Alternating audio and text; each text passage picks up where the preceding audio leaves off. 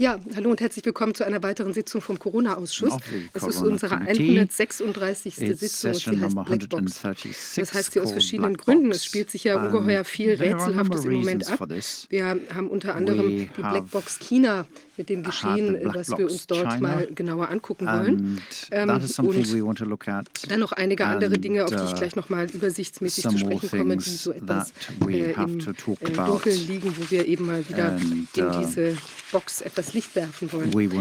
Ja, ansonsten, on ich möchte vorab mal sagen, wir haben ein paar sehr gute Nachrichten. Und zwar, äh, ich möchte da in meiner Eigenschaft jetzt ausnahmsweise mal als äh, Vorsitzende von der Partei Die Basis sprechen. Es ist gelungen, der Rechenschaftsbericht ist eingereicht und die Partei erwartet äh, 2,8 Millionen ähm, Euro als Parteiförderung. Also es ist ein ganz großartiges Ergebnis, was auch bis zum Schluss, ähm, also dass das alles so klappen würde mit dem Rechenschaftsbericht, war sozusagen ein gemeinsamer großer Kraftakt, war etwas ähm, unglücklich, dass unsere zwei Schatzmeister und auch der Vorsitzende die Positionen ziemlich kurz vor Abgabe aufgegeben hatten, aber andere Menschen haben die Verantwortung übernommen und sind in die Bresche gesprungen und äh, möchte da auch insbesondere an äh, Thomas Heckmann ähm, äh, einen großen Dank richten und auch an Eike Fontes und dann die ganzen vielen Menschen, die auf Landesebene und im Bundesbereich eben wirklich zu einer, ähm, zu einer konzertierten Aktion zusammengefunden haben und, und mit aller Kraft die Sachen zusammengestellt haben. Also ich finde, es ist ein grandioses Ergebnis. Die Partei ist so jung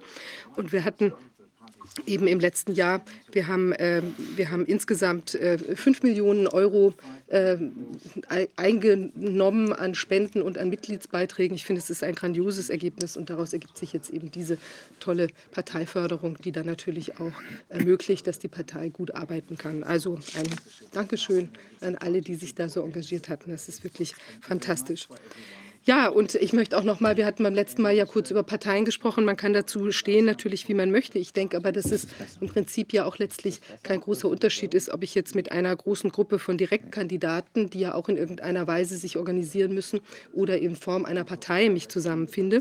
Und die Partei mit ihrer Organisationsstruktur hat natürlich auch den Vorteil, dass sich da Menschen auch an den vielen örtlichen äh, Lokalitäten, bei den Kreisverbänden und so weiter eben vor Ort zusammenfinden können, sich gemeinsam engagieren können. Und wir wissen ja, was es auch für die Menschen heißt, sich physisch begegnen zu können und sich gegenseitig zu stützen. Und da finde ich es auch ganz, ganz, ganz viel geschehen bei der Partei, muss man wirklich sagen. Da haben sich ähm, tolle Gruppen entwickelt, tolle Projekte. Und ich denke, da sind wir auch fürs nächste Jahr wirklich sehr gut aufgestellt. In Berlin zum ersten Mal wohl in der Geschichte äh, gibt, ja, gibt es jetzt eine Neuwahl zum Abgeordnetenhaus, weil es da nicht mit richtigen Dingen zugegangen ähm, ist. Und da kann man natürlich auch die Basis wählen, man kann auch andere Sachen wäh- wählen. So, damit ist meine kleine Ansage in diesem Bereich ähm, ist erstmal vom, vom Tisch. Ja. Ähm, ich äh, möchte eine weitere Sache noch ankündigen, die ähm, oder mich auch bedanken. Wir haben ja jetzt, wir sind ja jetzt quasi als ähm, also gemeinnützig. Man kann jetzt, wenn man uns unterstützt hier im Ausschuss, kann man äh, Spendenquittungen auch bekommen für das Engagement. Und ich möchte mich wirklich von Herzen bedanken. Da ist viel äh, Unterstützung gelaufen. Ist auch wichtig, weil wir haben natürlich auch Fixkosten, ähm, die wir tragen müssen, um auch diese Sendung, also auch insbesondere in der Liveform und mit der äh, guten Vorbereitung der Auswahl der Gäste und, und so weiter, dieses ganze Line-up, das ist natürlich auch alles äh, aufwendig. Und äh, vor dem Hintergrund ganz herzlichen Dank, dass Sie uns unterstützt haben. Wir haben auch eine Großspende bekommen, 10.000 Euro. Auch da nochmal ein ganz besonders großer Dank. Und die, ähm, die, äh, die Spendenquittungen werden dann in Kürze auch rausgehen. Da nochmal ein Punkt, wenn man bis zu 300 Euro im Jahr unterstützt, dann reicht der Überweisungsträger aus und ansonsten braucht man eben von uns einen Beleg, der dann eben auch gerne kommt. Ich möchte auch dazu beitragen, dass der Ausschuss immer weniger eine Blackbox ist. Wir werden das veröffentlichen, was wir also nach Kategorien sortiert, was wir eben an Ausgaben haben und wir werden auch eine Spendenübersicht veröffentlichen. Ich hoffe, dass das übers Wochenende klappt, sodass wir schon mit dieser neuen Transparenz ins nächste Jahr gehen können. Ja, ähm, dann eine andere Geschichte, auch der alte Ausschuss sozusagen, der da mit den, ähm, sagen wir mal, den finanziellen Problemen noch unterwegs ist und da auch Gelder wieder zurückholen soll, der soll natürlich auch immer äh, weniger eine Blackbox sein.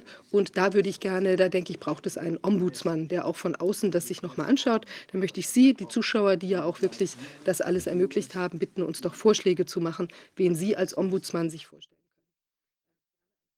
corona-ausschuss.de und da gibt es natürlich Leute, die einem einfallen können, die sich für den Ausschuss immer schon engagiert haben. Äh, freue ich mich über Vorschläge. Vielleicht auch jemand, der äh, aus dem rechtlichen Bereich kommt oder der eben auch äh, ja ansonsten einfach redlich und aufmerksam ist. Wer da was vorschlagen möchte, da freue ich mich. So, jetzt ganz kurz zur Überblick der Themen, was wir heute haben. Wir haben heute einen, ähm, einen erster Gast, äh, Banker, Filmproduzent und Nachkommen eines ehemaligen Partners von Klaus Schwab. Und er spricht mit uns darüber, wie er sich von der Politik systematisch in die Irre geführt sieht, der sich im Vertrauen auf ihre Versprechen dreimal hat ähm, impfen spiken lassen und wie er jetzt juristisch auch gegen einen Schweizer Politiker vorgeht.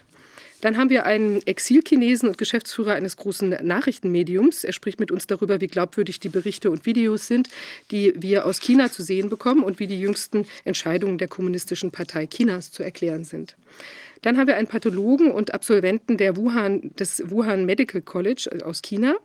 Und ähm, von ihm hören wir seine Analyse der Infektionszahlen und Sterbefälle in China, denkbare Ursachen dafür und den Vertrauensverlust der chinesischen Bevölkerung, was die ähm, Nukleinsäuretests, also die PCR-Tests angeht. Dann haben wir eine Wissenschaftsphilosophin.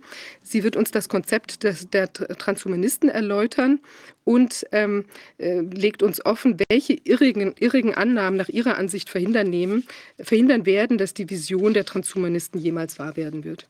Und zum Abschluss hören wir noch einen Facharzt für innere Medizin, der äh, einen Freispruch erwirkt hat in einem Verfahren gegen ihn wegen des Ausstellens von vermeintlich falschen Maskenattesten. Also diesmal eine, äh, das äh, ganz zum Schluss finde ich sehr, sehr interessant, weil es ja ein anderes Ergebnis ist als das, was wir eben in den letzten Sitzungen beobachten konnten. So, jetzt wende ich mich unserem ersten Gast Gast gleich zu, ähm, weil der auch zeitlich ein bisschen limitiert ist.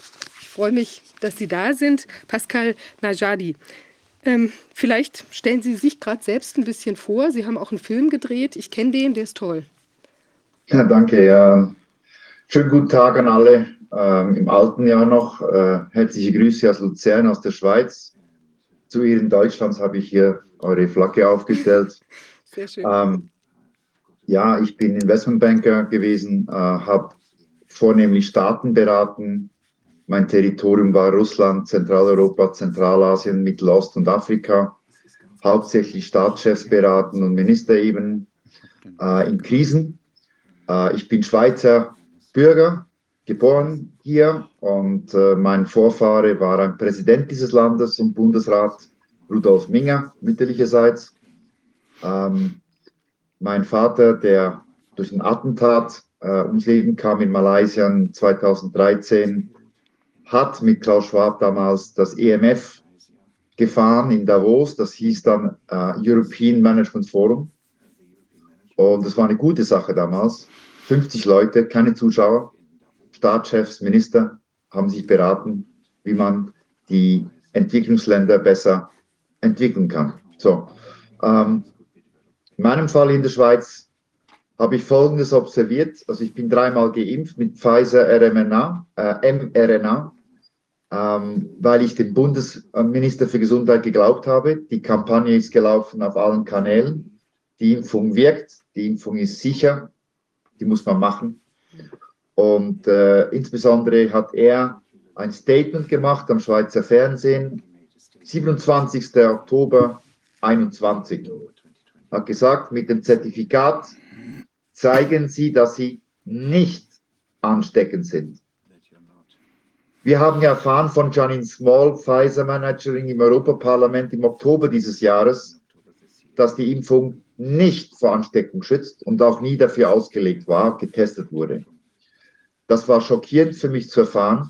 Ich habe mich täuschen lassen, ich bin getäuscht und habe dann recherchiert und habe herausgefunden, dass das Bundesamt für Gesundheit, also da, wo Bundesrat Berset, der, der Bundesrat selbst zuständig ist, das Gesundheitsminister, gesagt hat, Pressekonferenz, Geimpfte können das Virus genauso weitergeben wie Ungeimpfte. Also schon damals im August 21 war bekannt, Impfung funktioniert nicht, schützt nicht vor, vor ähm, Ansteckung und Weitergabe. Ähm, warum So, hat dann unser Gesundheitsminister im Bundesrat drei Monate später am Fernsehen, wo es ums Covid-Gesetz ging, die Abstimmung gesagt, mit dem Zertifikat said, zeigen Sie, dass Sie nicht show sind. Also. Ich habe dann Strafklage erhoben. Äh, Monat. Police a month ago, Das Dossier läuft. Der Strafverfahren ist bei der Bundesanwaltschaft in Bern we have it und äh, soweit äh, betreut von einem Staatsanwalt des Attorney Bundes. General. Meine Klage ist Amtsmissbrauch, Artikel um, 312 des Schweizerischen Strafgesetzes. is the misuse Weil ich sage, power ich wurde getäuscht. because I Wir said wurden I was getäuscht. misled Die Abstimmung über das Covid-Gesetz wurde getäuscht, in die Irre geführt. um, Und äh, diese was Corona-Politik äh, ist falsch. Ich will auch keinen Bundesrat, der mich anlügt wrong. Oder falsche Un Unwahrheiten sagt. Ähm, ich möchte auch gleich anfügen, für Herrn Bassett, den Bundesrat, the der durch die Strafklage uh, angeklagt ist, non-truth. gilt die Unschuldsvermutung.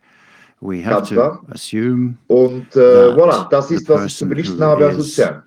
um, accused Ich meine, die Schweizer sind ja normalerweise ganz zufrieden mit ihrer Regierung. normally the Und haben Swiss eigentlich ja auch are ähm, über diese Volksabstimmung und so weiter, hat man so ein bisschen immer das. Gefühl, dass da, Uh, dass da mehr, wie will man the sagen, gegenseitiger Austausch stattfindet. Aber hier sind ja offenbar die gleichen Wirkmechanismen am Start gewesen, The wie eben in den ganzen anderen Ländern auch.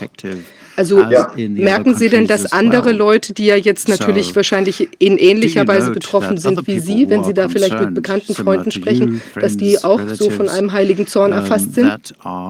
Uh, Nein, äh, furious die as Leute well? sind immer noch brainwashed. Äh, ich habe Freunde verloren, äh, die sagen, die Impfung war doch gut.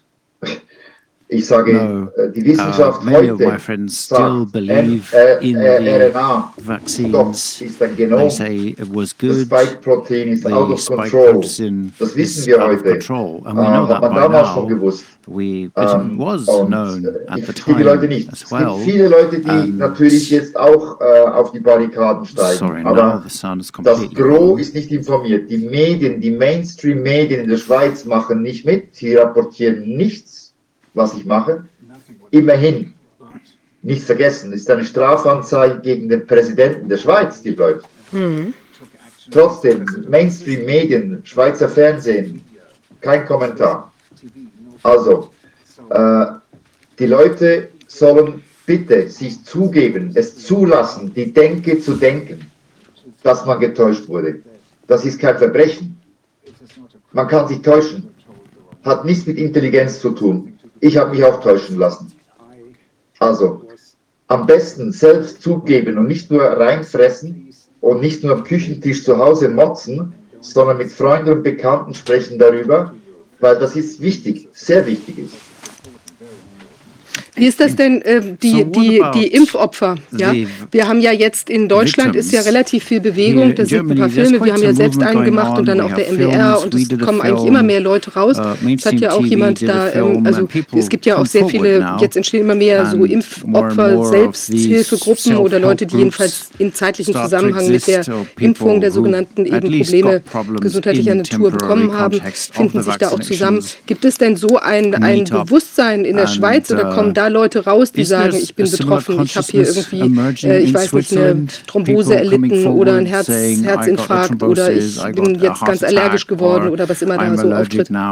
Es kommen immer mehr. vaccinations. Äh, es gibt auch einen Anwalt, der heißt Kruse, Ja, Philipp Kruse. Der hat die Strafanzeige gegen Swissmedic lanciert. Mhm. Drei Todesopfer, 20 Schwerverletzte. Uh, three fatalities and das uh, Verfahren läuft. 20 Und äh, ich glaube, mehr und mehr Opfer werden rauskommen. ist über diese Klage von Herrn Kruse berichtet worden? Ja, die kann man googeln. Mhm. Und die ist auch im Mainstream berichtet worden darüber. Ja, ja. Also es ist rapportiert worden, man kann sie finden und äh, noch einmal, Main, Mainstream ist immer noch ruhig, Mhm. Weil die haben von der Krise profitiert, die kriegen Subventionen. Ähm, tja, so ist es heute. Also die Leute müssen sich die Informationen suchen. Und haben Sie jetzt für Ihr Verfahren schon, ein- also Sie haben ein Aktenzeichen bekommen oder wie ist der Stand? Die gehen der Sache erstmal nach? Ja, ja, das läuft. Also hier, das Schreiben von der Bundesanwaltschaft, das läuft. Und äh, ich, ich kann noch ein paar Fragen beantworten. Das ist gut so, die kann ich nachreichen. Mhm. Aber die Sache läuft natürlich. Das ist ja hochinteressant, wie sich das entwickeln wird, ja. Ja, die Schweizer Justiz ist gut. Wir haben eine gute, klare Schweizer Justiz, die funktioniert noch. Und äh, das ist auch meine Hoffnung. Okay, interessant. Ähm, Sie hatten ja jetzt, mich würde nochmal interessieren, weil Sie das ansprachen, dass da ähm, Ihr Vater da involviert war mit dem Klaus Schwab. Äh, können Sie da vielleicht noch mal ein bisschen näher äh, das berichten? Weil jetzt hat man ja schon so das Gefühl, dass da auch, äh, tja, wie will man sagen, gewisse ähm, Verbindungen jedenfalls da sind, die auch dazu führen, dass wir hier in eine Richtung von digitaler Überwachung oder eben diese neue Weltordnung oder was da diese vierte Revolution da, äh, die uns da verkauft wird. Wie, wie würden Sie denn da die Anfänge sehen? Wie, wie tauchte der Klaus Schwab dann überhaupt auf da im Zusammenhang mit Ihrem Vater? Oder was waren da, was können Sie da aus den, aus den. Urgründen berichten? Wir hatten Banken. Mein Vater war Bankier äh, in, in der Ara- arabischen Welt und in Asien, auch äh, in Hongkong. Und äh, mein Vater war pro bono dabei. Er, hat, er war der Chairman der Entwicklungsländer und hat die Mhm. Staatschefs und die Königsfamilien aus dem arabischen Golf gebracht. Es war ein Kleinformat in einem Vier-Sterne-Hotel in Davos. Man hat sich getroffen, mal Ski gelaufen zusammen, Ende 70er Jahre. Es war eine gute Sache. Dann, Mitte 80er, hat Klaus Schwab das Format ändern wollen und das ins WEF generiert. Und äh, mein Vater wollte da nicht mitmachen, weil das der Esprit wurde verändert, der Charakter, und ist einfach ausgestiegen. Mhm. Und äh, den Rest kennen wir, was das WEF macht. Das WEF ist verlinkt mit WHO, mit Bill Gates, mit, mit äh, Gavi. Und äh, Klaus Schwab macht ja Statements ganz klar. 2030, Great Reset. You own nothing, but you will be happy. Grotesk, komplett Neokommunismus. Und äh, er hat ja vor zwei Wochen, glaube ich, gesagt, Gott sei tot. Also er will eine gottlose Gesellschaft geht für mich nicht, also es ist unakzeptabel für die Menschheit und äh, das WEF ist gefährlich für die Menschheit, finde ich persönlich.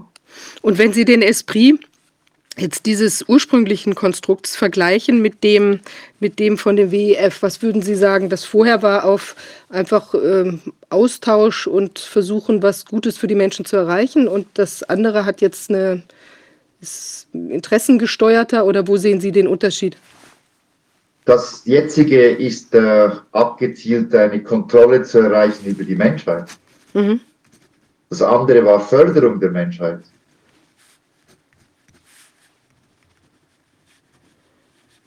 Und die, der ursprüngliche Impulsgeber bei der Konstruktion, äh, wo Ihr Vater involviert war, das war aber auch der Klaus Schwab. Hatte er das? Ja, ja, der Ja. hat sich einfach verändert. Der hat, ich weiß nicht, der Mann ist, ich weiß nicht, ke- kein Kommentar. Also man weiß ja, wie er sich darstellt heute. Ich, ich finde es abscheulich. Mhm. Ist ja interessant, ja, faszinierend. Okay, und der, meinen Sie denn, dass der das, könnte man auch vermuten, dass er das vorher so als eine Art, also hat er wirklich so eine, aber das kann, kann man wahrscheinlich auch nicht sagen, hat er wirklich so eine, eine persönliche Wandelung durchgemacht oder ist er unter Einflüsse geraten oder so? Hatten, hatten Sie da was? Ich kann das nicht beurteilen. Ich ähm, bin nicht in seinem Kopf. Nein. Sind es äußere Einflüsse? Ist es Geld? Geld und Macht hängen zusammen. Ähm, ist dann etwas anderes hinter dem WEF? Sind es die Chinesen? Ich weiß es nicht. Mhm. Weil die Chinesen haben da schon Kontrollsysteme eingeführt mit Social Rating und so weiter, Social Credits. Ähm, I don't know. Mhm. Sie haben, haben ja, wir hatten ja hier noch als weiteren Punkt die Rolle Chinas. Wie sehen Sie das denn jetzt? Die sind ja, äh, Sie sehen da auch eine zentrale Rolle, denke ich, bei der, äh, wie das Management der Pandemie abgelaufen ist. Die waren ja quasi auch ein Vorreiter. Die haben erstmal alles zugemacht und dann kam diese, diese Panik, breitete sich ja von dort aus oder eben auch die, die sehr massiven Maßnahmen, die dann ergriffen wurden, ja, wie die Menschen kontrolliert wurden oder so. Wie, wie sehen Sie die Rolle Chinas? Ich weiß nicht, die Chinesen betreiben eine Kontrolle über den Menschen, die mir fremd ist. Ich bin freiheitsliebend, ähm, aufgewachsen in einer Demokratie. Ähm, Russland nicht, nichts Gutes, was die Chinesen machen. Aber es sind die Chinesen, das sollen die selbst für sich entscheiden. Was sie da machen, ist mir wirklich wurscht. Aber ich will nicht, dass es hier nach uns äh, uns äh, rüberschwappt und unsere Systeme verändert. Und ich möchte auch mal sagen, ich bin ein Standalone, ich bin ein, ich, ich, ich repräsentiere das Establishment. Ich bin nicht ein Anti-Vax, ich bin dreimal geimpft. Ich bin nicht ein Anti-Covid-Mensch oder in einem Movement drin oder Greenpeace oder irgendwas. Ich bin Bankier gewesen und habe Staaten und Staatschefs beraten. Ich bin Standalone, ich repräsentiere das Establishment. Ich bin jetzt ein Opfer dieser Impfung. Ich weiß jetzt nicht, was mit mir passieren wird gesundheitlich. Ich bin sehr besorgt. Haben Sie denn schon irgendwelche Symptome? Nein, zum Glück nicht. Hm. Ja, es ist schon ein Wahnsinn. Es ist doch sehr viel äh, da in den. Also ich schlafe, ich schlafe sehr schlecht seit Wochen und äh, natürlich äh, macht man sich Sorgen. Ja, man weiß das natürlich. Kennen Sie denn Leute, die die Symptome bekommen haben? Ich habe in Australien Bekannte, deren Bekannte, die Kinder haben Turbokrebs, Lungenkrebs. Äh, ein Mädchen hat Brustkrebs auf beiden Brüsten. Äh, Turbo, also schnell, und einer Gehirntumor. Wahnsinn. Ähm, ja, also aus dem Bekanntenkreis kommen immer mehr Beispiele zum Vorschein. Und sieht man das? Bei uns ist ja jetzt einiges rausgekommen. Also was der ähm, Herr Lausen da ähm, präsentiert hat vor kurzem, die äh, auch aus den, den Daten der, der Krankenkassen sozusagen, äh, wo ja dargestellt wurde, dass da doch erhebliche ähm, ähm, tja, Auftreten von plötzlich und unerwarteten Todesfällen und so weiter, also diese ganzen Ziffern. Gibt es solche Bestrebungen auch in der Schweiz, das offen zu legen? Ich weiß es nicht, was da läuft, ob jemand das erforscht oder nicht. Statistiken gibt es. Zürich hat eine Geburtenratsreduktion von 30 Prozent. Äh, man sieht auch die offiziellen Statistiken. Je mehr geimpft wurde, desto mehr Infektionen hatten wir. Das bestätigt, dass die mRNA nicht funktioniert, was die Ansteckung anbelangt und Weitergabe. Mhm. Und äh, tja, es kommt immer mehr, die Wahrheit wird siegen, es kommt immer mehr raus. Und äh, meine Strafklage ist wichtig, weil die Schweizer Justiz gefordert wird funktionieren. Die Schweizer Justiz funktioniert noch. Ich glaube, Deutschland, andere Staaten gucken sehr genau, was jetzt mit meiner Strafklage passiert, Strafanzeige, weil ich bin der Einzige, der einen Staatschef angezeigt hat im Strafverfahren. Mhm. Und die Mainstream-Medien berichten nicht darüber. Es ist wirklich sehr ähm, suspekt. Und sagen Sie, wie gehen denn die Menschen jetzt mit Ihnen um? Also das ist ja jetzt also einigen auch bekannt, dass Sie diese Strafanzeige gemacht haben. Äh, wie, wie, wie ist denn das Feedback, was, wenn Sie jetzt kritisch sind oder sagen, Sie fühlen sich da getäuscht, ähm, wie, wie kommt man denn auf Sie zu? Werden Sie ich habe tausende von Nachrichten gekriegt, kriege immer noch, von Leuten, die jetzt ihr Herz ausschütten und reden wollen und, und mich unterstützen moralisch. Mhm. Es ist wunderbar zu sehen, wie die Leute jetzt rauskommen. Ähm, weil sie haben sie nicht getraut vorher. vorher. Und ich habe einen YouTube-Kanal, konkret Pascal Najadi, kann man finden. Mhm. Und äh, da ist laufend Updates, Interviews drin. Und ja, wir, ich kommuniziere offen, ich habe keine politische Agenda, ich will auch keinen Schadenersatz, ich will nur Justiz. Gerechtigkeit, ja.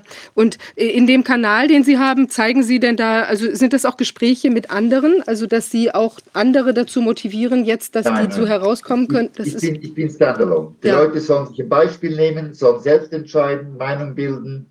Die Polizeistation ist hier, da kann jeder hingehen. Es kostet überhaupt nichts, eine Strafanzeige zu machen.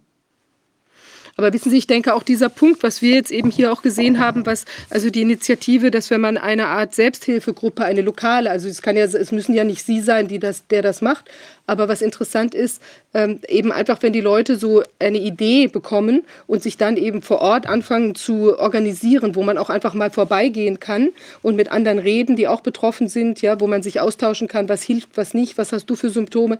Ich glaube, das ist auch, auch da sehe ich Sie als möglicherweise Anker, äh, wo die Menschen dann eben auch äh, diese Anregung bekommen können und sich auch selbst Ja. aktivieren, weil das ist ja auch das. Wir haben ja gesehen, ich habe so eine Impfopfer, äh, wir haben so einen Impfopferfilm gemacht, da bin ich eben auch durch Deutschland gefahren äh, und dann haben wir gesehen, dass die Menschen teilweise sich eben gar nicht trauten, zum Arzt zu gehen. Die wurden dort angefeindet, äh, dass das alles psychosomatisch sei oder dass sie sonst wie irgendwie verrückt seien oder sich äh, die Nekrose im Bein einbilden würden und was weiß ich, weil der Arzt eben auch nicht genau hinschauen wollte.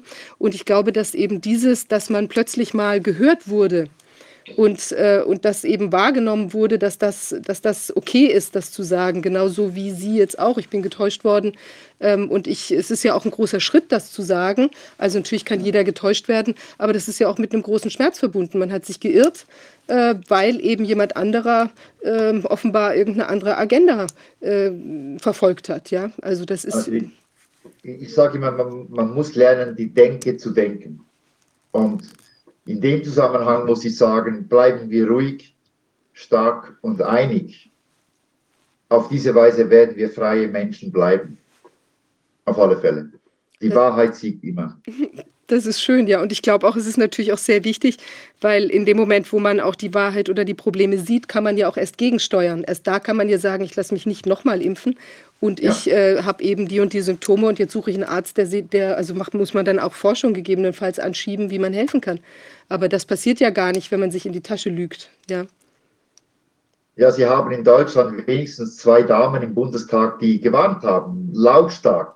Die Sarah Wagenknecht und die Alice Weidel haben ganz klar in Reden gesagt, der mRNA-Stoff wirkt nicht und haben gewarnt. Wir haben diese Warnungen nicht gehört im Parlament leider. Mhm. Welche warnenden Stimmen oder off offenen Stimmen sehen Sie denn im Moment in der Schweiz? Gibt es da viele oder? Politiker, Ja, naja, ich meine in jedem Bereich, sagen wir mal Ärzte, Politiker, was, wo sehen Sie da noch andere, die so sich exponiert haben? noch nicht. Die kommen schon noch. Wie ein Schweizer Uhrwerk, ja, man kann es nicht stoppen. Und äh, Ja, ja, ja, so ist es. okay, was sehen Sie denn jetzt als wichtige nächste Schritte so? Ähm, ich meine, Sie sind ja auch Banker. Ähm, meinen Sie denn, dass jetzt diese, äh, diese Sache, also die, die Pläne da, äh, sagen wir mal, des, des Umbaus der Gesellschaft, Sie, meinen Sie, das klappt, das, was sich da so Klaus Schwab vorstellt, mit dem wir äh, besitzen alle nichts und sind happy? Die werden es versuchen, aber ich glaube, es wird nicht funktionieren. Die haben zu viele Fehler gemacht. Und äh, die Maschine ist visibel jetzt, das WHO, WEF und Gavi, Bill Gates. Nee, das kann nicht funktionieren. Ja, das ist, glaube ich, das Problem. Das ist ja so, dass ja sehr viel im Verborgenen gewirkt wurde lange Zeit. Und dann musste man aber irgendwann, ist so ein Punkt, wo man einfach die Maske fallen lassen muss und dann muss eigentlich alles sehr, sehr schnell gehen. Aber das ist aus meiner Sicht auch tatsächlich nicht ganz so schnell gegangen, beziehungsweise es ist jetzt einfach der Moment, wo man es eben sehen kann, was sich da abspielt. Und die Leute finden es natürlich nicht cool. Also in Deutschland, da seid ihr leider schon fortgeschrittener. Eure Ampel macht momentan euer Land kaputt. Der Mittelstand wird gegängelt, wird kaputtgeschlagen. Ganz gefährliche Züge sehe ich da, was in Deutschland passiert, mit Besorgnis. Äh, Das Rechtssystem wird ausgehebelt in Deutschland, jetzt gerade. Man hat es gesehen mit dem sogenannten Reichsstreik oder mit dem Staatsstreich, was da gelaufen ist. Da tut die Polizei die, Polizei die Medien vorwarnen, Mhm. die Medien dahin gehen. Ich meine, Ähm, es ist ein Kasteltheater, aber es wurde durchgezogen. Und äh, das ist schon, also ich bin sehr besorgt, was in Deutschland abgeht. Mit, dem, mit der Geschwindigkeit, was in Deutschland passiert, ist in höchstem Maße besorgniserregend. Das stimmt, aber es ist natürlich trotzdem auch so ein bisschen schon mit dem Vorschlaghammer.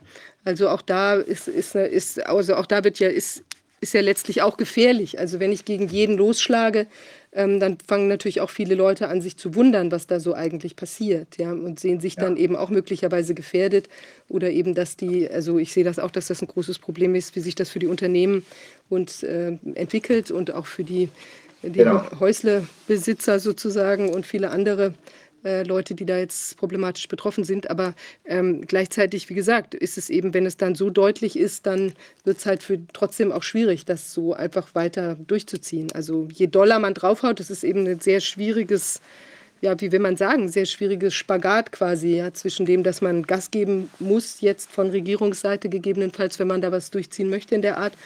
Und gleichzeitig muss man halt auch gucken, wie, wie, wie sehr kann man die Leute quetschen, äh, bis sie dann nicht eben doch vielleicht auch sagen, jetzt ist irgendwie mal Schluss. Ja. Was, wir Genau. haben hier eine Frage aus dem Publikum. Was Sie ähm, planen oder wozu würden, würden Sie raten, um die Verantwortlichen zu entlarven und zur Rechenschaft zu ziehen? Sie sagen, bei Ihnen funktioniert das System noch. Bei uns ist natürlich so ein bisschen schwieriger, weil die Justiz, wir hatten da ja jetzt auch in den letzten Sitzungen Leute, die berichtet haben, ähm, dass sie eben ja wegen Maskenattestausstellung verurteilt wurden und so weiter, sehen wir natürlich, dass es im Moment bei uns nicht so gut funktioniert. Wo sehen Sie da die besten Chancen? Äh, ich meine, gucken, was Lauterbach gesagt hat öffentlich, wann er es gesagt hat. Und ich würde mal fragen, kann das Gesundheitsministerium beweisen, dass die Impfung funktioniert hat? Er kann es sicher nicht. Ja. Ich weiß es auch nicht, ich kenne das deutsche Rechtssystem zu wenig. Und wo würden Sie in der Schweiz Chancen sehen jetzt? Also Sie haben jetzt diesen Schritt gegangen, der kann ein Kristallisationspunkt werden, jetzt auch für die anderen. Aber was kann man, ähm, was kann man, was kann gegebenenfalls auch vielleicht ein Schweizer Zuschauer, was, was kann man noch machen? Was denken Sie?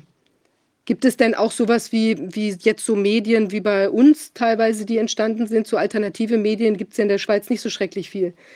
Es gibt die Weltwoche, Mhm. die schreibt noch gut, journalistisch korrekt. Dann äh, 20 Minuten, okay. Der Rest ist stumm. Mhm. Ich muss leider abschließend reden, weil ich leider zum nächsten Termin muss. Es tut mir sehr leid. Ähm, aber es war mir eine große Freude, hier mit Ihnen zu reden und Sie zu informieren. Das Verfahren läuft bei der Bundesanwaltschaft in Bern und es ist eine Strafanzeige gegen den Schweizer Präsidenten und Bundesrat Alain Berset. Es gilt die Unschuldsvermutung und äh, ich werde laufend informieren, wie das Verfahren läuft auf meinem YouTube-Kanal. Das kann man dann verfolgen. Super. Wir werden es verlinken. Ich glaube, wir haben ja die Information, Corwin, dass du die aufnimmst und dann äh, hängen, das hängen wir hinten dran und wir bleiben in Kontakt und ich bin sehr gespannt, was sich da tut. Ich finde es wichtig, einen tollen Schritt, dass Sie das gemacht haben und ich hoffe ja, dass Sie eine Art Kristallisationspunkt werden für das Erwachen der Schweiz. Ja. Ich danke Ihnen vielmals für die Zeit, fürs Zuhören und auch an alle von euch wünsche ich einen ganz guten Rutsch ins nächste Jahr, ins neue Jahr. Viel Gesundheit. ja, gleichfalls. Dann sehen wir uns im, drüben im nächsten Jahr wieder. Alles Gute. Tschüss. Bis dahin. Danke. Tschüss. Ja, ich weiß nicht, ob wir den nächsten Gast jetzt schon da haben.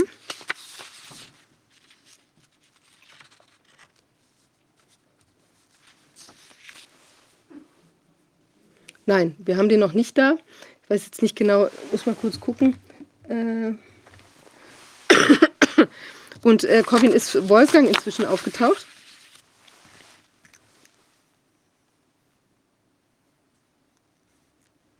Dann würde ich ihn vielleicht an dieser Stelle mal gerade begrüßen. Ah, ich sehe.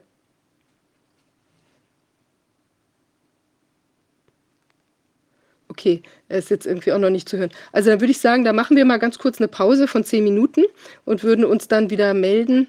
Ähm, ich weiß nicht, ob es, es gab auch einige Tonprobleme, ich weiß nicht, ob die immer noch bestehen. Vielleicht kann man die auch gerade noch mal in dieser Pause dann versuchen zu beheben. Dann sehen wir uns in zehn Minuten wieder. Bis gleich.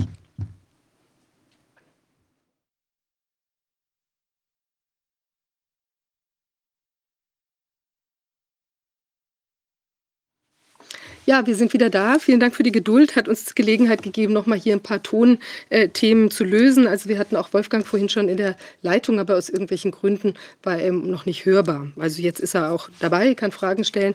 Und ich freue mich, dass wir hier Herrn äh, Manjan hm, hier haben. Und zwar ist er Geschäftsführer und, ähm, und China-Experte bei der Epoch Times Europa. Äh, die hat ja den Anspruch, die Zeitung, äh, unabhängige Informationen für Exilchinesen äh, zu liefern, die der staatlich gesteuerten Presse in China eben etwas entgegensetzen wollen, sich aus anderen Quellen sozusagen informieren ähm, wollen. Er ist selbst Exilchinese in Hongkong geboren. Herr, ich freue mich, dass Sie hier sind und dass Sie uns vielleicht äh, ein klein bisschen sagen können, was sich, was sich aus Ihrer Sicht im Moment so in China abspielt. Das ist ja für uns von außen eine ziemliche Blackbox, ja. Aber Sie haben natürlich ganz andere Möglichkeiten, dahinter die Kulissen zu gucken. Ja, also das Wort Blackbox ist sehr treffend, wenn man äh, an äh, China denkt, besonders die chinesische Behörde, das chinesische Regime, ja, weil diese Partei äh, hat die Eigenschaft, alles mögliche als Stadtgeheimnis zu stempeln. Ja? So, und der ganze Corona, alles, fast alles ist nur ein äh, Stadtgeheimnis. Äh, bei allem, was mit Corona zu tun, muss man alles mögliche Genehmigung holen, bevor man überhaupt weiter andere Menschen in der Welt informiert. Ja? Neulich zum Beispiel hat der Begräbnisbüro und Krematorium in China in, ja, haben die ähm, Anweisung bekommen, die dürfen keine Interview, wie ich jetzt machen, keine Kontakt, keine Information weitergeben an Medien oder überhaupt irgendein Mensch, bevor die eine Genehmigung von oben äh, bekommen. Und, und die bekommen nicht. So, also äh, das ist leider so. Und was passiert in China okay, wir wissen, dass die ganze äh, Corona-Geschichte fing an mit, äh, mit äh, Wuhan. Ne? Wuhan ist äh, für, für, für Deutsche für äh, Europäer und die ganze Welt sehr bekannt geworden. Ja? ich sage immer Wuhan-Virus, weil, weil das ist normal, wenn der Virus fängt in einem bestimmten Ort an, dann heißt auch nach dieser Ort. Ja? So, und äh, äh, das war vor drei Jahren. Und das war schon sehr viele, äh, sagen wir, äh, Geheimmacherei rund um die ganze Wuhan-Geschichte. Äh, die haben äh, alles mögliche Desinformation in die Welt verbreitet. Und und, versucht, die Menschen äh, glauben zu machen, dass äh, der, der, der, der Virus stammt von Amerika, stammt von Italien, stammt von alles Mögliche, also nur nicht China. Ja? Und natürlich, das, äh, das ist nicht äh, korrekt. Und, und das war, es gab schon damals sehr viele deutliche Zeichen, dass man, egal ob das jetzt äh, die, die der Ursprung dieses Virus äh, war wirklich von diesem Labor in Wuhan, aber Tatsache ist, äh, 2020, äh, Januar, äh, seit der Lockdown in Wuhan, hat man nämlich eine ganz interessante Sache, die, die, die, die, man absolut informiert sein soll, nämlich den 22. Januar 2020 hat man alle Verkehrsmittel nach und vom Wuhan alles äh, gestoppt, alle Flüge gestoppt, aber nicht Auslandflüge. Ja, nach und von Wuhan. Und Wuhan ist eine relativ große Stadt mit 11 Millionen Menschen. So, die haben, Wuhan hat viele Direktflug nach alles mögliche Großstädte in der Welt. Ja, Frankfurt, New York, äh, London, Tokio und so weiter. So, und, und das heißt, man, man, man macht alles, um den Virusverbreitung in China zu stoppen, aber nicht ins Ausland. Überhaupt nicht. Ja? Sogar sieht so aus, dass es bewusst dieser Virus schnell in die ganze Welt verbreitet. So, äh, und, und, äh, und dann danach, ja, nicht danach eigentlich, und da hat man eine ganz strenge Lockdown-Politik geführt. Ja, das ist sehr bekannt. Äh, in den letzten äh, fast drei Jahren jetzt, ja. Eine, kann man sagen, sehr äh, brutaler äh, Lockdown.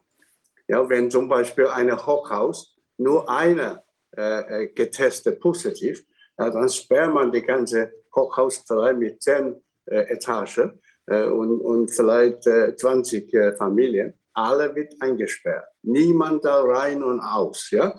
Und, und, und manchmal, um zu sichern, dass die Leute nicht rauskommen können, äh, da hat man sogar die, die, die Ausgangstür vom Außen äh, gesperrt, ja, geschlossen. Und, und, und das hat sogar in manchen Fällen führt zum, dass die Menschen da drinnen äh, keine medizinische Hilfe kriegen können und nicht, und nicht mal Lebensmittel äh, äh, bekommen könnte und hat sogar bei Einzelfällen äh, führt, führt zum äh, äh, Tod wegen fehlender ähm, Lebensmittel und, und, oder Medikament oder medizinische Hilfe.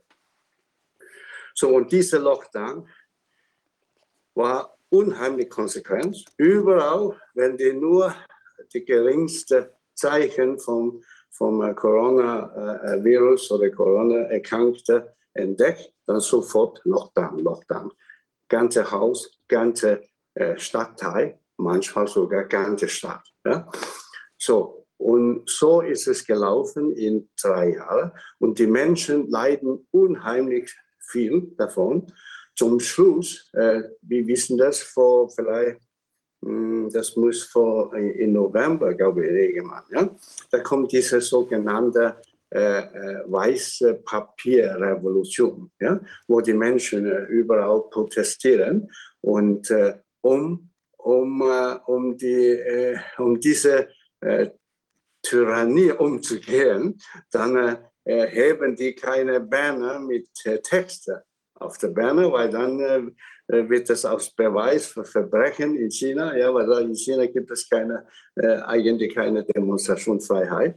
So, und dann haben die äh, blanke weiße A4 Papier in der Hand hochhalten und und äh, das ist eine sehr, sehr, sehr, intelligente Methode. Man hat offiziell nicht was äh, verstopft, ja? aber jeder, der da anschauen, weiß, was eigentlich die Menschen äh, sagen wollen. Und, und, und diese, äh, ähm, äh, diese Proteste war hauptsächlich wegen ähm, den Lockdown. Einfach die Menschen haben Nase voll und, und, und, und. Also nicht nur diese drei Jahre lang eingesperrt zu sein, aber auch die Art und Weise, die Menschen häufig wurden äh, aus Tiere, aus äh, Schweine behandelt. Ja? So, so macht man mit den Tieren, wenn, wenn man was äh, als solchen äh, äh, entdeckt, ja? dann ist äh, alle, alle, alle, alle Schweine in der Nähe, alle eingesperrt und manchmal sogar vernichten. Und, und so, so, so fühlen die Menschen ungefähr in vielen Stellen in China. So, da kommt dann dieser, dieser Ausbruch in Form von dieser Demonstrationen. Und interessant ist, die meisten denken, ah, die chinesische Partei äh, nach dieser äh, Demonstration haben die dann äh, äh den Lockdown äh, äh, aufgehoben. Ja?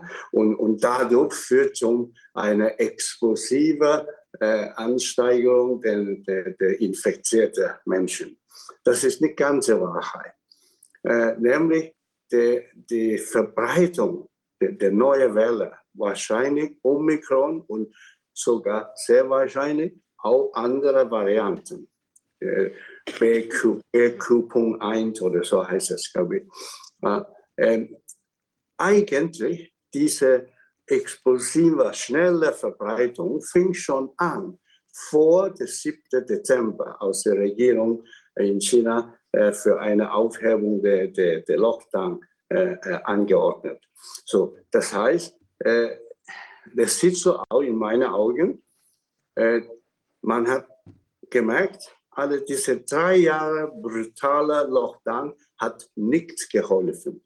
Denn der, der Epidemie verbreitet weiter und aber die chinesische kommunistische Partei, wie alle anderen kommunistische Parteien, die können nie sagen, äh, liebe chinesische Volk, tut mir leid, wir haben Fehler gemacht. Ja? Diese äh, Null-Covid-Lockdown-Politik äh, hat nicht funktioniert, ist gescheitert. Das sagen die nie. Sondern die nehmen dann diese Chancen für ihren äh, Rückzug. Nämlich, okay, er, er hat alle, so viele haben protestiert, okay, dann äh, machen wir so, dass wir hören auf mit dem Lockdown. Und nachher, dann legen die die Schuld an diese Aufhebung der Lockdown, dass so eine schnelle Verbreitung äh, äh, stattgefunden. Aber laut sogar der Weltgesundheitsorganisation, die normalerweise sehr rücksichtsvoll und freundlich gegenüber dem Regime in Peking, aber dieses Mal haben sie auch gesagt, dass, dass die, die, die beschleunigte Verbreitung der Corona war schon vor dieser äh, Aufhebung den Lockdown. So, und die nutzen nur die Demonstration aus einer Art, äh, ja, äh, was soll ich sagen, Ausrede für den, für den äh, Aufhebung der, der ganze. Und äh, aber es ist so, weil vor der Aufhebung der Lockdown war schon eine äh, versch verschlechterte Situation in China, also mit der schnellen äh, Ansteckung, schnellen Verbreitung äh, der, der Corona-Epidemie. Und mit der Aufhebung, den, den Lockdown, dann natürlich geht noch schneller, ja, weil die Menschen äh, treffen sich plötzlich noch mehr äh, als vorher. So, dann war, äh, an, also laut einem äh, Bericht, ähm, die Anzahl krimentierter Menschen war mindestens fünffach bis zehnfach mehr als normal. Ja? Also, äh, ich denke, vielleicht können wir äh, eine, eine kurze Video hier gucken. Ja? Äh, die, die Video 1, kann vielleicht jemand das äh, äh, einschalten? Dead bodies are lining up in funeral homes in Beijing, reportedly linked to COVID 19. Several health data institutes have run models to predict the casualties, and they are seeing shocking results. Let's zoom in. Erschreckenden Ergebnissen. Das Katastrophenszenario könnte sich in den nächsten drei Monaten in China entwickeln. Über zwei Millionen Tote. Das Vorhersagemodell kommt aus einem Unternehmen, die sich damit beschäftigen und sie sagen über 279 Millionen Infektionen im Land vorher. Das heißt, die Bevölkerung, die das größte Risiko hat, sind diejenigen, die Impflücken haben und die Übertragung nicht machen können. Und das ist das, was in China passiert. China hat also nicht genügend seiner älteren Bevölkerung geimpft und äh, hat dafür die Zero-19, Covid-19-Strategie gefahren. Und das bedeutet nach Affinity, dass eine Spitze im Dezember oder Januar auftreten wird mit einer Million Toten seit Beginn der Pandemie. In China sind die Zahlen bereits gestiegen und die Bestätigungsinstitutionen berichten bis zu 150 Bestattungen am Tag und äh, ungefähr 30 im Schnitt im Vergleich dazu. Und äh, nach positiven Tests mit 19, Covid-19 haben andere Krematorien, Krematorien 24-Stunden-Betriebe aufgemacht und es gibt lange Wartelisten. Und im Wochenende ist ein Video mit aufgereihten Leichen im Krankenhaus aufgetaucht. Und äh, die Situation verschlimmert sich. Ein Weihnachtsmarkt ist äh, da in den Fokus gerichten, geraten wo gesagt wurde, dass die Leute zu viel Angst haben, um äh, sich zu outen damit. Hiermit, äh, China hat die älteren Menschen nicht geimpft.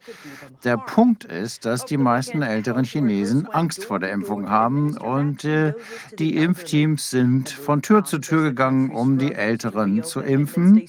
Und wir sehen hier einen Anstieg von Covid-19-Fällen.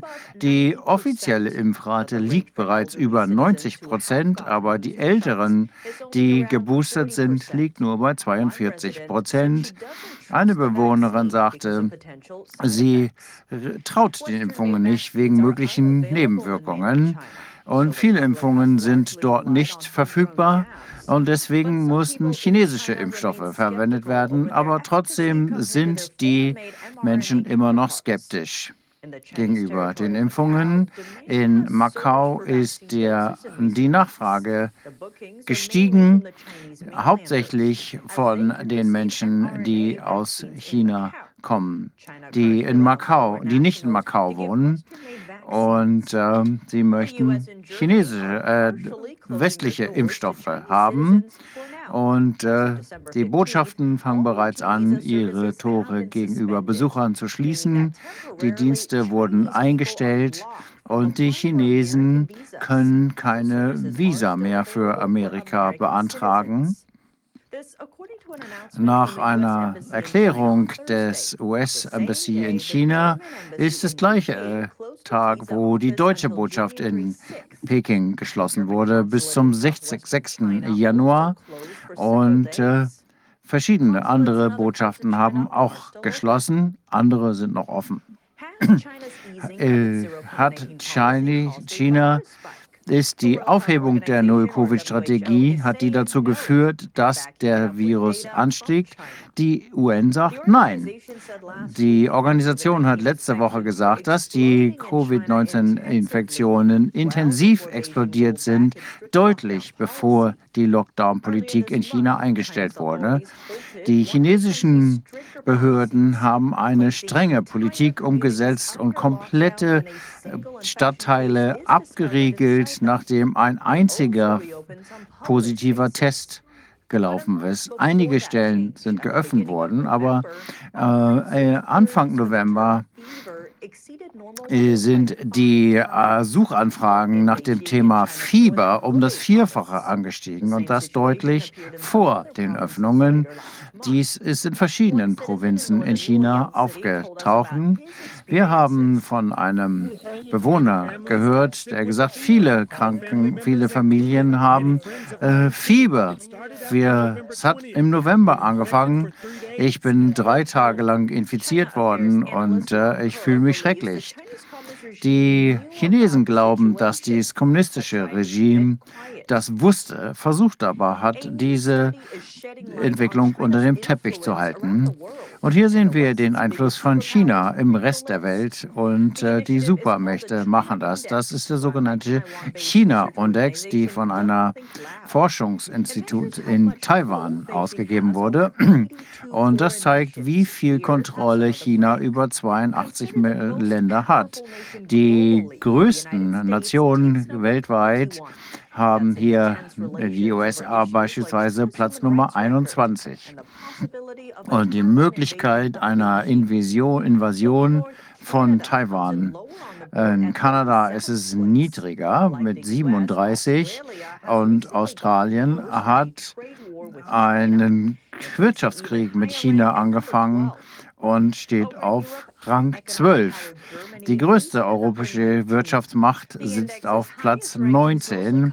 Die höchsten Ränge kommen aus Asien äh, mit Platz 1 äh, Pakistan, Kambodscha und Singapur auf Platz 2 und 3 und Thailand in Platz Nummer 4. Ja, das fühlt Well, that feels, äh, like-. Äh, ist, also wie, wie so eine Wiederholung irgendwie, was man da jetzt gesehen hat aus China. Ich habe mal di direkt eine Frage, wie, wie viele Leute werden denn normalerweise in, also ist das üblich, dass sich in China äh, Leute im Krematorium, äh, also das Tote im Krematorium verbrannt werden oder ist das nicht so eine übliche Bestattungsmethode und warum sind es da so viel mehr jetzt plötzlich? Nein, das ist sehr üblich, dass man äh, in äh, Krematorium verbrennt wird, ja, die, die Knochen. Äh, in China, ich glaube, sogar der einzige äh, Weg, weil die Partei äh, hat im Prinzip nicht erlaubt, Menschen beerdigt werden. Ja? Alle muss krematiert Ja, und die, die kommunistische Partei nimmt keine Rücksicht für äh, zum Beispiel verschiedene religiöse äh, äh, Glaubensrichtungen, die vielleicht andere Meinungen als äh, nur krem- kremieren. Ja? Aber leider in China ist der einzige Weg. So, und äh, einer dieser, ich glaube, das war sogar Fin- Financial Times Journalist, hat einer die Krematorium angerufen und hat mit jemandem dort gesprochen. Und er hat gesagt, normal, normal arbeite die von 8 Uhr bis 3 Uhr. Ja? Und, äh, und, äh, und verbrennt vielleicht nur äh, 5, 6 äh, Körper pro Tag. Und jetzt, jetzt arbeiten die, die letzte Zeit, das sei ungefähr äh, Mitte November, also ja, weit vor die Aufhebung der Lockdown, äh, dann muss er, er, nicht er selber, aber sein Krematorium, arbeitet 24 Stunden um der, ja, rund um die Uhr. Und, äh, und alle, glaube ich, zehn Maschinen in seinem Krematorium, ja, zehn, Verbre zehn Ver äh, Verbrenner, alle, alle zehn läuft 24 Stunden. Und durchschnittlich jede, jede Verbrennung dauert äh, 20 Minuten. Und da kann man, ja, da kann man rechnen. Und da hat er auch gesagt, er meint heute so viel, so wie, wie, wie einfach legen äh, zwei, drei, vier Leiche in den, in den Verbrenner und brennen gleichzeitig. Und einfach nur die Asche äh, an, an der Familienangehörige geben und hat auch sehr viel Ärger verursacht, weil die Familie äh, Angehörige natürlich äh, freut sich nicht, dass man nicht mal weiß, äh, ob die Asche wirklich äh, ja, gehört äh, ja, der Liebe. Wahnsinn. So, ja, ist wahnsinnig, aber es ist wahr, leider. Das ist ähnliche Situation wie damals 2020 in Wuhan. Ja, in Wuhan, äh, sagen wir vom, äh, vom äh, Anfang 2020 Januar bis äh, Ende April, in diese drei Monate, war genauso. Alle äh, Krematorium laufen 24 Stunden runter. Ja, und, aber die offizielle Statistik sagt, bis jetzt ist nur 4700 Menschen insgesamt in alle zwei Jahre äh, in China wegen Corona gestorben. So. Das, also, die sind äh, äh, Weltmeister in Lüge. Und ist es denn jetzt Ja. aber, also ist das jetzt übers ganze Land verteilt im Moment, dieses Phänomen, oder ist das nur an bestimmten Es- Hotspots? Es, Im, Prinzip, Im Prinzip über ganze Land verteilt, aber das heißt nicht, dass jede äh, Quadratkilometer hat die gleiche Situation. Äh, also zum Beispiel, ich, ich habe äh, äh, gehört und auch, auch bestätigt durch meine Bekannte in China, in, in Peking ist der Fall so, in Shanghai, in Nanjing, in Guangzhou, ja, die, diese vier Städten äh, bin ich äh, ziemlich sicher durch meine Kontakte. Und, und die sind alle Megacity. Also Peking hat, äh, glaube ich, äh, 25 Millionen und äh, ungefähr gleich mit äh, Shanghai, ja, Shanghai sogar ein bisschen mehr, äh, 26 Millionen äh, Bewohner und, und äh, Nanjing ein bisschen weniger, vielleicht äh, 18 Millionen und Guangzhou auch 18. Also allein diese vier Städte zusammen ist äh, so etwas äh, 70 Millionen Menschen. Ja? Und äh, äh, also ein, und ich, weil ich habe auch äh, gezweifelt, ob das wirklich so schlimm ist. Ja? Da habe ich zum Beispiel eine Bekanntin angerufen. Sie ist äh, CEO, als Geschäftsführerin für eine, äh, eine Firma, ja, und äh, eine Finanzfirma. Äh, und äh, die haben, sie hatte vielleicht in dieser Finanzfirma äh, äh, 200 Mitarbeiter oder so. Und sie hat zu, äh, zuerst angerufen. Und da habe ich gefragt, oh, hast du heute frei? Da hat sie, dann hat sie gesagt, nein, eigentlich ist Arbeitstag, aber es sinnlos, äh, in, in Arbeit zu fahren. Warum? Ja, weil das Büro ist leer.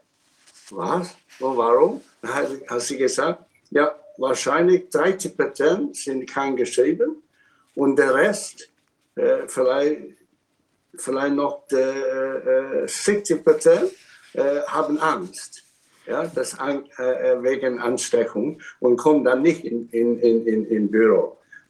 Und, und dann vielleicht nur 10 Prozent kommen über. Also im Prinzip äh, ist äh, kein Sinn.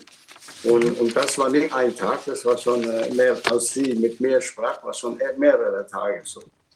Ja, Haben Sie mal, darf ich einmal etwas fragen? Ja. ja Äh, bitte. Ich äh, habe zu Anfang im Februar 2020 habe ich mir die Daten vom chinesischen Center for Disease Control damals angeguckt. Ich wollte mir einfach einen, einen Eindruck machen, äh, wie kann ich das einordnen, die Zahlen, die da genannt werden. Und ich Mhm. fand das sehr, und dann habe ich mir die Provinz Hubei mal angeguckt. Ich kann das, ich habe mir gerade die Folien rausgesucht. Ich will sie gerne noch mal zeigen. Die sind, finde ich, ganz spannend. Aha. Können Sie das sehen jetzt hier? Die Äh, Folie. Ja, ich sehe die Folie, Ja.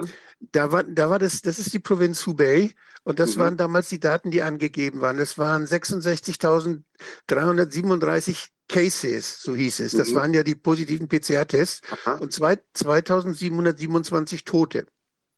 Und dann habe ich mir die Jahre angeguckt, was denn so früher zu erwarten ist. Ich habe also nur die Daten für ganz China gehabt. Wie Mhm. viele Menschen sterben an einer Pneumonie? Mhm. und habe dann äh, in, in, und zwar an einer akuten respiratorischen Erkrankung.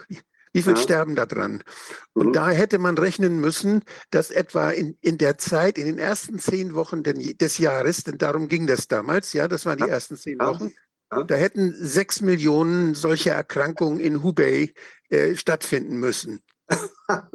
Und davon, wenn man nur ganz konservativ rechnet, die Coronaviren haben ja meistens über 10 Prozent Anteil. Wenn man nur f- ganz konservativ rechnet, hätte man mit 300 300.000 Fällen von Coronavirus-Infektionen in den zehn Wochen rechnen müssen. Das wäre das Normale gewesen.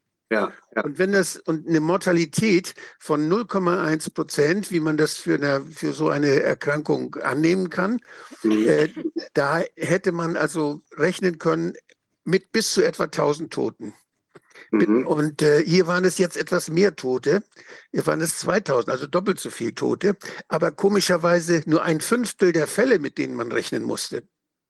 Das passte überhaupt nicht zusammen. Ja, Das waren also viel, viel weniger Fälle, als hätte eigentlich registriert werden müssen. Aber offenbar wurden da ganz viele Tote als Corona-Tote gezählt. Und äh, das ist etwas, wenn ich mir dann die Statistik vom Center for Disease Controllers derzeit angucke, da sieht man hier mal diese, die Spitze des Eisbergs da oben. Da kommt es immer darauf an, wo man jetzt zählt, wo man, welche, welche Erkrankungsfälle man berücksichtigt, um die Mortalität der Erkrankung dann zu bewerten. Wenn ich nur die mir angucke, die zum Arzt gehen, dann habe ich natürlich mehr Schwerkranke dabei, als wenn ich jetzt die gesamte Bevölkerung mit akuten Atemwegserkrankungen mir angucke. Mhm. Wenn ich Mhm. mir auch nur die angucke, die auf der Intensivstation sind, da werden noch mehr davon sterben. Das heißt, die Mortalität hängt davon ab, was ich beobachte. Wenn ich die, Absolut. Gesamtbef die Gesamtbevölkerung beobachte, habe ich einen anderen Wert. Und dann sehen Sie da diese Tabelle. Das ist die Tabelle, die damals vom Center for Disease Control China äh, Mhm. veröffentlicht wurde. Und da Mhm. sehen Sie in Hubei, sehen Sie diese wahnsinnig vielen 2700 Toten plötzlich, während in allen anderen Provinzen kaum was los ist. Da Ja. ist in Henan, Henan sind 21, das ist das zweite das ist das zweite, äh, aber es ist ja nicht mal ein, ein Zehntel, ein Hundertstel davon. Und ähm, von daher, äh, das passte nicht. Die Mortalität einer und derselben Erkrankung kann nicht mal 4% sein und mal gegen, gegen 0,0 so und so viel. Also das passte alles überhaupt nicht zusammen. Von Mhm. daher habe ich das Ganze als einen, einen systematischen, einen systemischen Fehler, einen Bias gesehen und nicht Mhm. als irgendwelche verwertbaren Daten. Das war für mich damals die Situation.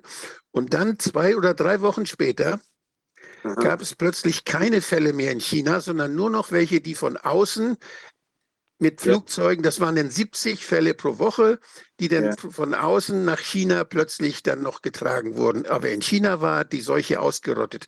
Alles, das, sowas gibt's alles gar nicht. Ich musste lachen, als ich das sah, weil ich das, das, das ist so an den Fingern, äh, also so aus, das ist so, ja, erfunden, dass Mhm. es, äh, dass es schon fast komisch ist. Also ich fand es damals völlig unglaubwürdig. Ja, äh, das ist eigentlich normal in China. Ja?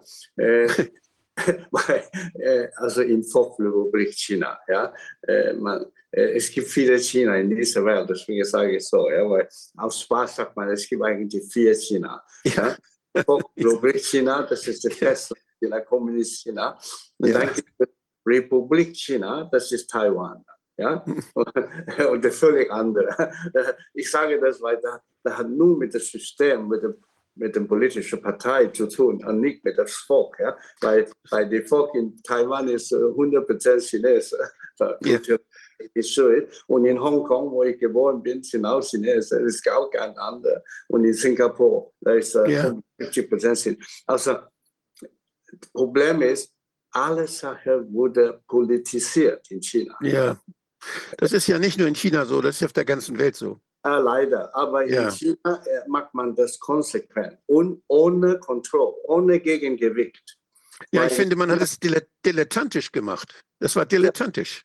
Ja, äh, weil es gibt keine Opposition. Das ist ein Parteisystem. Die Mhm. können liegen, wie die wollen. Ja? Und, und das Volk hat keine, keine Recht, um, um, um äh, in Frage zu stellen, was die Regierung sagt. Ja? Äh, Die haben nur den Pflicht, loyal gegen die Partei zu sein. Und äh, äh, also Statistik in China ist pur Werkzeug für politische Zwecke. Nichts anderes. Okay. Okay, lohnt, lohnt sich also nicht anzugucken. Es ist besser, man spricht mit Menschen, die dort leben, ja. Ja, ja, ja. ja. ja. Und das so ist das, eigentlich ist es schwierig, eine Wissenschaftler zu sein in China. Eine, eine Wissenschaftler zu sein. Sehr Ja. schwierig. Also ich, Okay, ähm, ich habe noch eine Frage. Ich hatte das jetzt so verstanden. Sie sind ja im Moment, weil Sie ja quasi Exil-Chinese sind, Sie reisen jetzt gar nicht nach China. Sie sind da gar nicht in der letzten Zeit gewesen. Das heißt, die Informationen, die Sie jetzt haben, die, äh, die bekommen Sie eben von Freunden, Verwandten, äh, anderen Kontakten, die, Ja. die Sie also im Ja. Prinzip vor Ort, Genau, aber genau, unter der genau. Hand im Prinzip.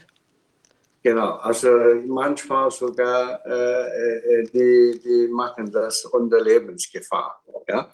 Weil, wie ich vom Anfang an sagte, äh, viele Sachen ist aus Stadtgeheimnis gestempelt. Ja? Und also der echte, der echte statistische Daten sind alle Stadtgeheimnis. Ja? Und Das, kann, das, macht, das macht ja nichts. Wenn die sowieso nicht richtig sind, können Sie die gerne geheim halten. Das ist kein Problem. Nein, nein, nein, nein, also nicht die staatliche Statistik, sondern die, die wirkliche, die wahre Statistik. Das ist Hm. geheim. Ja? Okay. So zum Beispiel, wenn, wenn, wenn die Statistik sagt, äh, äh, äh, 300 Menschen gestorben, aber in Wirklichkeit ist es 30.000. Diese 30.000 ist dann äh, Stadtgeheimnis. Ja. Okay. Leider, leider, es ist so. Und äh, so unsere Informationsquelle ist äh, äh, also einfach verschiedene Individuen in China, die, die, die Gefühl für Gerechtigkeit und Mut, ja, äh, der Wahrheit äh, zu sagen, Mut, Mut äh, den, also die, die nicht von Angst äh, wegen Repressalien in China äh, leiden. Äh, und die, die, die sind die beste äh, Quelle. Und natürlich meine persönlichen Freunde, ja, weil wir sind Freunde, dann weiß ich, die lügen nicht. Die haben keine Grund an mir zu lügen. Also äh, vor, vor, vor zwei Jahren, glaube ich, kann ich sehr gut erinnern, einer meiner Freunde hat mir angerufen und äh, sie war also eine Frau. Und äh, sie war so geärgert, sie sagt, in meiner Stadt ja, hat die Behörde gesagt, es, äh, ich kann nicht mehr erinnern, genaue Zahl. Ja. Äh, damals in der Stadt war 35 äh, äh, infizierte Corona-Fälle. Ja. Und da sagte sie, in meiner Firma, meine Verwandte und alle meine Bekannte und Freunde, ja, war schon 15. ich kann nicht glauben, also von meiner Bekanntschaft gerade ist schon 15 erkannt, ja. Und dann sagt die Behörde, die ganze Stadt, eine 12 Millionen Stadt, ja, ist nur 35 infiziert. Also das ist Wahnsinn. Ja. Die. Frage, die Frage ist ja auch, ob das dann, ob bei diesen 15 Fällen, ob der nur der PCR-Test positiv ist und was das dann wirklich war, das bleibt ja dann immer noch offen. Denn Ja. ähm, die, das ist ja in Deutschland genau das Gleiche, dass die Menschen eben diese komischen Tests benutzen und dann sagen, ich habe Covid, was völliger Quatsch ist. Das, das sagt, das ist ja nicht geeignet, dieser Test, sowas auszusagen.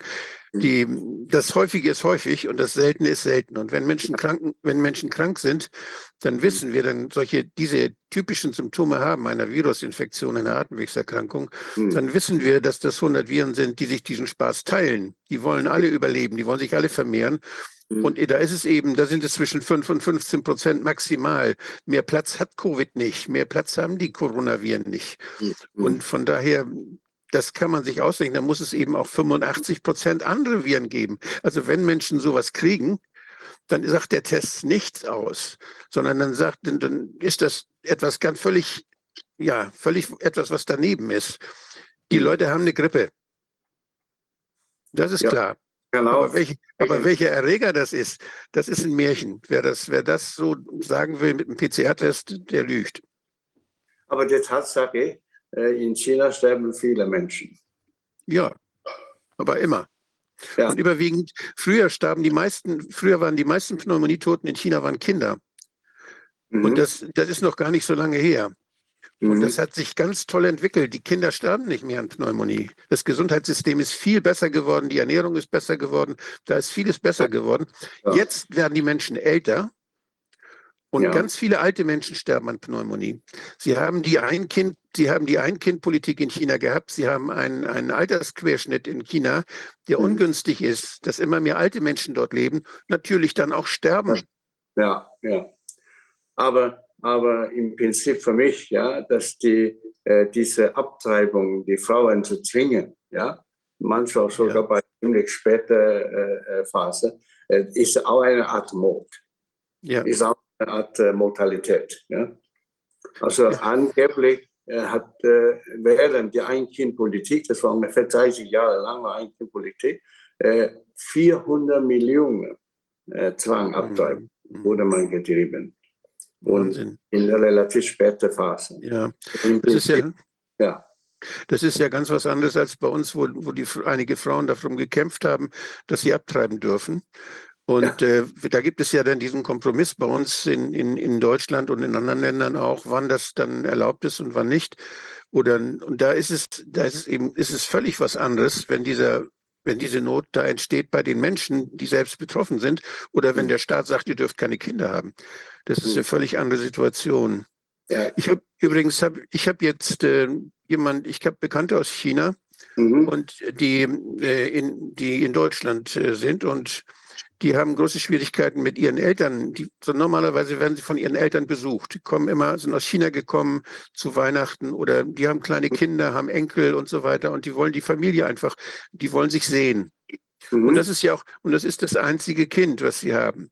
Ja. Und, diese El und diese Eltern sind jetzt auch alt, aber die würden gerne kommen und die dürfen nicht mehr kommen. Ist das jetzt überall so?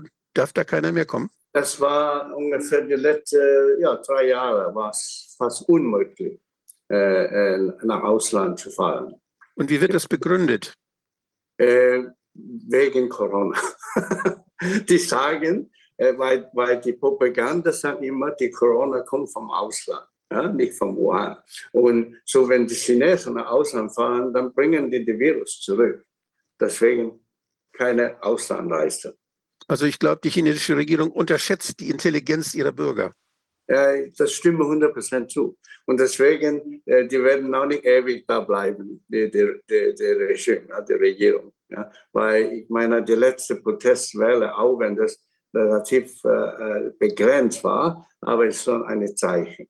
Es ist ein Zeichen, dass die Leute einfach nicht betrogen lassen. Ja.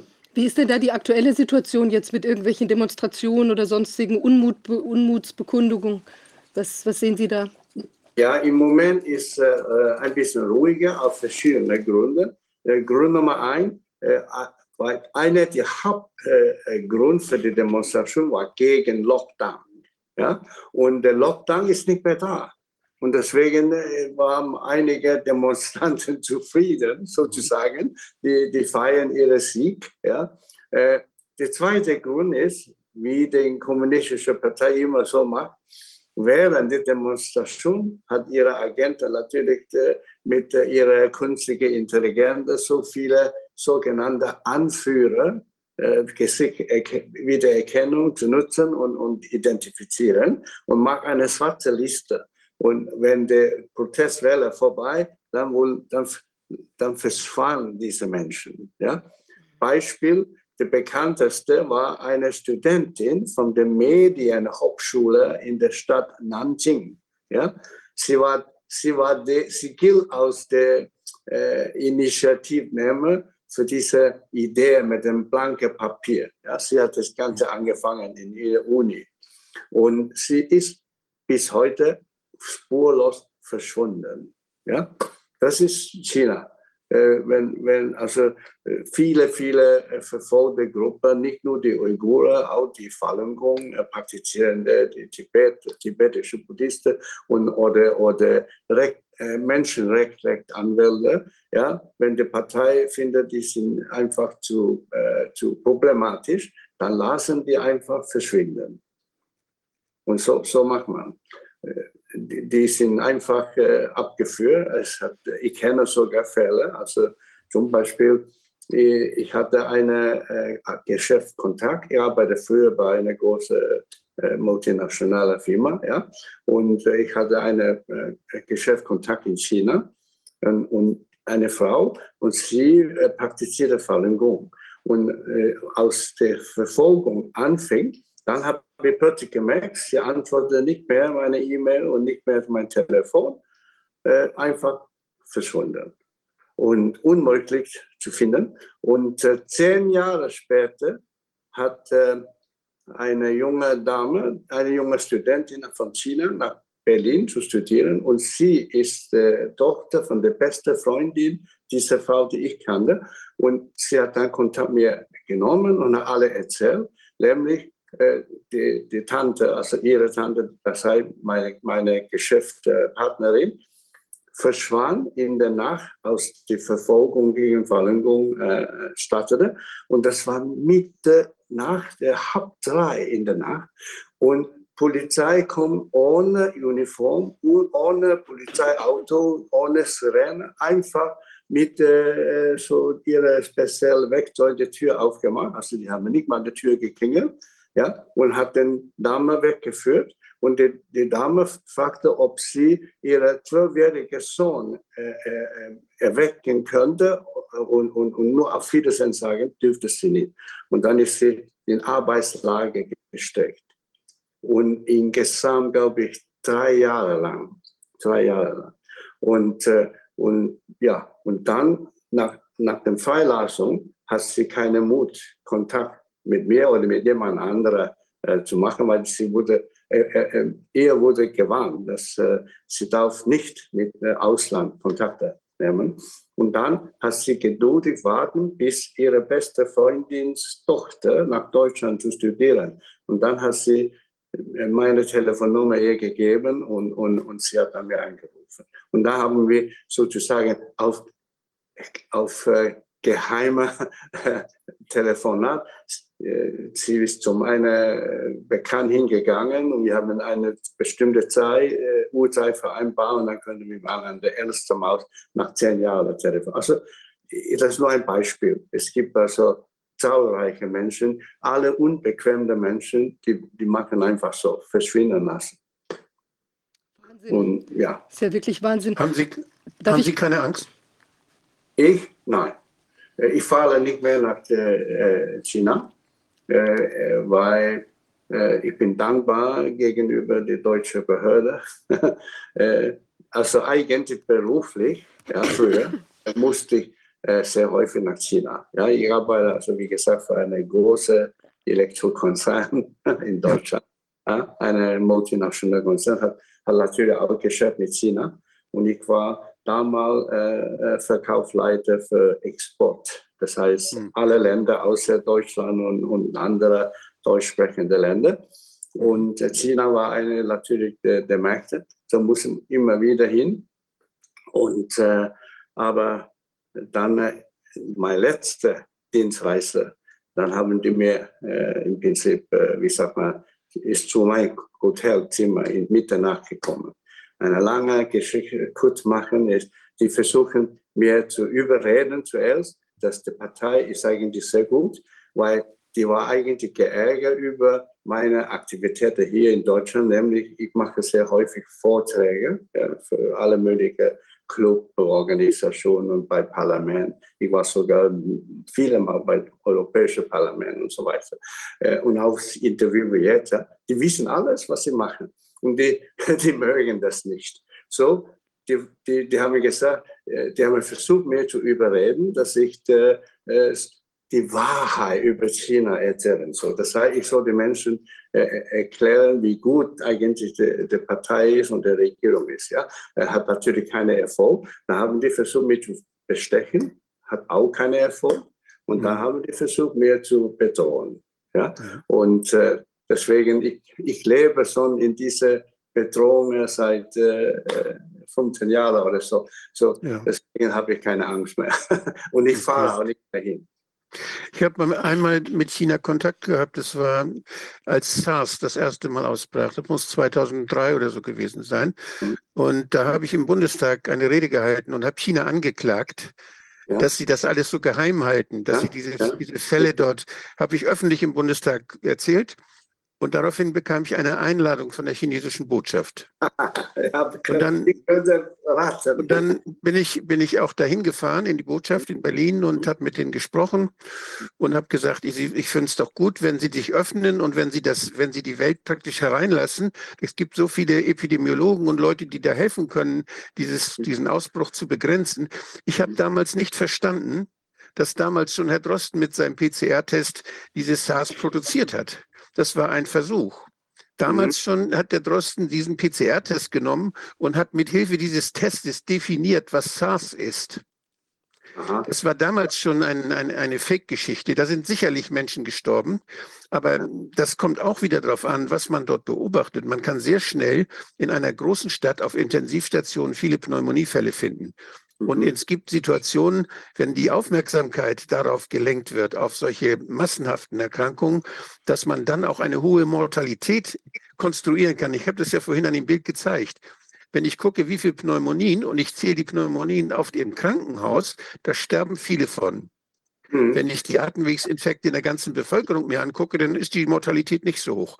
Das war ja auch in dieser Statistik so schön zu sehen, die dort vom CDC war. Mhm. Das heißt, auch damals schon wird das eine Konstruktion gewesen sein, wo der PCR-Test eine große Rolle gespielt hat. Denn erst hat man ja gedacht, das sind alle möglichen bakteriellen Infektionen oder man wusste erst nicht, was für ein Erreger, bis Mhm. dann Herr Drosten mit dem PCR-Test kam und sagte, das ist es. Und dann haben die sich darauf geeinigt. Und wenn man keinen PCR-Test mehr macht, dann ist die Seuche vorbei. Und so war die Seuche auch da ganz schnell vorbei. Aber das ist eine sehr, also es ist, es ist eine sehr, sehr windige Geschichte. Dass ich würde mich freuen, wenn das mal wirklich aufgeklärt würde und wenn da alle Daten, die da zur Verfügung stehen, auch epidemiologische Daten, wenn man die hätte. Ich würde es, denn dieses, diese Geschichte von SARS-1, die ist mir schon unglaubwürdig. Das ist mir schon, ja, ist, glaube ich nicht. Und auch die Haltung, als ich dann da eingeladen wurde in die Botschaft, die Haltung, wie man, wie man mit diesem Problem umging, das war auch mehr so eine Art Neugierde, um mal herauszufinden, was die Welt wohl so von China denkt und weshalb.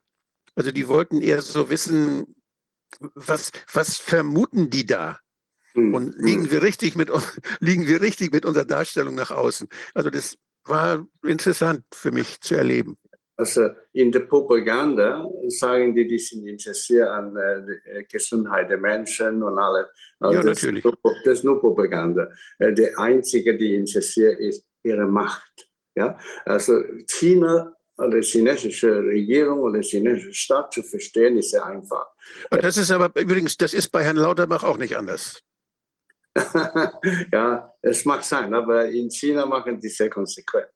Und, und äh, hemmungslos. Ja, vielleicht, äh, wie gesagt, äh, ich meine, äh, Betrüger gibt es überall in der ganzen Welt.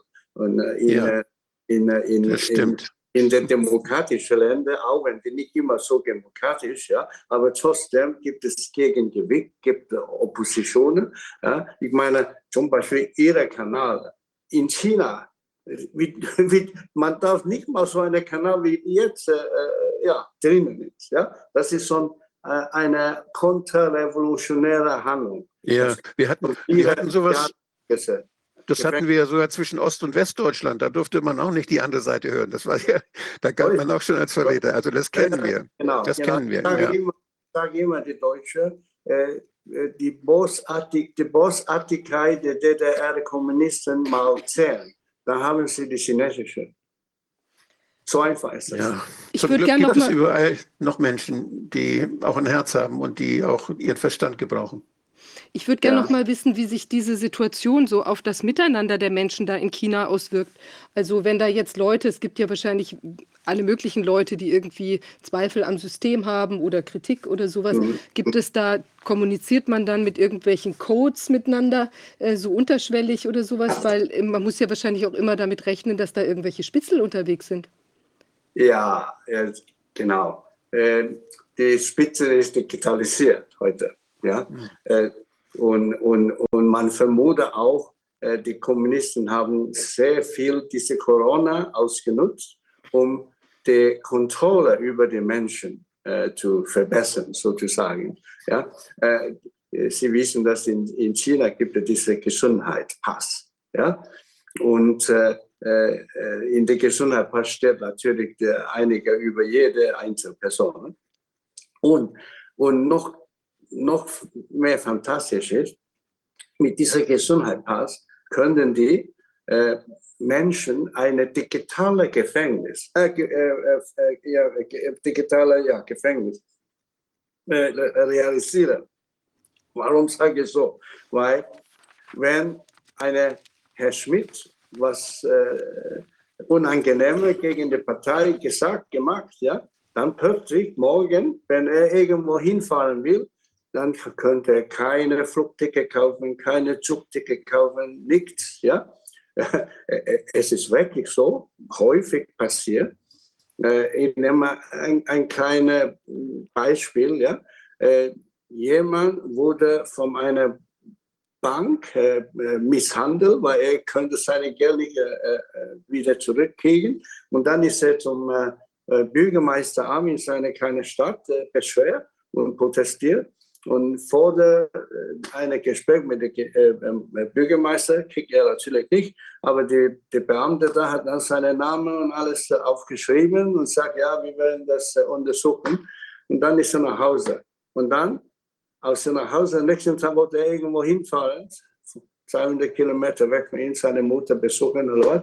Und da hat er festgestellt, als sie, als er wahrscheinlich mit Internet ein Ticket kaufen will, und dann sagt das System, leider, sie, sie haben eine rote äh, Farbe bei ihrer Gesundheitspass, also sie dürfen nicht reisen.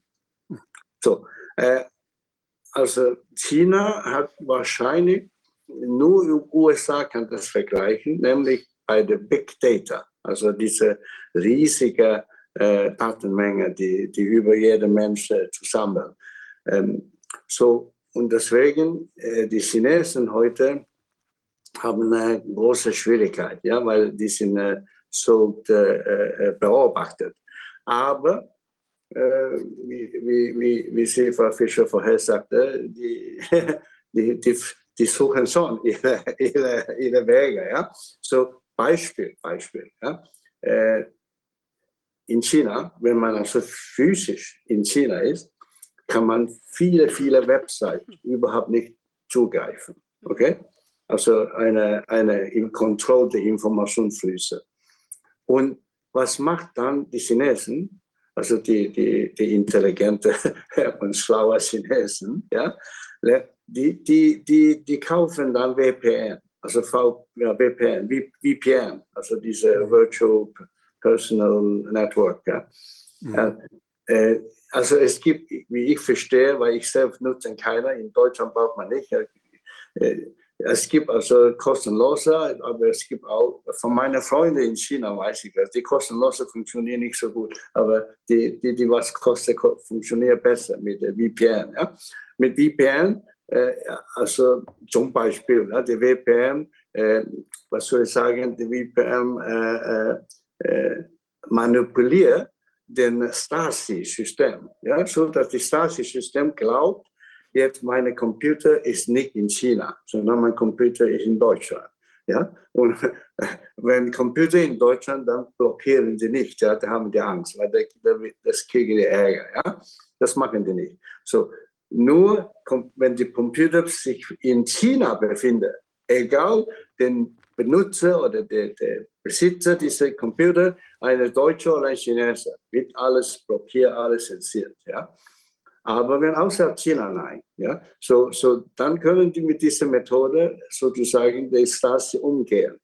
Und zum Beispiel, zum Beispiel meine Kontakte, die sprechen mit mir mit dieser VPN-Technologie, äh, ja, und äh, die sprechen ziemlich offen, ja, und, äh, und, und die haben auch mir gebeten, wenn ich Zeit habe, äh, Informationen auch äh, an die schicken, die, die wenn ich glaube, so eine Information kriegen die nicht ja, in, in China, dann schicke ich das. So, ja, und äh, es ist, jede solche Information könnte ein Funk für eine große Balance in die Zukunft sein. Also ich glaube, wenn ich jetzt, wenn ich jetzt die chinesische kommunistische Partei wäre und Angst hätte vor sowas, dann würde ich VPN verkaufen. Dann würde ich, würde ich selber versuchen, diese, diesen Mechanismus würde ich selber versuchen in die Hand zu kriegen. Und deshalb, ich vertraue, ich vertraue diesen Firmen, die VPN verkaufen, wo man das kriegen kann, vertraue ich überhaupt nicht. Denn wer das hat, der weiß genau, wer sich verstecken will. Ja, das, das da muss man, muss man mit rechnen. Ja, das machen die auch. Äh, Beispiel äh, ähm, äh, WhatsApp ja? Äh, und Signal, alle diese äh, Apps in China ist verboten. Ja? Äh, aber es gibt Chinesen, die trotzdem, ja, es gibt also Chinesen, die sogar mit mir über äh, WhatsApp zum Beispiel mhm. telefonieren können. Ja? Äh, nur, dann müssen die zuerst nach Ausland fahren, weil in China ja. kann man nicht herunterladen. Geht nicht, funktioniert nicht. Aber wenn, wenn Sie äh, Ihre, Ihre, ihre äh, Apple iPhone ja, mit nach Deutschland kommen, zum Beispiel, und hier in mhm. Deutschland ist alles okay herunterladen. Und dann mhm. zurück nach China funktioniert trotzdem. Mhm. So, deswegen will die KP China auch äh, das, äh, wie heißt es, diese Verschlüsselung äh, knackt. Ja. ja? Ah, ja. Und deswegen äh, viele vorsichtige Chinesen nutzen heute nicht mehr äh, äh, WhatsApp. Warum? Weil WhatsApp gehört Facebook. Und mhm. Zuckerberg ja, der, der, ja. der, ja, der Nummer eins von Facebook, er ist ständig in Verhandlungen mit den Parteien in China. Weil, weil Facebook überhaupt, Facebook und WhatsApp sind verboten in China und er will, dass Facebook in den chinesischen Markt äh, äh, reingehen kann. Ja? Aber dann, wie, wie von Erfahrung wissen wir, die Kommunisten in China, die stellen dann Bedingungen. Zum Beispiel, mhm. okay, du darfst äh, Facebook in China äh, einführen, aber Nummer eins, du, du, musst eine chinesische Facebook machen, das ist eine Facebook, die man äh, ähm, Informationen filtrieren kann. Nummer zwei, du musst den WhatsApp-Schlüssel mir geben. Ja? Weil der mhm. Schlüssel mhm. das Wichtigste. Wenn man den Schlüssel hat, kann man dann diese Verschlüsselung wieder äh, knacken. So deswegen viele äh, äh, ähm, Menschenrechtler und, und, und, und, Dissidenten von China, die nutzen keine WhatsApp mehr. Ja, weil die haben Angst, weil, weil ja, irgendwann sagt Zuckerberg, okay, wenn ich x Milliarden, ja, ja so, so, so, sie haben recht, das ist so, das funktioniert. Die, die versuchen, äh, ausländische äh, Eigentümer kaufen oder die kaufen sogar die ganze App und, und, und, und manipulieren mm. die ganze. Das ist richtig. Das, die Gefahr ist sehr Das ist das. Es wird zeigt so deutlich, wir sind in einem Krieg, aber in dem Krieg wird weniger geschossen, sondern da wird einfach manipuliert. Und dadurch werden die, wird, versucht Absolut. man, die Interessen der Menschen auf seine Seite zu kriegen und äh, versucht man, sie zu beherrschen. Mit Manipulation über die Medien, mit Manipulation Absolut, über Datensammlungen. absolut, absolut. Das ist der Krieg, in dem wir gerade sind. Wir sind absolut 100 Prozent. Also äh, in, äh, von China-Seite, die kommunistische Partei hat schon 73 Jahre diesen Krieg geführt. Die nennen das äh, Unrestricted Warfare. Ja? Es gibt sogar ein Buch geschrieben von zwei hohen chinesischen Militär. Äh, 99 wurde dieses Buch veröffentlicht. Unrestricted Warfare, also unbegrenzte Kriegsführung. Ja? Und Gibt es das auf Englisch? Gibt es das auf Englisch? Absolut, gibt. Sie können ja. im Internet suchen. In Englisch heißt Unrestricted Warfare. Mhm. Und es basiert auf einer uralten Strategie. Ja, es gab eine Strategie mit dem Namen Sun Tzu. Die lebte 2000, vor 2500 Jahren, also 500 Jahre vor Christus, lebte er in China, war eine große Strategie. Und eine seiner Strategien heißt, es ist gut, einen Krieg zu gewinnen, aber es ist viel besser, ohne Krieg zu gewinnen. Ja, sehr gut. Ja. haben die, haben die, hat, die Kommunisten in China ganz gut äh, Ja. Wie blöd, wie blöd müssen die Amerikaner sein? Ne? Ja, aber nicht nur Amerikaner, Deutsche auch. ja. Deutschland ist sehr, sehr, sehr infiltriert von den chinesischen Kommunisten. Sehr viel infiltriert. Ich habe in dem Aber das ist ein anderes Thema. wir haben hier noch eine, gekauft. Entschuldigung, ja. wir haben hier noch eine Frage aus dem Publikum und zwar, warum chinesische Polizei in Europa tätig ist. Haben Sie da Informationen, dass die da Ja. aktiv sind? Ja, ja. Also es gibt äh, zwei Typen Tätigkeit. Zuerst hat der Italiener eine, eine schlechte Beispiel angefangen. Ja? Äh, das war schon vor Corona-Zeit. Ich vermute vielleicht äh, vor sieben, sechs, sieben Jahren. Äh, in einem Gebiet in Italien heißt Lambodai. Ja?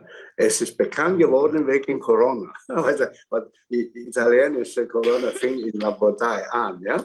Und, und in, in diesem Gebiet Lambodai gibt es sehr viele äh, sehr bekannte italienische Textilindustrie. Ja? Von Armani und Ja. Perotti und so weiter. Und, und bei dieser äh, äh, Textilindustrie arbeiten sehr viele Chinesen. So, in diesem Gebiet allein, Lambodai, wohnen, leben 40.000 Chinesen. Ja?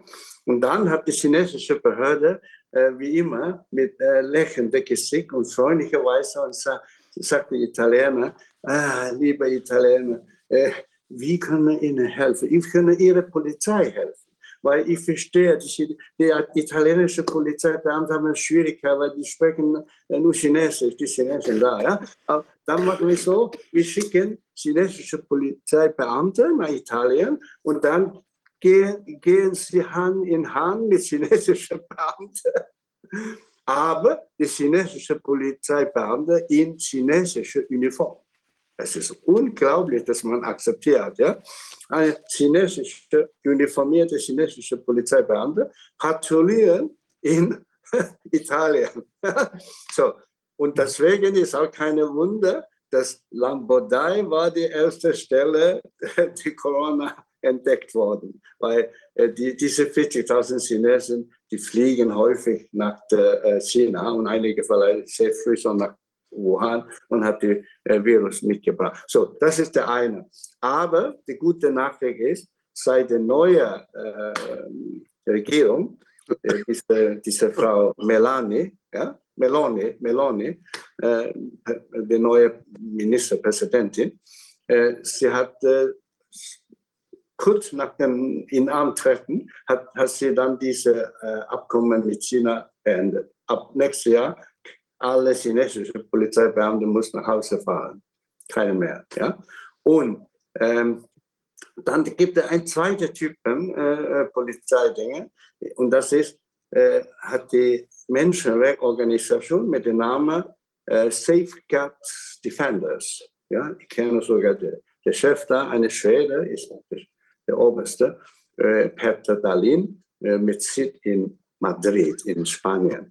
Und diese Menschenrechtsorganisation hat zuerst entdeckt, das chinesische Polizeibehörde haben Geheimunterabteilungen in ganzer Welt errichtet. Ja? Mindestens 50 Länder in der Welt. Ja? Also was die entdecken, ist 50 Länder, wahrscheinlich mehr. Ja? Und auch in Deutschland. In Deutschland war ich in Frankfurt. Ja? Und die sind geheim, das heißt, die, die haben keine Schild und steht äh, chinesische Polizei unter Abteilung Deutschland. Ja? So steht er nicht, sondern äh, es, ist, es heißt äh, mh, Service Center. Ja? Äh, Service Center für äh, Polizeiwesen oder so, ja, in, wenn man direkt in vom Chinesischen übersetzt. Und offiziell sagen die, oh, die sind da, um Chinesen zum Beispiel wohnhaft in Deutschland äh, zu helfen, äh, wenn die zum Beispiel ihre Führerschein erneuern, ihre Pass erneuern, dann müssen die nicht nach China fahren, die können ihre Führerschein in Frankfurt abgeben. Ja? Aber man hat dann diese Safeguard Defenders dann entdeckt. Das, das ist nicht nur sowas harmloser, die machen. Die kriegen sogar Anweisungen von China und sagen, den und den Chines bitte verhaften und mit allen Mitteln ihn zurück nach China zu bringen. Und die, die, was die machen ist, die, die haben diesen Mensch identifiziert. Die, normal, bis jetzt ist nur Chinese, aber wahrscheinlich nicht äh, begrenzt an Chinesen. So, die haben die, den Mensch gefunden und dann haben die, der Mensch gesagt, zuerst haben die, so bitte, bevor wir irgendeine Gewalt nutzen, fahren Sie selbst zurück nach China. Ja? Und wenn er nicht macht, dann kommt der nächste Schritt. Ja, wenn du, wenn du nicht hinfahren, dann kriegst deine Kinder, deine Eltern oder was, ja, in China Probleme. Ja? Und die meisten äh, kapitulieren und fährt zurück. Ja? Andere vielleicht verweigert bis zum letzten und dann hat sogar passiert, die wurde entführt. Und das wurde entdeckt. Es war eine ein große, große Sache. Vor, vielleicht vor drei Monaten zuerst wurde das äh, entdeckt worden. Und äh, Holland äh, hat schon äh, diese äh, Polizeistation oder Unterstation der chinesischen Polizei schon äh, ähm, ge geschlossen und hat gefordert, hat gefordert, die Chinesen muss sofort das schließen. Ähm, in Deutschland sagt man, man ist dabei zu untersuchen. Ich, ähm, wir, wir, haben noch eine Zuschauerfrage und zwar, es gab in diesem Filmbeitrag, den, den Sie, was wir gesehen hatten, da gab es ja so ein mathematisches Modell und von einer ähm, Entität IM, IHME ähm, und das soll von, von der Bill und Melinda Gates Foundation gegründet worden sein. Ist das richtig? Wissen Sie von dazu was gegründet? Von der Von Bill, von Bill Melinda Gates Foundation, also von der Gates Stiftung. Ähm, Das kenne ich nicht. Mhm. Das weiß ich nicht. Das weiß ich nicht. Kann ich nicht sagen, leider. Okay, da müssten wir vielleicht das nochmal überprüfen. Wir haben jetzt Ja, noch, äh, es, ist, es gab ja noch zwei Videos, die Sie zeigen wollten und kommentieren wollten. Vielleicht zeigen wir die mal ganz kurz. Okay, wenn Sie noch Zeit haben. Ja, wir haben noch ein bisschen Zeit. Der nächste Gast ist zwar schon da, aber wir sind nicht stark in Verzug. Insofern denke ich, Okay. äh, wäre das auf jeden Fall noch ganz interessant. Okay. On the public health front, China's COVID 19 outbreak is getting more severe. Numbers of people exposed to the infection is skyrocketing. schlimmer. Das medizinische äh, System ächzt unter der Belastung.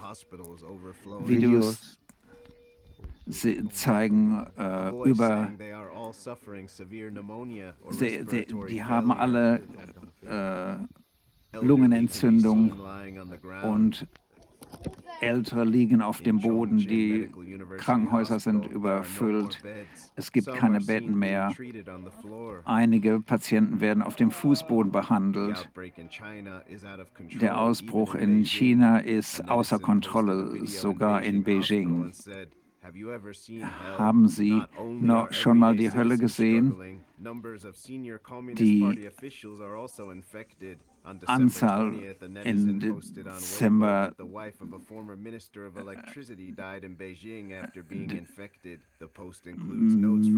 Ministerbeamte sind auch infiziert. Da war kein, es gab überall Leichen, es war kein Platz, um überhaupt zu stehen.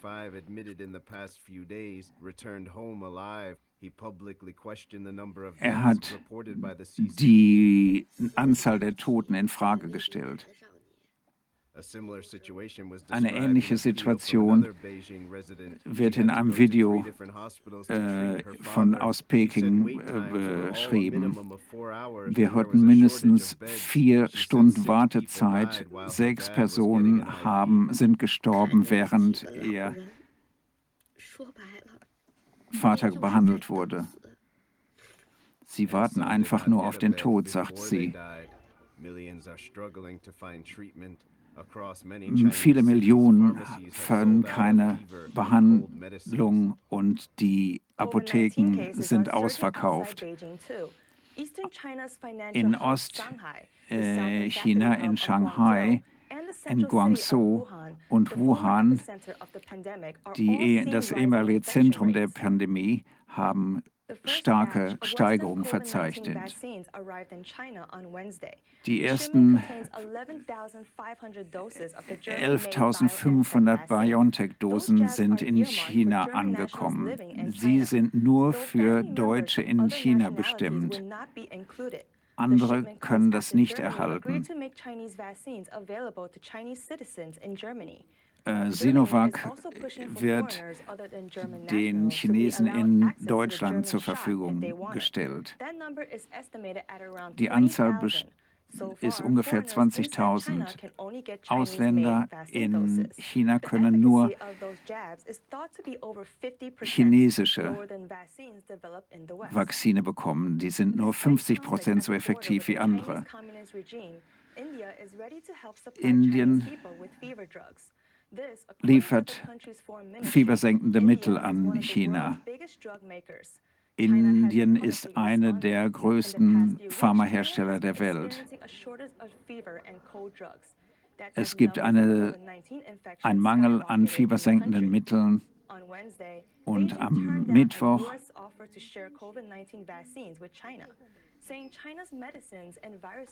wurde beantragt, mehr an 100 geheime Polizeistationen wurden in Ländern entdeckt. Die meisten.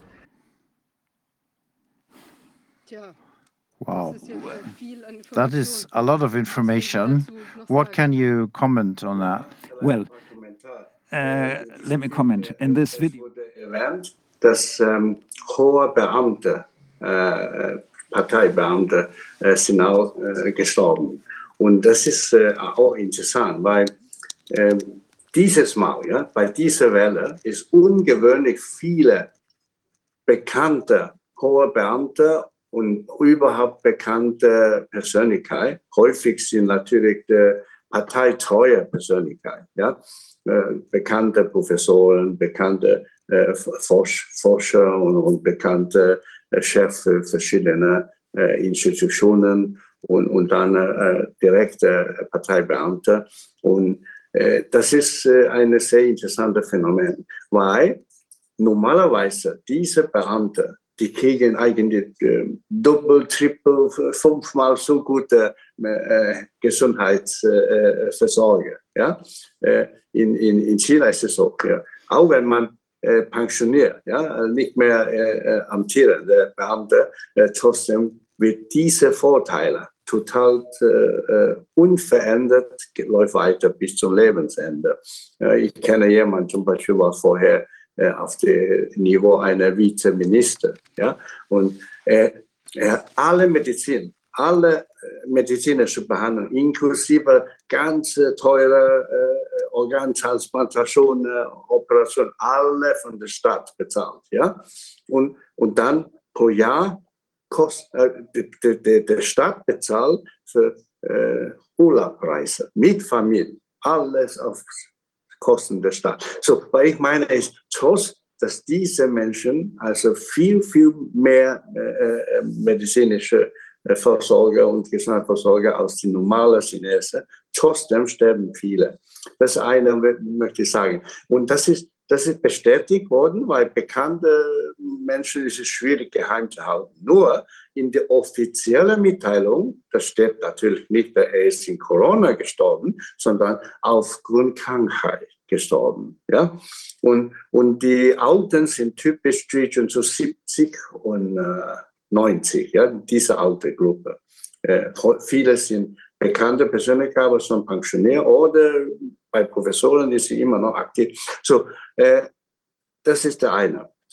Das ist also scheinbar äh, absolute Tatsache, dass äh, viele gestorben.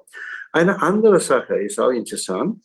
Äh, man vermutet, es ist vielleicht eine neue Variante, weil wenn Omikron ist, es ist doch bekannt bei Omikron, äh, der Omikron-Virus greift nur die, die obere, obere Luftwege an und nicht die Lungen. Ne? Aber äh, Berichte sagen, dass äh, viele Menschen und auch junge Leute äh, kriegen ähm, Angriffe in die Lungen. Äh, die nennen das in Chinesisch äh, weiße Lungen. Ja, ich bin keine Mediziner, aber ich verstehe so, bei einem Röntgenbild oder so, ja, das, das, die, die, diese, äh, ein Teil der Lungen sieht weiß aus, ja, diese, diese angegriffene Teil. Und, und der weiße äh, Bereich wird immer größer und dann, und dann starb der Mensch. Ja. Äh, das ist auch interessant, weil zuerst hat alle geglaubt, das ist Omikron. Omikron kann sehr schnell verbreitet, aber Omikron hat eigentlich sehr wenig tote Fälle geführt. Ja, und auch greift nicht die Lungen an, aber in diese, dieses Mal scheint anders. So, deswegen große Spekulation, dass äh, neue Variante entstanden ist. Welche Medikamente kriegen die? Oh, weiß ich nicht, ehrlich gesagt. Ich weiß nur, dass äh, die in der Apotheke ist keine mehr äh, äh, Medizin gegen Fieber Medizin gegen, ähm, äh, wie heißt es, Husten und alle, die sind alle ausverkauft. Ähm, es könnte, ich habe auch einen Bericht gelesen, die, die kaufen jetzt von Amerika, glaube ich. Wie heißt diese Event? Fing mit, de, mit dem Buchstaben I an. Ivermectin. Ivermectin. Ja, Ivermectin. Ivermectin. Genau, genau. Das macht das nicht. Ja. Kriegen die antivirale, kriegen die antivirale Medikamente? Äh, weiß ich nicht, muss ich sagen. Das wäre enorm wichtig zu wissen. Aha. Aber könnte Okay. es auch sein, dass das vielleicht auch teilweise, sagen wir mal, Impfopfer sind? Also wir haben ja auch das Phänomen, dass die Leute dann äh, vielleicht teilweise stärker reagieren. Dieses, dieses, äh, wie, wie nannte sich das noch? AD, Reaktion. genau, dieses ADE oder was immer, dieses äh, extremere Reaktion. Oder dass es vielleicht auch Leute sind, die eben plötzlich und unerwartet versterben und die dann auch dazu gerechnet werden. Ist sowas auch vorstellbar? Ja, das, also alles ist vorstellbar in China, weil wie man rechnet, äh, Corona-Tote ändern wir von Zeit zu Zeit.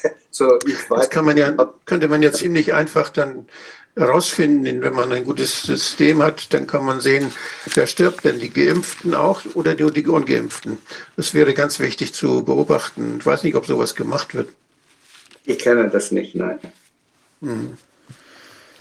Ja, ähm, wir haben jetzt äh, im Anschluss gleich einen Gast, auch ein Chinese, der jetzt woanders Oh. lebt, der uns vielleicht auch von ist Wissenschaftler und kann uns vielleicht da noch mal ein bisschen mehr unter gerade diesem Aspekt vielleicht noch ein bisschen Input äh, geben. Da bin ich also sehr Ja. gespannt. Sie können auch gern doch äh, natürlich dabei bleiben, sich's anschauen. Vielleicht haben Sie auch noch Ja. eine Bemerkung.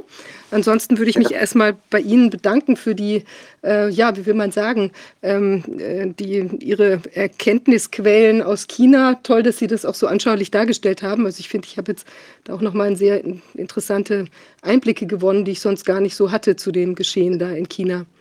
Toll. Also Ja. vielen Dank Ja. Ihnen erstmal. Danke. Jo, vielen Dank. Ja, danke sehr. Danke sehr für Ihre Interesse. Herzlichen Dank. Ja, das war der Herr N., der äh, bei Epoch Times Geschäftsführer ist und jetzt uns hier sozusagen ein äh, bisschen was, einen kleinen Einblick, ein Licht geworfen hat in die Blackbox China. Jetzt äh, begrüßen wir den nächsten ähm, äh, chinesischen Gast. Das ist Dr. Äh, Sinhang Li. Um, gonna switch to English. Yeah, thank you.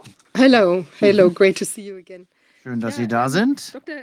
Dr. äh, Sinhan. Lee ist and ein Pathologe und Direktor ähm, des Milford Molecular Diagnostics Laboratory. Und er arbeitet im Schwerpunkt der Sanger-Sequenzierungsdiagnose humaner Paloma-Viren und anderen sexuell übertragbaren Krankheiten, Borreliose, Spirocheen, SARS-CoV-2-Infektionen.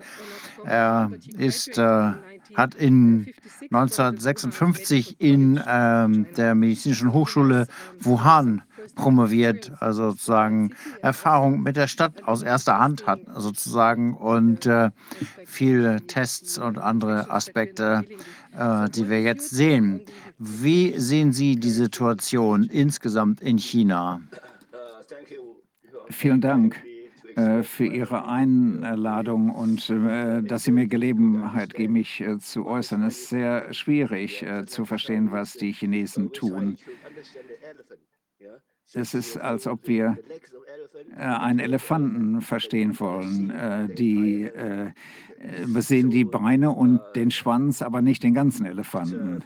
Äh, Das heißt, die Komplikation in der chinesischen äh, Entscheidung äh, ist komplex, ist ähm, gemischt mit Geld, Paranoia und Macht. Und manchmal ein Faktor ist, gibt es einen Faktor, der wichtiger ist als ein anderer.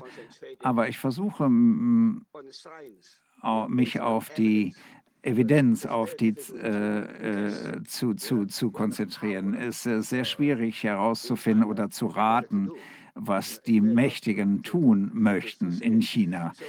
Ähm, das, was wichtig ist, ist, dass in China in der gegenwärtigen Situation, äh, wenn wir das betrachten, müssen wir in der Geschichte zurückgehen. 2003. Ähm, äh, lassen Sie mich hier mal eben nachschauen. Wo haben wir das hier? Wenn wir uns äh, 2003 ansehen, äh, SARS oder Covid-1, äh, äh, damals der erste Fall auf SARS-1 wurde von Guangzhou zu äh, Hongkong äh, übertragen. Ein äh, Medizinprofessor übertrug ihn und er starb tatsächlich. Und damals äh, war der Ausbruch von Covid-1 hat nur äh, etwas mehr als 8000 berichtete Fälle geführt und 774 Tote. Und das war 7 Prozent. Und das ist, der Ausbruch äh, wurde beendet, bevor eine Impfung äh, zur Verfügung stand und bevor äh, Varianten äh, sich entwickeln konnten, äh, die besorgniserregend waren. Das heißt, ich glaube, wissenschaftlich gesehen gab es einen Unterschied, einen großen Unterschied zwischen den beiden Ausbrüchen. Äh, der erste 2003 und der zweite äh, in 2020. Ähm, und in 2003 ähm,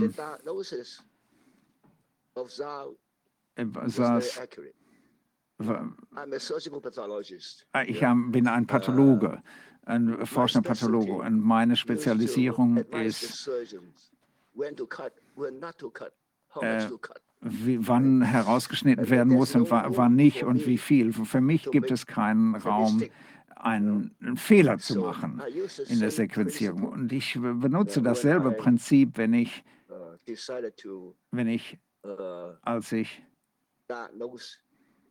als ich äh, anfing, äh, Infektionskrankheiten zu analysieren, äh, analysieren. SARS-CoV-2 und das Beste, der, der, der, der, der, genaueste Way ist durch äh, Sanger-Sequenzierung. Und no, niemand, weil mit Sanger-Sequenzierung können, können wir die Sequenzierung des Gens sehen. Wir haben 400 Sequenzen des Virus, den wir, den wir auf dem, den, den wir sehen können. Und das gibt keine Frage, dass das, dass das richtig ist. In 2003 äh, in, in China, in äh, Deutschland und in den Vereinigten Staaten haben sie alle Sequenzierung benutzt. SARS-CoV-1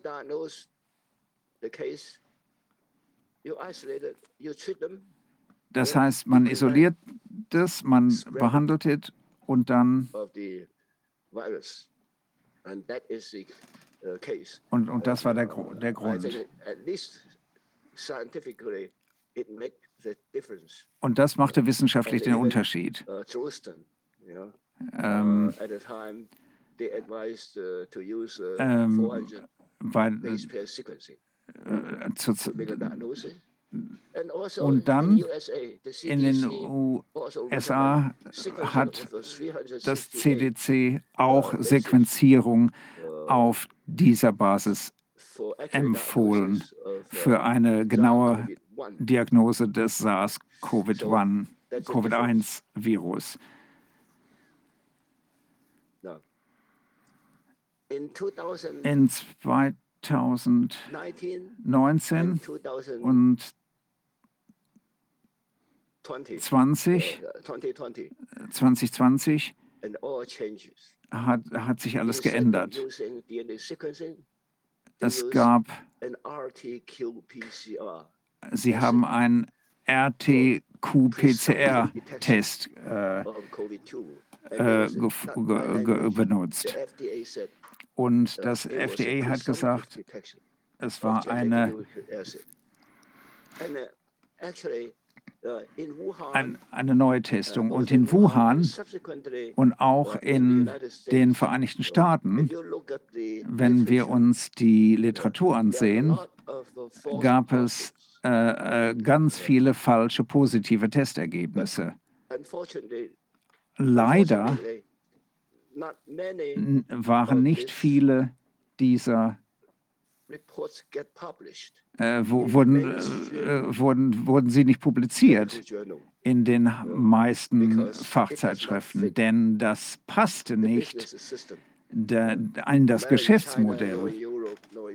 Weder in China noch in Europa noch in den Vereinigten Staaten. In den USA war es sogar so, dass das CDC off, offen äh, abwich von dem etablierten Kon Protokoll, indem sie den äh, RT-PCR-Test empfahlen.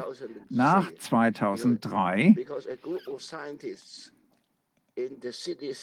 Wissenschaftler im CDC sagten, dass, äh, vor, sagten voraus, dass irgendwann der COVID, das Covid-Virus zurückkommen wird. Und sie bereiteten sich auf den Test vor und äh, hatten ein Patent darauf. Und die gegenwärtige Situation in China, in Europa und in den USA ist falsch. Äh, wegen der falschen negativen und falschen positiven Testergebnisse. Und wenn wir uns die Geschichte ansehen, der Covid-19-Ausbruch und die Pandemie wurde durch Fehler der Behörden in der Stadt geschaffen, in Wuhan. Am ganz am Anfang wussten die gar nicht,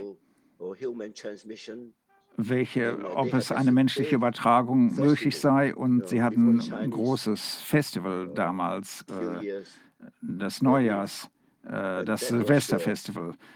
das Chinesische. Und das äh, war, das führte zum, zur Verbreitung. Denn. Wuhan hat internationale Flüge nach Deutschland, nach Japan, Hong Kong, Hongkong äh, und so weiter. Uh, Und nach dem Ausbruch in Wuhan gab es einen kompletten Lockdown 76 days für until äh, April 8. 76 Tage bis äh, about 8. April 20 vom ungefähr vom ja, 20. uh, Januar bis, April. bis April. And uh, this lockdown Und während dieses Lockdowns eliminated hat den hat praktisch Covid eliminiert, uh, two Covid-2 in China. In Wuhan. Yeah. äh, jedenfalls in Wuhan. You isolate a population, lock down a population completely. Ja, das heißt, sie haben die ganze Bevölkerung in den Lockdown geschickt. Absolute lockdown. If you lock down the people Und wenn sie die Leute for two months, für zwei Monate in den Lockdown schicken, dann. Äh, erholt sich der Patient entweder oder äh, stirbt. Das ist doch offensichtlich, dass wenn der Virus nicht, wenn das Virus nicht mutiert, und in, in, jenen Tagen gab es keine It took about 10 Mutation. Es hat ungefähr zehn Monate äh, gedauert, bis wir die. Alpha-Varianten in Großbritannien hatten. Das heißt, in China hat es äh, funktioniert. Allerdings hatte China keine Alpha, Beta. Gamma oder Delta. Varianten. In 2021. In 2021, no, 2020, So it was a successful es war erfolgreich. Erfahrung, die, die, die, die, die kommunistische Partei lock down. glaubte, dass wir durch einen Lockdown, den es in Wuhan gab, dass wir, de, dass wir COVID null. Covid-Politik haben und dass die erfolgreich sein würde. Aber China. Ist nicht länger ein, ein abgeschlossenes Land. Die Omikron-Varianten kamen von außen ins. Land und das genau ist das Problem. Die wollten das nicht zugeben, denn die würden, würden ja das Gewicht, Gesicht verlieren und es ist sehr wichtig für die Regierung. Niemals das. Gesicht zu verlieren in China. Äh, Uh, Das ist, das ist das, uh, genau das based on Problem. uh. Und äh, auf Grundlage ihrer Erfahrung äh,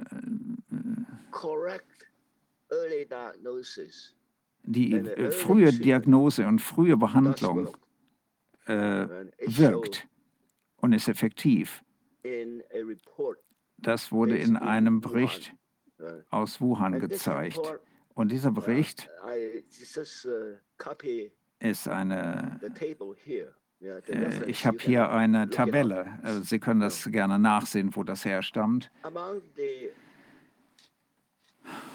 non-health care workers, Das sind hier äh, äh, Angestellte im Gesundheitswesen kommen, und die werden verglichen mit in mit Wuhan in, in Wuhan, als der als die äh, Epidemie in Wuhan äh, stattfand und die Bediensteten im uh. Gesundheitswesen haben eine hohe Anzahl von Infektionen im 2.1% Vergleich to 0.1% in the mit der allgemeinen Bevölkerung. the healthcare workers 2,1 im Vergleich zu 0,43. COVID Aber wenn wir jetzt die,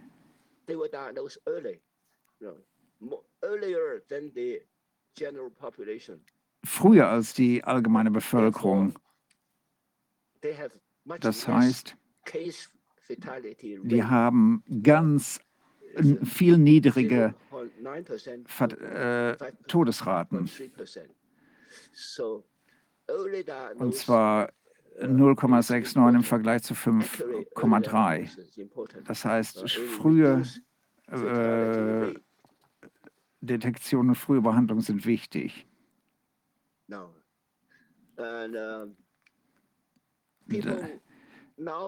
Heute äh, äh, sagen die Menschen in China, wegen der Beendigung des, der Null-Covid-Politik, das schafft das eine Menge Infektionen. Äh, es kann teilweise wahr sein oder vielleicht auch nicht. Denn wenn wir uns die Tabelle ansehen, die publiziert wurde kurz vor, äh, bevor China die, die Null-Covid-Politik aufhob, und zwar von November bis Dezember, bis zum 4. Dezember in Guangzhou hatten sie 108 85, 185 90 Prozent der Fälle waren asymptomatisch. Das heißt, wir können die igno ignorieren. Und nur vier Personen wurden als ernst betrachtet von den Infizierten in den ganzen Monaten. Ähm, das heißt, das ist kompliziert. Äh, Die Beziehung ist kompliziert. Und wenn wir nicht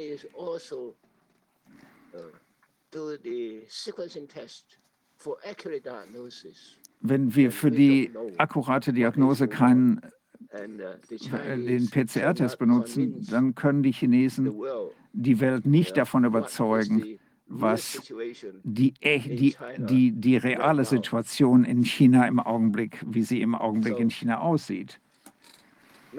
Und jetzt weiß, traut die Öffentlichkeit in China den PCR-Test nicht mehr, denn da es hier deutliche Verstöße gegen die Gesetze gibt und die Korruption, die man in China gesehen hat, eben weltweit hat. In China ist es einfach übertrieben worden wegen äh, der Strukturen, die dort herrschen. Und äh, deswegen wird der PCR-Test dort jetzt gar nicht mehr, wird dem nicht mehr geglaubt. Man sieht das in den sozialen Medien, sozialen Medien, die außerhalb von China sind. Dort wird jetzt auf Antigentests umgestellt. Und die, das wird schnell einfach von den Patienten selbst durchgeführt und ist wahrscheinlich auch nicht besser als der PCR-Test. Und die CDC und die FDA haben ja bereits gesagt, dass wenn man einen Antigentest durchgeführt hat und der positiv ist, dann soll man das durch einen weiteren Test, einen PCR-Test bestätigen lassen. Und um jetzt hier der Wahrheit auf den Grund zu gehen, müssten die Chinesen die DNA-Sequenzierung durchführen. Und ich habe das allen Experten, erfahrenen Experten in China auch so mitgeteilt und die stimmen dem auch zu. Aber leider ist es so, dass die besten Testmethoden nicht verfügbar sind, denn das würde ja die hässliche Wahrheit offenlegen, nämlich erstmal, dass wenn man die DNA-Sequenzierung durchführt, dann ist die, würde sich zeigen, dass die Effizienz, die Wirksamkeit der Pfizer-Impfungen fragwürdig ist, denn es gibt keinen Nachweis darüber, Äh, es gibt keine, selbst die positiven Placebo-Effekte ähm, zeigen dieses äh, RNA-Sequenz. Das heißt, es ist in China großes Chaos. Wir wissen nicht, was da passiert. Alles ist diffus und undurchsichtig. Und äh, ich will es erstmal dabei belassen. Ich beantworte jetzt gerne noch Fragen dazu. Ich glaube, was wichtig ist, ähm, ist, dass ihre, ihr Publikum diese Dinge zur Kenntnis nimmt. Ich bin gerne bereit, noch Fragen zu beantworten.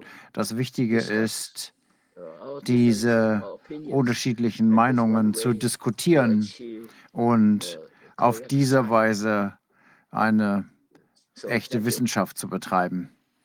Vielen Dank. Yeah, thanks so much. Thank you. Wolfgang, you go ahead. Vielen Dank für and for the Ihre information. Ausführungen und Uh, die you- you Informationen. said something about Sie the first sagten, SARS-1 Sie sagten etwas diagnosis. über die erste SARS-1-Diagnose. Ja, lassen Sie mich das kurz raussuchen.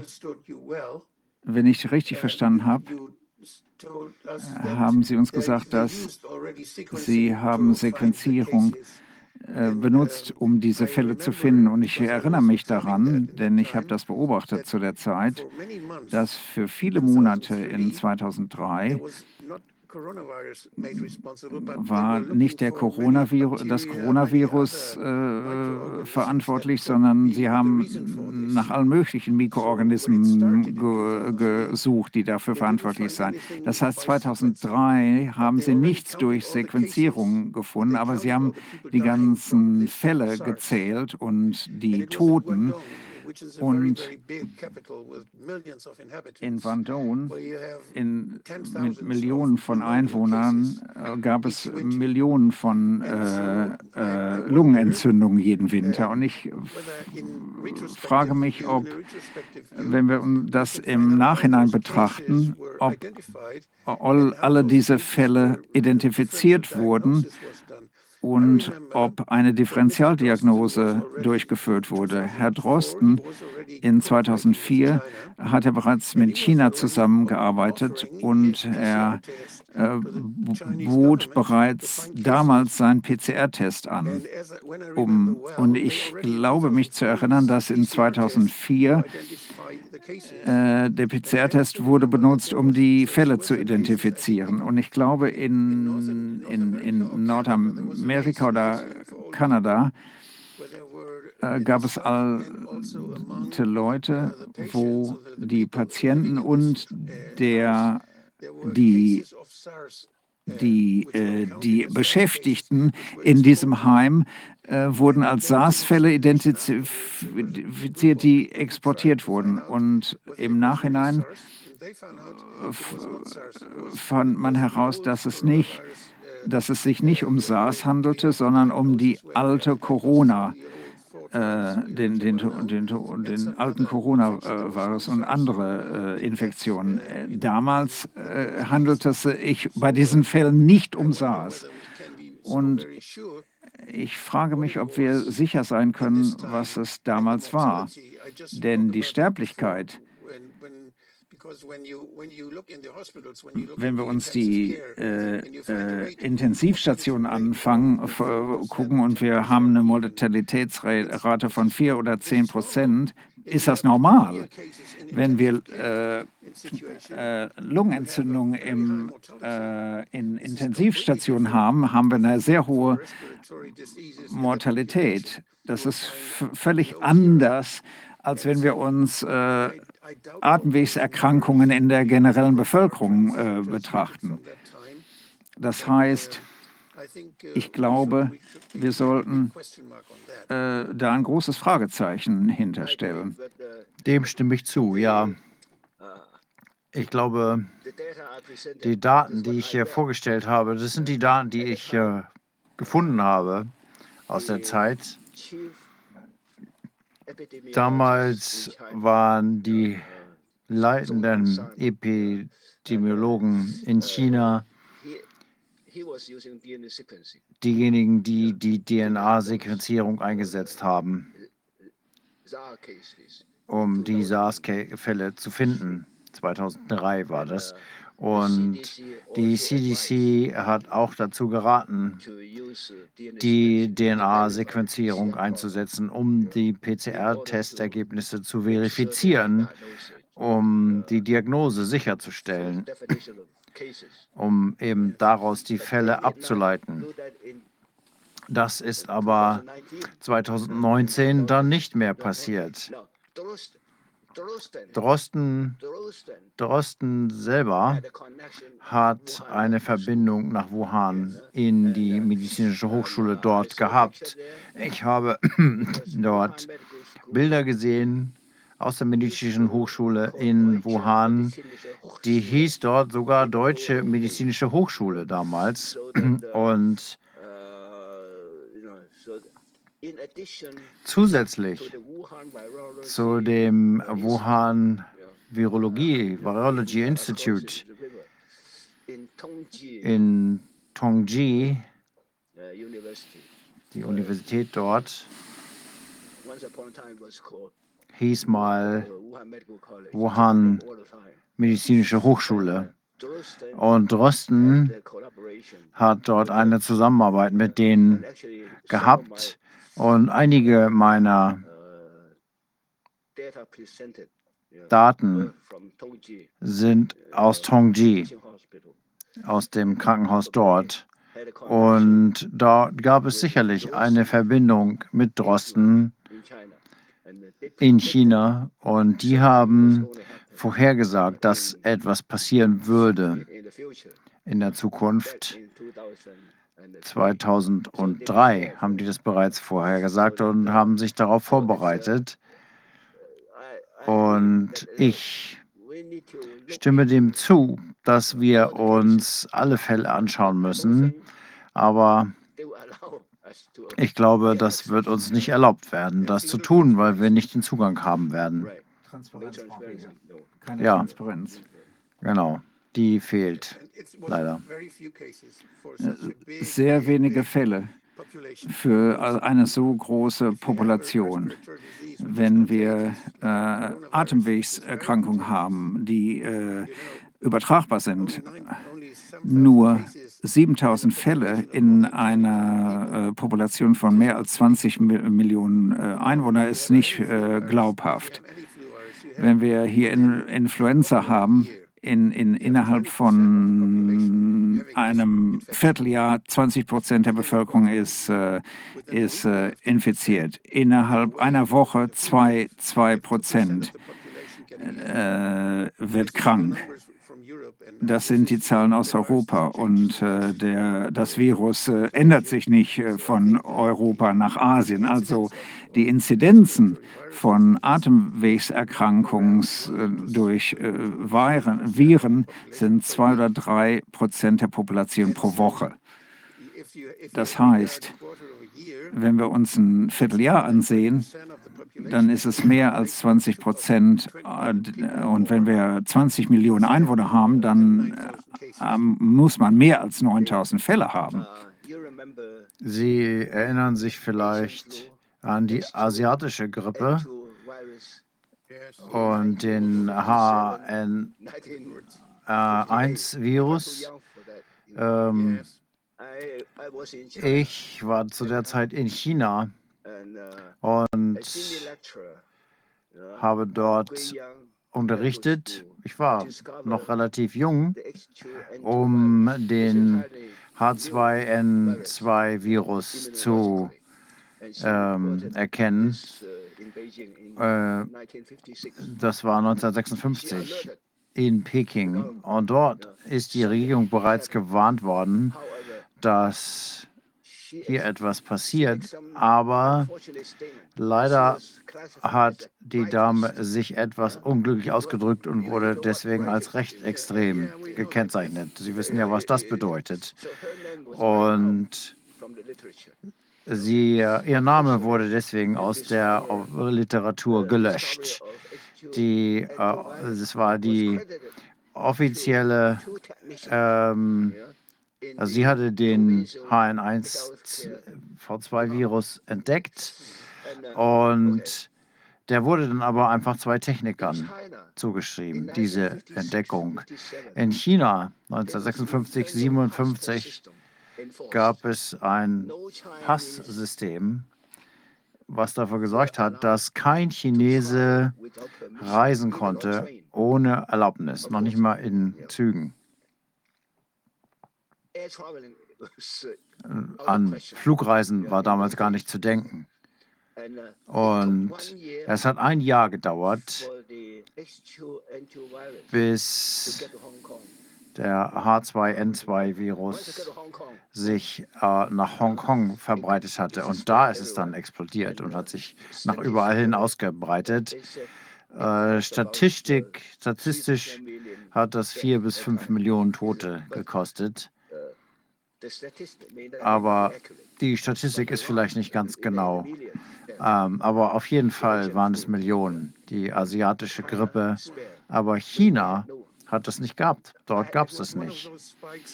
Es war einer der, wenn wir uns die, die Opfer angucken von äh, Influenza und äh, wir gucken uns die Statistiken der äh, Jahre an. Im Zweiten Weltkrieg und davor waren die Spikes fünfmal so hoch wie nach dem Zweiten Weltkrieg. Ohne Impfung und ohne irgendwas. Vielleicht wurden die nicht äh, gezählt oder sie wurden anders gezählt oder weil wir keine Antibiotika hatten. Das, das heißt, wir konnten nicht die Sekundärinfektionen bekämpfen.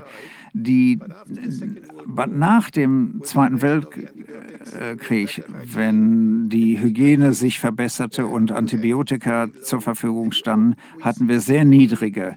Äh, und jede vier oder fünf Jahre haben wir so einen äh, äh, Peak. Und das, äh, die, die, die äh, Vogelgrippe war einer der. Äh, und ein anderer war, es gab drei oder vier davon. Der letzte war 2017, 2018. Genau. Und bei der asiatischen Grippe, da bin ich sehr vertraut mit, weil ich eben genau in der Zeit dort gearbeitet habe. Und die tatsächliche Entdeckerin ähm, war Professorin in Südwestchina und das ist natürlich ein Problem. Ich habe noch eine Frage. Ähm, vielleicht habe ich nicht richtig gehört, aber die Gegenwärte, in der gegenwärtigen Situation haben wir vielleicht äh, äh, Informationen, ob äh, ältere oder jüngere mehr betroffen sind. Stimmt das? Haben Sie äh, das bereits gesagt und ich habe das nicht richtig gehört?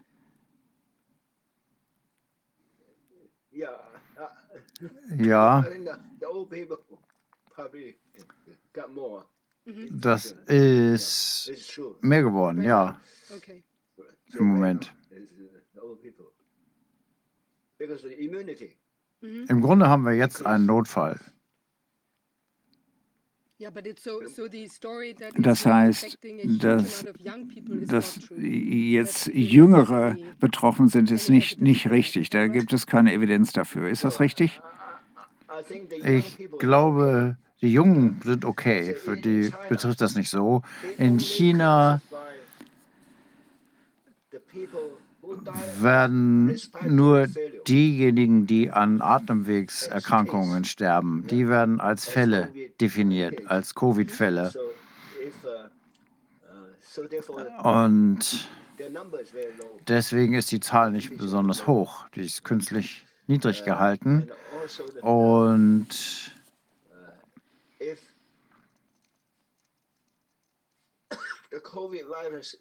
wenn der Covid-Virus erkannt wird bei einem Patienten, der einen Herzanfall hat und daran stirbt, dann wird er nicht in diese Statistik aufgenommen.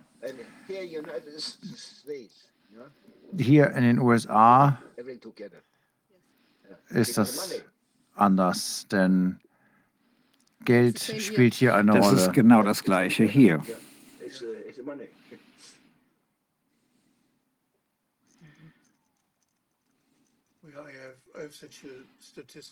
Ich habe hier auch so eine Statistik vorliegen.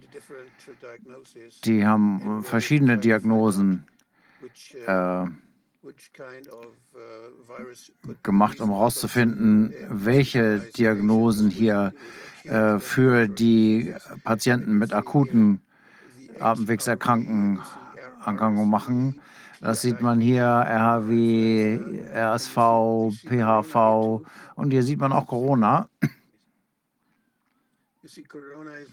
Corona war hier und das lag zwischen 3 und 20 Prozent aller Infektionen, die Krankenhausaufenthalte in China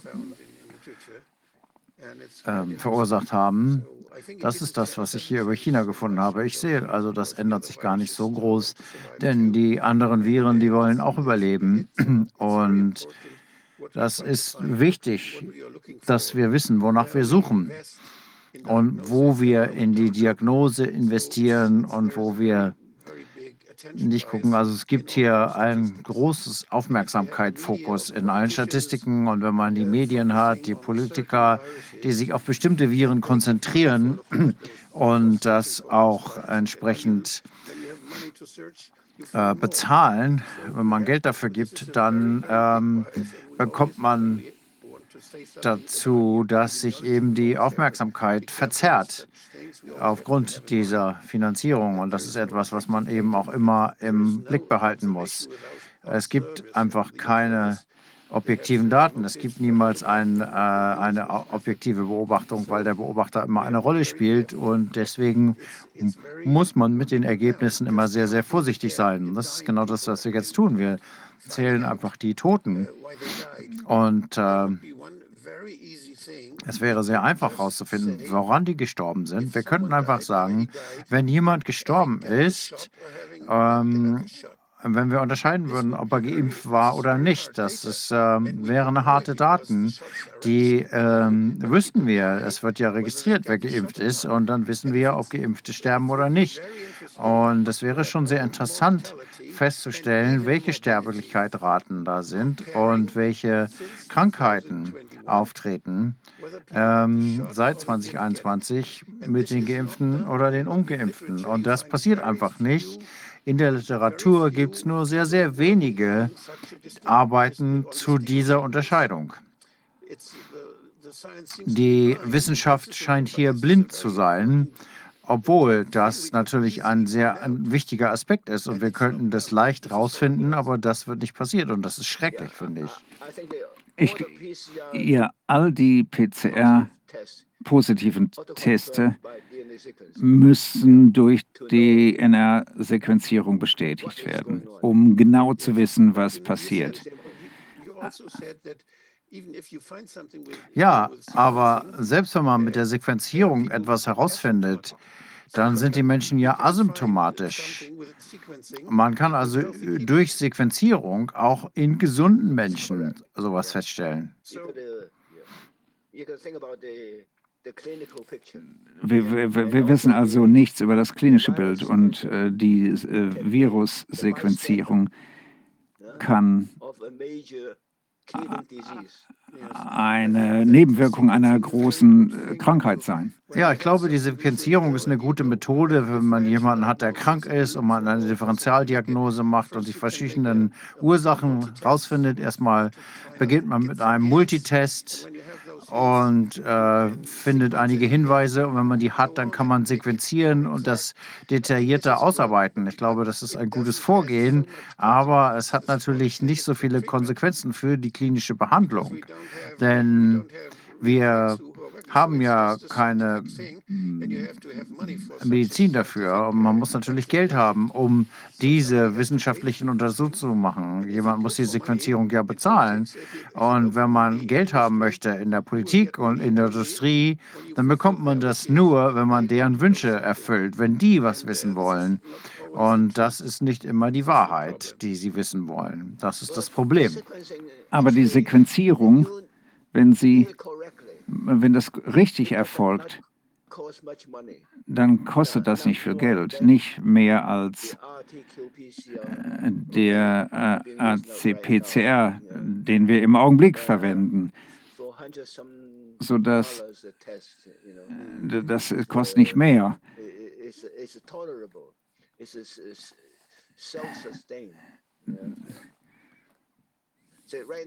Ähm, Im Augenblick gibt es keine Diagnostik. Oh, und Te- Tests. Die haben epidemiologische T- Tests, aber keine diagnostischen Tests, sodass wir wissen sollten, sind die Varianten relevant. Der Gesundheitsminister in Australien hat gesagt,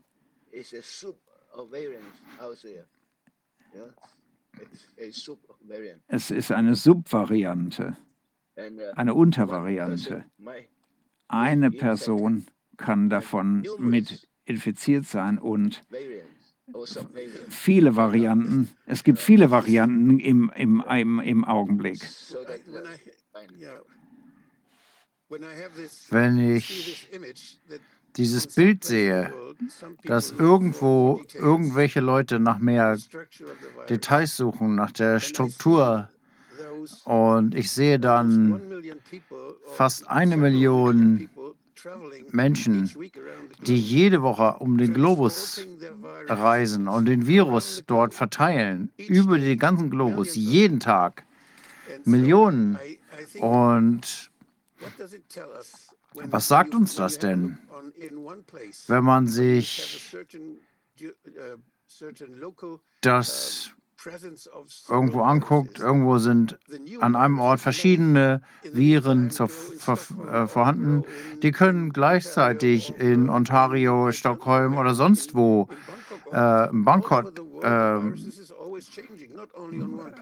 wachsen. Und die Viren ändern sich ja überall, nicht nur äh, immer nur nicht überall, sondern nur da, wo es Labore gibt. Es ist also sehr schwierig, aus der molekularen Sichte, Sicht irgendetwas über diese Verteilung zu sagen, weil sie zu sehr davon abhängt, wer mit welcher Methode und wie oft danach sucht. Und ich glaube, es ist sehr ein, viel einfacher, ein, wenn man ein gutes System zu haben, ähm, wenn man guckt, wo die Krankheiten hingehen oder die Sterblichkeit. Wenn die Leute krank werden, dann passiert hier irgendetwas. Und da muss man dann gucken, wo werden die Menschen krank. Und dann können wir versuchen herauszufinden, warum. Und wenn man die Diagnosen im Krankenhaus erstellt, dann gibt es natürlich Kranke. Und es ist auch gut herauszufinden, warum. Und es ist auch sehr gut, äh, das sich genau anzugucken. Aber es ist etwas ganz anderes, wenn man einen Überblick haben möchte über Viren, die sich weltweit verbreiten. Dazu braucht man, glaube ich, ganz andere Methoden. Äh, Das ist richtig. Die äh, diagnostische Methode ist, unterscheidet sich von äh, epidemiologischen äh, Diagnosen. Die, die Diagnostik äh, hat eine Beziehung zur Signifikanz der äh, Krankheit. und da kommt der Pathologe ins Spiel. Ja, wir haben Pathologen in Deutschland, die unterscheiden, ob es äh, einen Herzschaden gibt und, äh, und ob der von dem Virus oder von der Impfung kommt. Die können das unterscheiden, denn sie können sehen, ob sie nur die Spikes finden oder eben auch den Umschlag oder andere Teile des Viruses. Und wenn Sie nur die Spikes finden, dann ist es sehr sicher zu behaupten, dass das aus der Impfung kommt, die dazu für sorgt, dass die Menschen diese Spikes selbst produzieren. Und ähm, dann gibt es keinen Umschlag oder diese Hülle gibt es nicht. Das ist also sehr wichtig für die Pathologen unterscheiden zu können, ob die Schäden durch die Impfung hervorgerufen werden oder durch den Virus. Und ich weiß nicht, ob Sie solche Diagnosemethoden haben in den USA. Äh, ja, Äh, Myokarditis durch Impfung ist eine ist, ist, ist, ist, ist, ist falsch. Pathologisch ist das äh, anders. Es ist keine äh, Entzündung alleine. Es sind inflammatorische Faktoren, die, die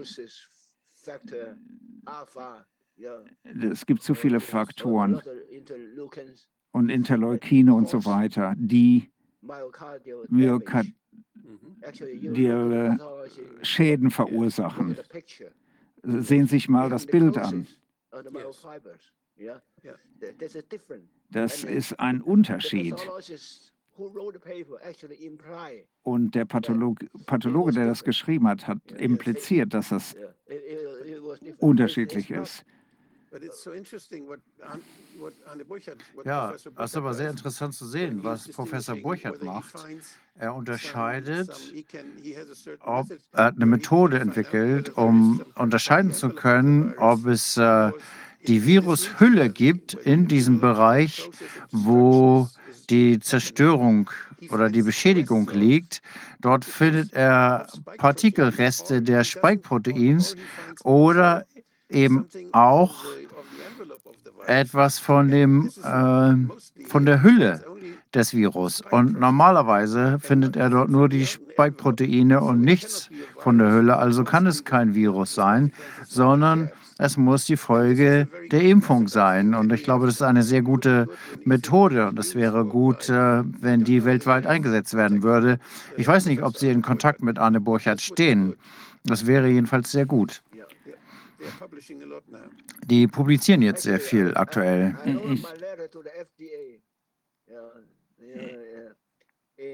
ich habe mich 2021 an das äh, FDA gewandt, als die, das, der, der Impfstoff, der Pfizer-Impfstoff genehmigt wurde. Und ich habe vorausgesagt, dass es myokardiale Schäden verursachen äh, würde. Ja, ich kenne dieses Schreiben von Ihnen. Ähm, das ist wahr und das ist tatsächlich passiert. Und ja. genau so ist es passiert. Einige Leute sind bereits gestorben, äh, früh, äh, zu, ganz zu Beginn. Ja, ich glaube, das hängt davon ab, ob die intramuskulär gespritzt werden oder direkt in die, in die Blutgefäße. Das, die Reaktion im Herz ist dann sehr schnell oder kann sehr schnell sein. Es ist äh, einige der Voraussagen, die anfangs gemacht wurden, äh, zum Beispiel, ähm, äh, man sah es kommen äh, äh, von den Studien, die man, äh, die gemacht wurden. Äh, die äh, stellen sich jetzt als wahr heraus. Das ist eine traurige äh, Situation. und ich glaube, es ist wichtig, dass wir darauf hinweisen, sodass äh, wir die Chance haben, dass äh, Studien äh, gemacht werden und äh, die Leute ähm, darauf hinweisen, dass sie sich von Boostern und anderen Dingen fernhalten sollten und äh, vielleicht äh, auch, äh, dass die Symptome bekannt werden. Ich glaube, es ist wichtig, dass wir weiterhin, dass wir weiterhin äh, diese Sache im Detail betrachten. Ähm, äh, Herr Dr. Lee, äh, haben Sie noch etwas, äh, dem, das Sie hinzufügen möchten äh, zu Ihrer sehr interessanten äh, Präsentation? Nein, danke.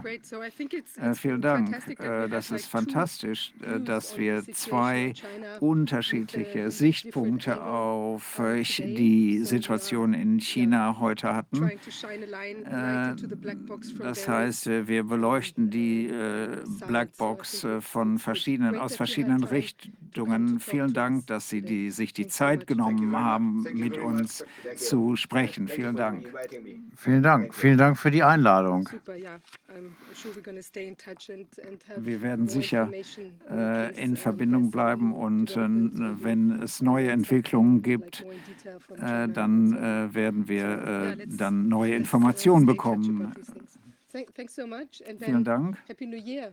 und äh, ein frohes neues Jahr an Sie. Ja, vielen Dank.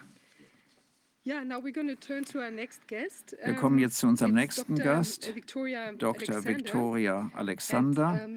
Und es ist etwas ganz anderes.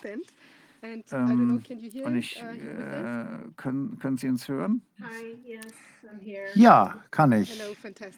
Wunderbar. So let me Äh, schön, dass Sie hier introduce you a sind. Äh, lassen Sie mich äh, ein, äh, Sie kurz äh, art, Sie sind uh, Philosoph Äh, a von PhD in äh, uh, Wissenschaft from und the Graduate Kunst, Herausgeber von uh, Dactyl University Review. of New Sie York. haben ein, äh, uh, Sie haben eine uh, dissertation Promotion und Sie haben eine dissertation in äh, teleology, uh, evolutionary Theologie, theory and complexity Evolutionstheorie und Komplexitätsforschung ähm, aus Santa Fe is äh, publiziert und philosophy of science and 20th es century Erzähltheorie. Wissenschaftstheorie und Romane des 20. broad in your Jahrhunderts. interest. Das heißt, Sie haben ein sehr breites Interesse und ähm, wir äh, werden uns jetzt eine weitere Blackbox äh, ansehen und äh, sehen, was die, äh, was das Gehirn und die äh, Gedanken und äh, künstliche Intelligenz und so weiter bedeuten für uns.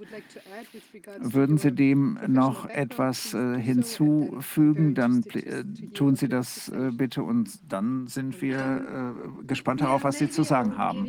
Ja, vielleicht kann ich noch ein bisschen was von meinem Hintergrund erläutern und wie ich zu diesem Thema gekommen bin. Und insbesondere about, möchte ich mich auf einen Substack-Artikel beziehen, den ich über Hararis äh, Konzept des freien Willens geschrieben habe, aus dem er ableitet, warum wir diese um, transhumanistische Agenda brauchen. Vielleicht ein bisschen was noch zu meinem Hintergrund, was mich zu der Kreati äh, Kritik gebracht hat, ähm, äh, insbesondere auf die Ziele. Äh, Der Ausgangspunkt ist, dass Menschen grundsätzlich Maschinen sind und das führt dazu, dass er sagt, es gibt gar nicht so was wie eine äh, unabhängige Natur, die von physiologischen ähm, Dingen unabhängig ist. Und ähm, ich persönlich kenne keinen Philosophen, der jemals den freien Willen äh, derart negiert hat. Und ich habe begonnen, englische Literatur zu studieren vor 20 Jahren und der Postmodernismus war gerade äh, nicht mehr in Mode. Die Idee, dass Gott gestorben ist und dass hier ähm, die, es wurde ausgewählt zu dem äh, Aussage, dass der Autor tot ist. Und dann hieß es, dass ein Autor nicht der Schöpfer seines eigenen Werkes ist, sondern einfach nur eine Ausleitung materieller Kräfte. Und das ist so ähnlich wie die Idee, die Harari jetzt äh, feststellt. Äh, er sagt, dass jede Entscheidung, die man trifft, bestimmt wird durch die Biochemie, die äh, Gene, die Kultur und so weiter, durch äußere Einflüsse. Und äh, das war natürlich schon ein Desaster für die Literaturkritiker. Ähm, die Gelehrten haben angefangen, äh, sich die äh, entscheidenden Faktoren anzugucken und haben dabei ignoriert, was ein Gedicht ausmacht, was ein Roman ausmacht. Und deswegen habe ich damit begonnen, das zu hinterfragen und zu sehen, was sind die Qualitäten in der Sprache, die dafür sorgen, dass ich ähm, diese kreative Quelle in einer Arbeit erkennen kann und äh, wie sich das in der natürlichen Welt äußert.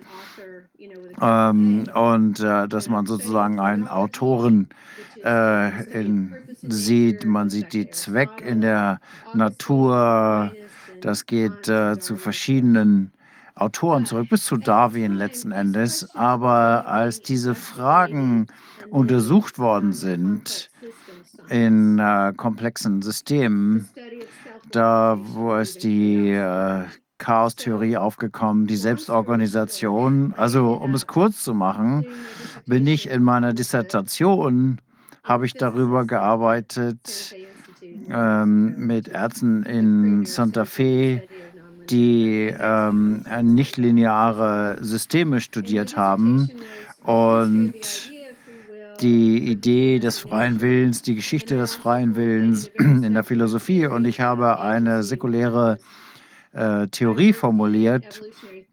Ich habe in der Evolutionstheorie gearbeitet, Insektenmimikrie und habe mich dann mit Biosemiotik äh, beschäftigt. Ich gucke mir an, wie Signale entwickelt werden durch ähm, biologische Systeme.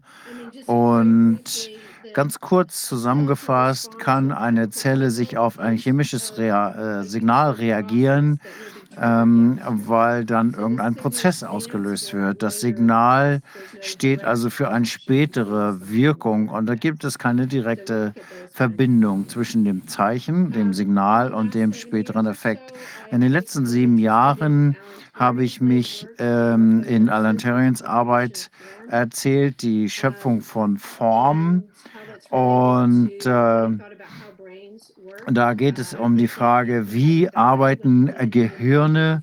Also, und das sind, hat Computermodelle in andere äh, Richtungen gebracht, äh, die kritisch mit künstlicher Intelligenz umgehen, weil nämlich der Computer die Information ganz anders verarbeitet als ein tierisches Gehirn. Ähm, und ich habe, möchte vielleicht eine Präsentation zeigen.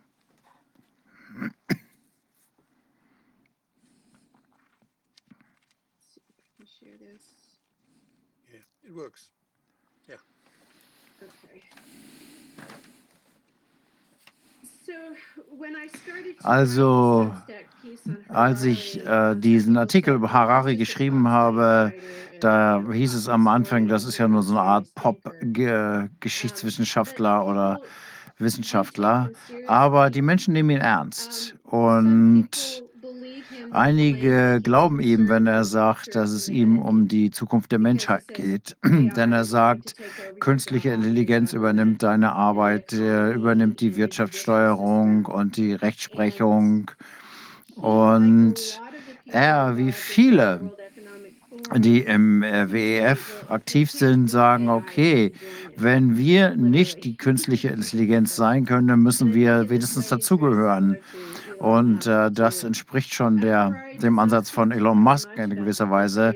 Er scheint nicht viel von der Geschichte zu wissen, wie man äh, Agenten, Agents äh, äh, beschreibt und wie der freie Wille ist und wie man feststellt, dass einfach der Mensch keine Maschine ist. Aber er ist nicht alleine mit seiner Ansicht. Im September diesen Jahres hat Präsident Biden eine Executive Order rausgegeben über die Entwicklung von Biotechnologie und Biomanufaktur als Innovation, um eine amerikanische Bioökonomie, Biowirtschaft äh, aufrechtzuerhalten, um ähm, Schaltzellen äh, zu äh, entwickeln, die ähm, genauso vorhersehbar, programmierbar sind in der Biologie, wie ähm, äh, aktuell Computerprogramme geschrieben werden. Glücklicherweise sehen wir hier, dass im Moment die Biologie noch nicht so weit programmierbar ist, wie hier man ja auch an den synthetischen ähm, äh, Covid-mRNA-Impfung sehen kann. Also vielleicht sind Ihnen Ihre Grenzen bewusst geworden, aber es ist doch bedenklich, dass diese Technokraten, da sie fälschlicherweise glauben, das heißt, wenn sie einmal die Macht der biologischen Daten Zugang dazu haben, dass sie dann in der Lage sein werden, äh, künstliche Intelligenz zu entwickeln. Und äh, sie glauben auch, dass sie uns als Laboraffen benutzen können, bis sie herausgefunden haben, wie das geht. Und diese Executive Order sagt auch, dass die Covid-19-Pandemie äh, gezeigt hat, wie wichtig Biotechnologie ist, um lebensrettende Diagnostik und Therapeutik Therapeutika und Impfstoffe zu entwickeln, die Amerikaner und die Welt schützen. Also das ist nicht nur eine Geschichte eines äh, Popwissenschaftlers, sondern es steht hier eine mächtige Regierung dahinter, die Millionen und Milliarden von Dollar dafür zur Verfügung stellt. Einige sehen, dass es hier nicht nur um die Ideologien geht und um reine Mechanismus und Spiritualität, sondern es gibt hier auch ähm, wissenschaftliche Argumente dafür, dass äh, Menschen eigentlich nicht nur Maschinen sind, sondern auch aktiv sein können. Ich habe Hararis äh, Artikel im Guardian von 2019 genommen. Ähm, er wiederholt im Grunde immer wieder die gleiche Botschaft. Obwohl das Weltwirtschaftsforum sagt ähm, und Transhumanisten nicht unbedingt die gleiche Ideologie verfolgen, ähm, nach Horari, ähm, um einfach einige Ideen zu haben zu den Annahmen, die er trifft, die hier äh, den, ähm, die Entwicklung der menschlichen Zivilisation beeinflussen können. Und äh, wie wir menschliche Menschenrechte definieren, ist hier der grandiose Narzissmus irgendwie auf einer Art Comic-Idee basiert, dass wir trotzdem müssen wir diese Leute ernst nehmen, weil sie ähm, die beanspruchen, alles für uns zu machen, die natürlichen Ressourcen, die Rohstoffe, das Geld und viel Macht an sich gerissen haben. Und Harari sagt in diesem Artikel, dass Liberalismus uns sagt, dass äh, der, die Kunden immer recht haben. Es gibt eine Demokratie in den freien Märkten und wir sollten darüber nachdenken und unseren Herzen folgen. Leider, sagt er aber, ist freier Wille keine äh, wissenschaftliche Realität, sondern es ist ein geerbtes Mythos aus der christlichen Religion. Und die Theologen haben ähm, Ideen darüber entwickelt, warum Gott die Sünder bestrafen darf für das, was sie tun und sagen. Also ob er das hier sagt, ist das hier unter dem Deckmantel der Wohltätigkeit ähm, versteckt. Aber sie sind offen, äh, wenn sie sagen, dass sie ähm, die Demokratie für irgendeine Art von Überwachung durch künstliche Intelligenz einstell, eintauschen wollen. Die, ähm, die schlagen Werkzeuge dafür vor, wie beispielsweise zentrales Digitalgeld, das jede Transaktion überwacht, die sozialen Auswirkungen von Investitionen sagt und äh, Spielesoftware für die Aufklärung, für die Wohltätigkeit und für Sozialhilfe festlegen. Im Grunde geht es dabei um die Einführung eines Sozialkreditsystems und er argumentiert in seinem Artikel, dass liberale Demokratie und der freie Wille eine Gefahr sind, denn die Regierungen und die Unternehmen, die Zugang haben zu der digitalen Geschichte von jedem, bald in der Lage sein werden, uns, uns besser zu kennen, als wir selber uns kennen und uns dann hacken können, uns äh, zu Ideen ähm, verleiten und uns dazu verleiten, bestimmte Dinge zu kaufen und Leute zu mögen oder nicht zu mögen. Er glaubt auch, dass der einfachste, die einfachsten äh, zu manipulieren sind, sind diejenigen, die an den freien Willen glauben. Die, die glauben, dass sie selbst denken können, die werden von Babysittern und ähm, die künstliche Intelligenz, Intelligenz sein. Es wird kein Gott geben, der sich um die Menschen kümmert, sondern eine künstliche Intelligenz, die das tut. Und äh, was wir dazu brauchen, ist ein Antivirus für das Gehirn. Die, es gibt diesen sowas wie den äh, einen digitalen Zwilling oder sowas, was man ja im Internet schon findet. Es gibt eine künstliche Intelligenz, die dort ein Atavar von einem selber ist. Und das äh, lernt, dass es eine bestimmte Schwäche gibt, die du hast, und die wird sie für dich unterdrücken. Und das heißt, die Lösung dafür, für das Problem, dass äh, die Unternehmen haben, ist einfach die Privatsphäre zu schützen und ähm, die, das Datensammeln illegal zu machen. Aber das ist Professor Harari offensichtlich noch nicht eingefallen. Ähm, in den Werbevideos, die vom Weltwirtschaftsforum gemacht werden. Daraus können wir entnehmen, dass das Internet der Dinge und das Internet der, Kö der Körper ähm, politische Strukturen ersetzen soll.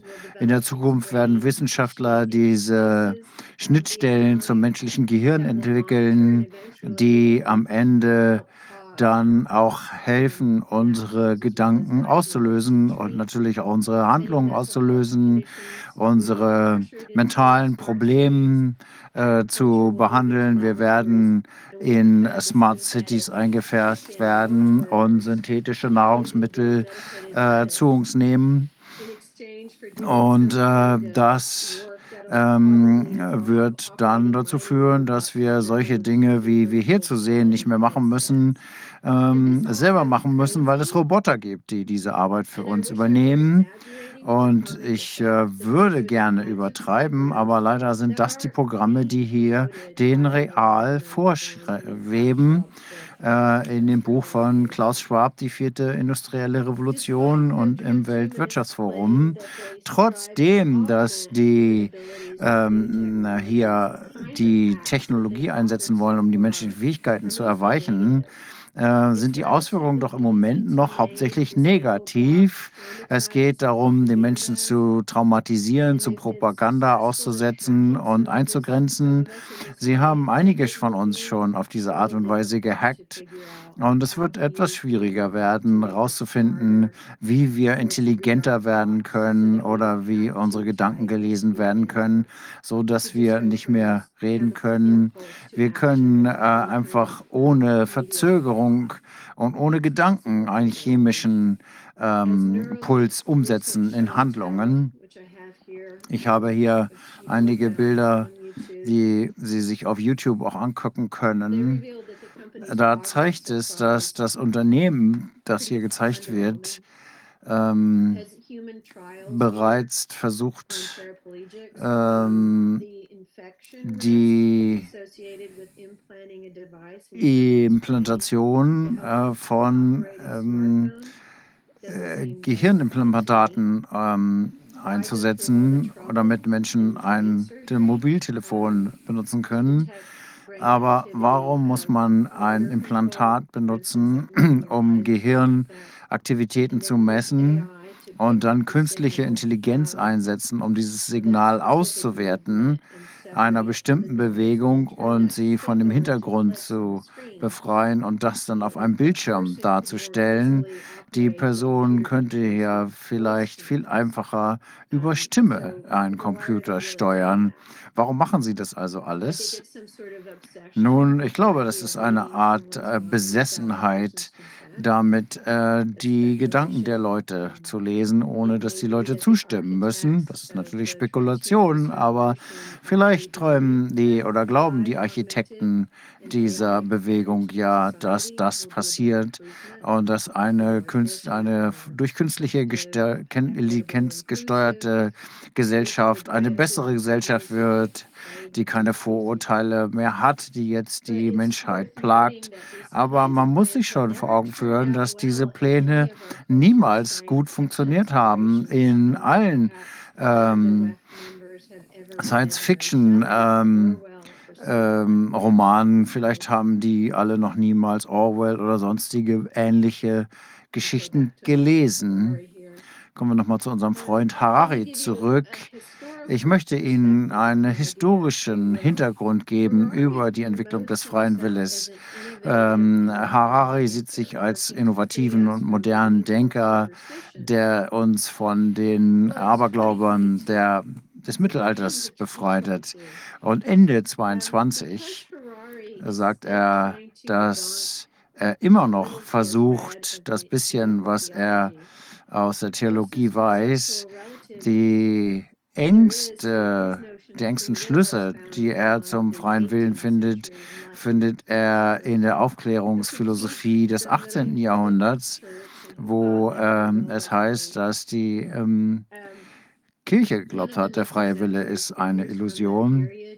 Und äh, er bezieht sich auf den Mathematiker Pierre Leblas, der sagt, wenn er die Position und die Geschwindigkeit jedes Atoms im, At im, Universum seit Anfang der Zeit kennen würde, könnte er alle Ereignisse hervorsagen, die äh, passieren würden, einschließlich der menschlichen Aktivitäten, die ja nur Ergebnis von bestimmten Molekularkonstellationen sind.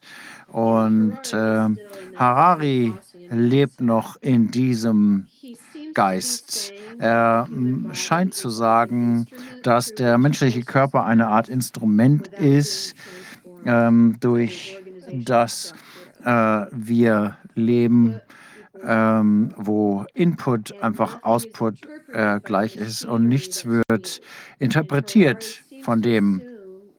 Und Harari scheint anzunehmen, dass lebendige Organismen genauso manipulierbar sind wie Computer, ähm, indem man ihnen Bücher gibt. Und er sagt, dass die kognitiven Programme der Menschen geändert werden können durch äußere Kräfte, informationsmäßig oder chemisch, weil es nichts in dieser Person gibt, die diese ganzen Kräfte beeinflussen kann. Es gibt keinen Geist in der Maschine, sondern einen Algorithmus, der entziffert werden und neu programmiert werden kann. Und er, äh, Applaus hat natürlich erkannt, dass niemals jemand die große Anzahl von Interaktionen zu berechnen, die äh, nötig sind, um menschliche Aktionen vorherzusagen.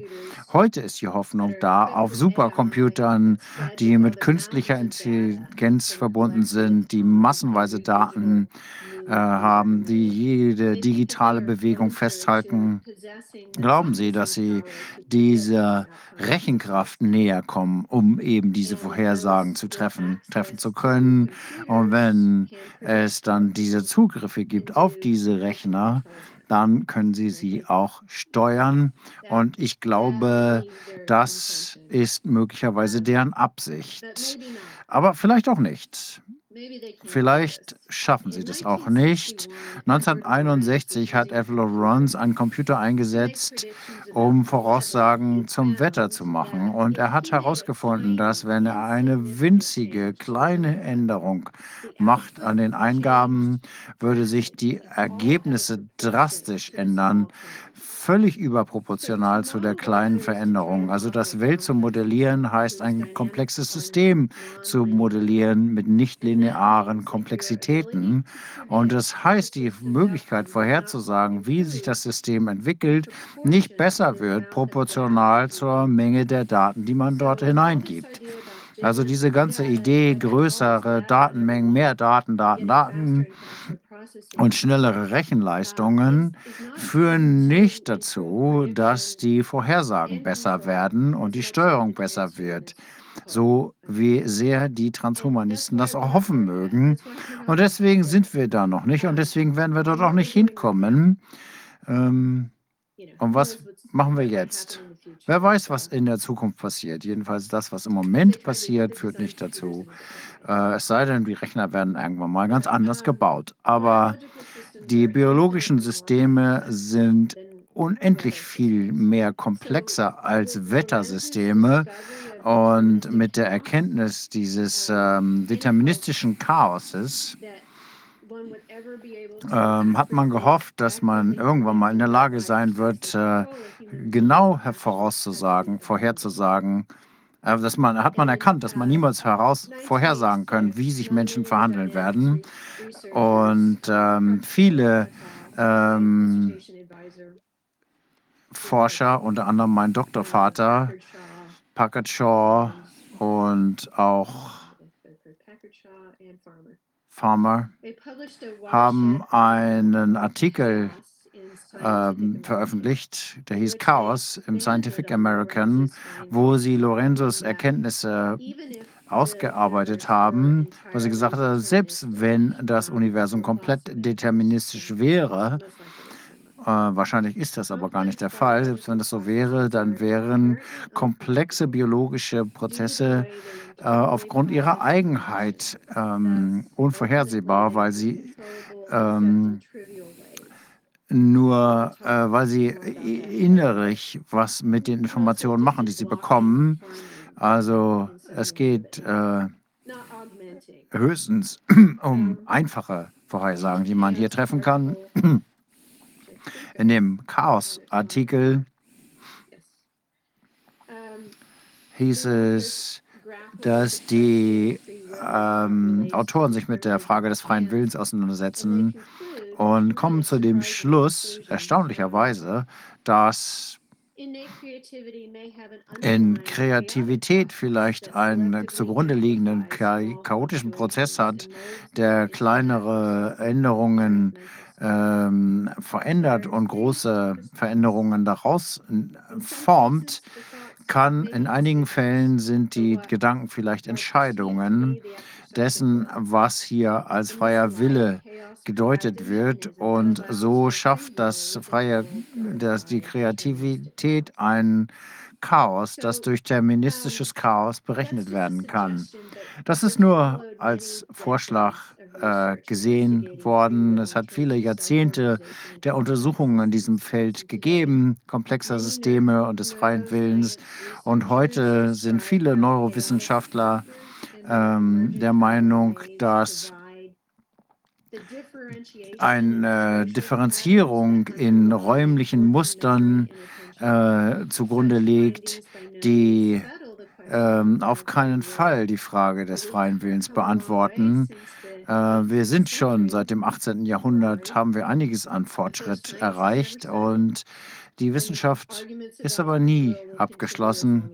Und es wird äh, mehr und mehr Beweise für den freien Willen geben, solange es Menschen gibt auf dieser Erde.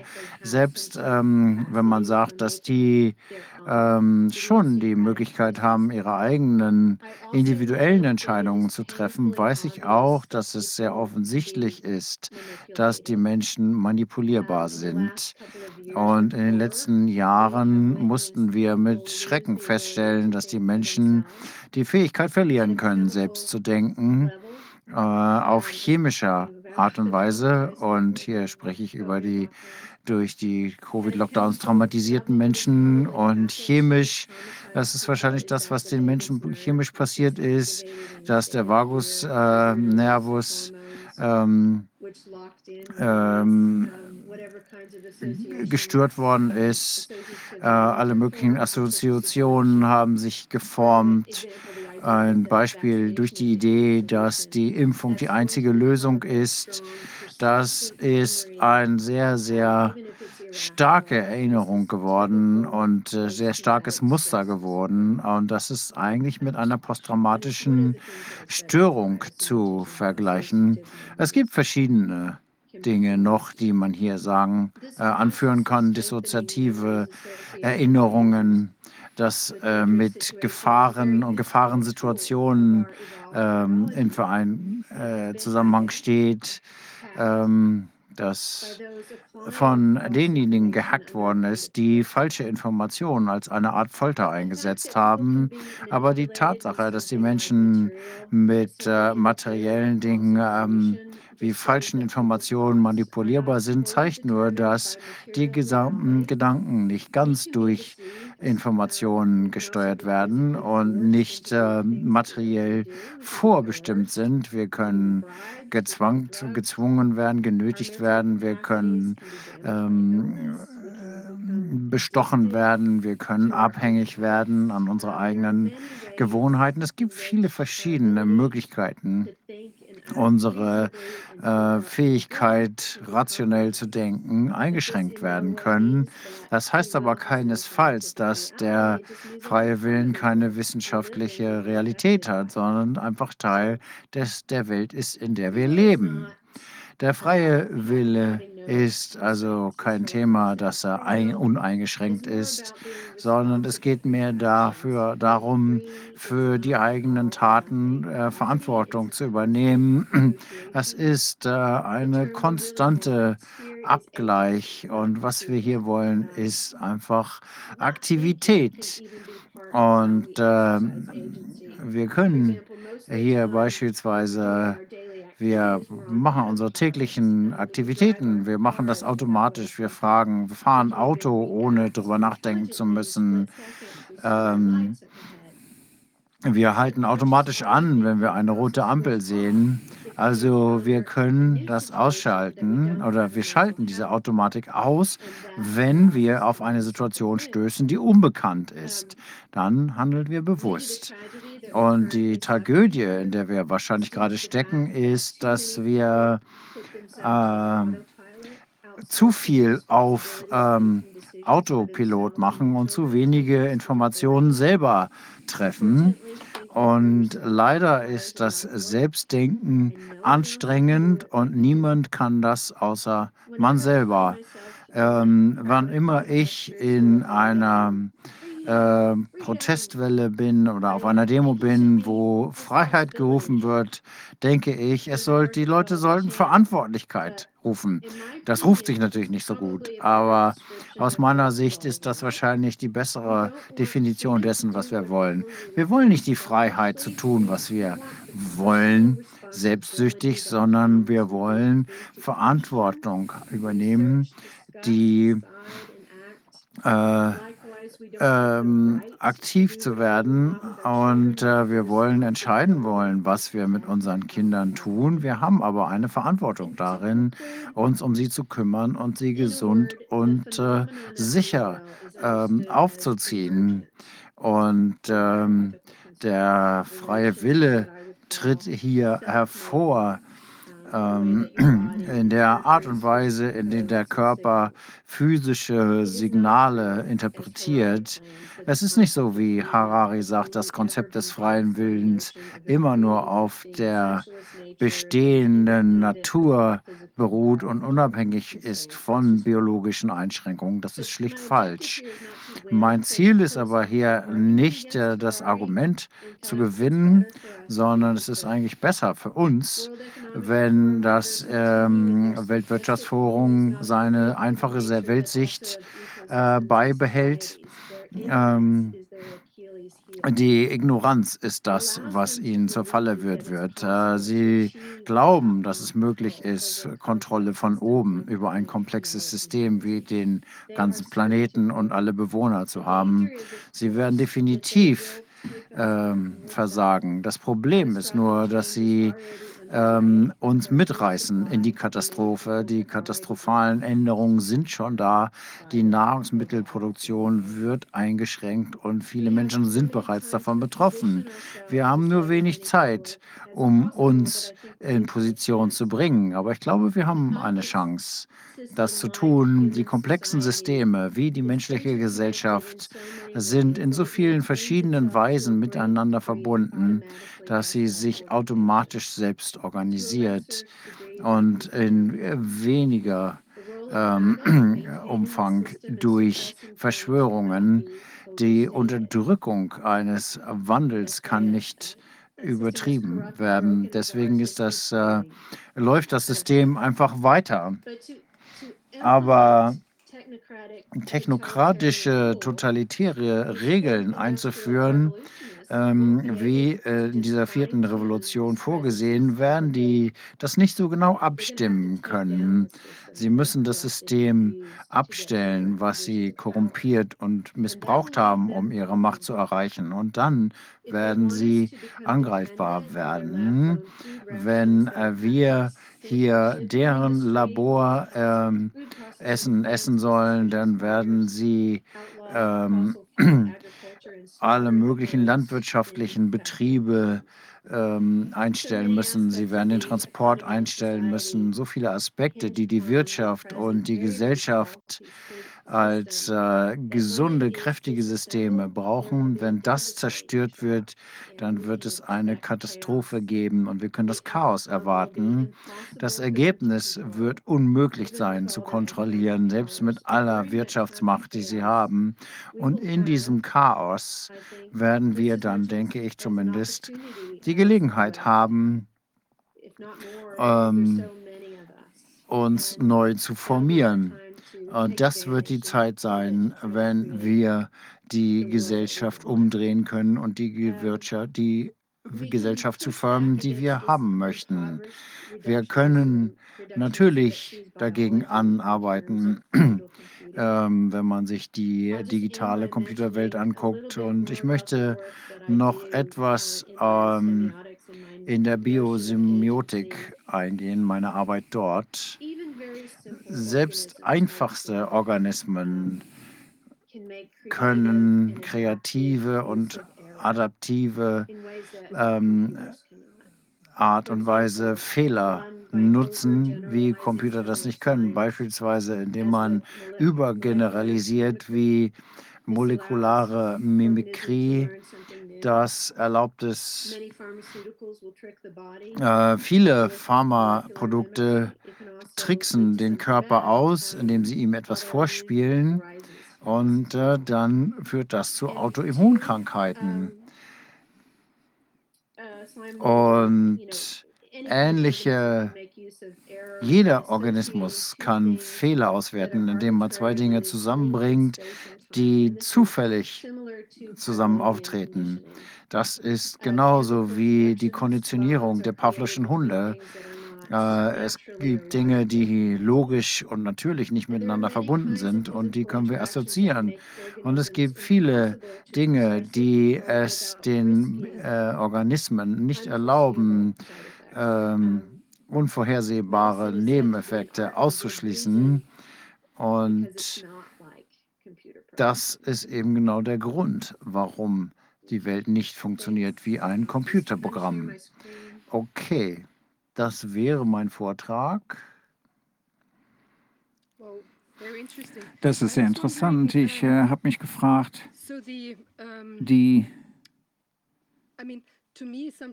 für mich äh, scheint es so, dass die Idee, dass man sich verbessert oder die ganze Menschheit könnte, könnte verbessert werden, ist, ist einfach ein Trick, um uns, äh, um uns dazu zu verführen, dem zuzustimmen.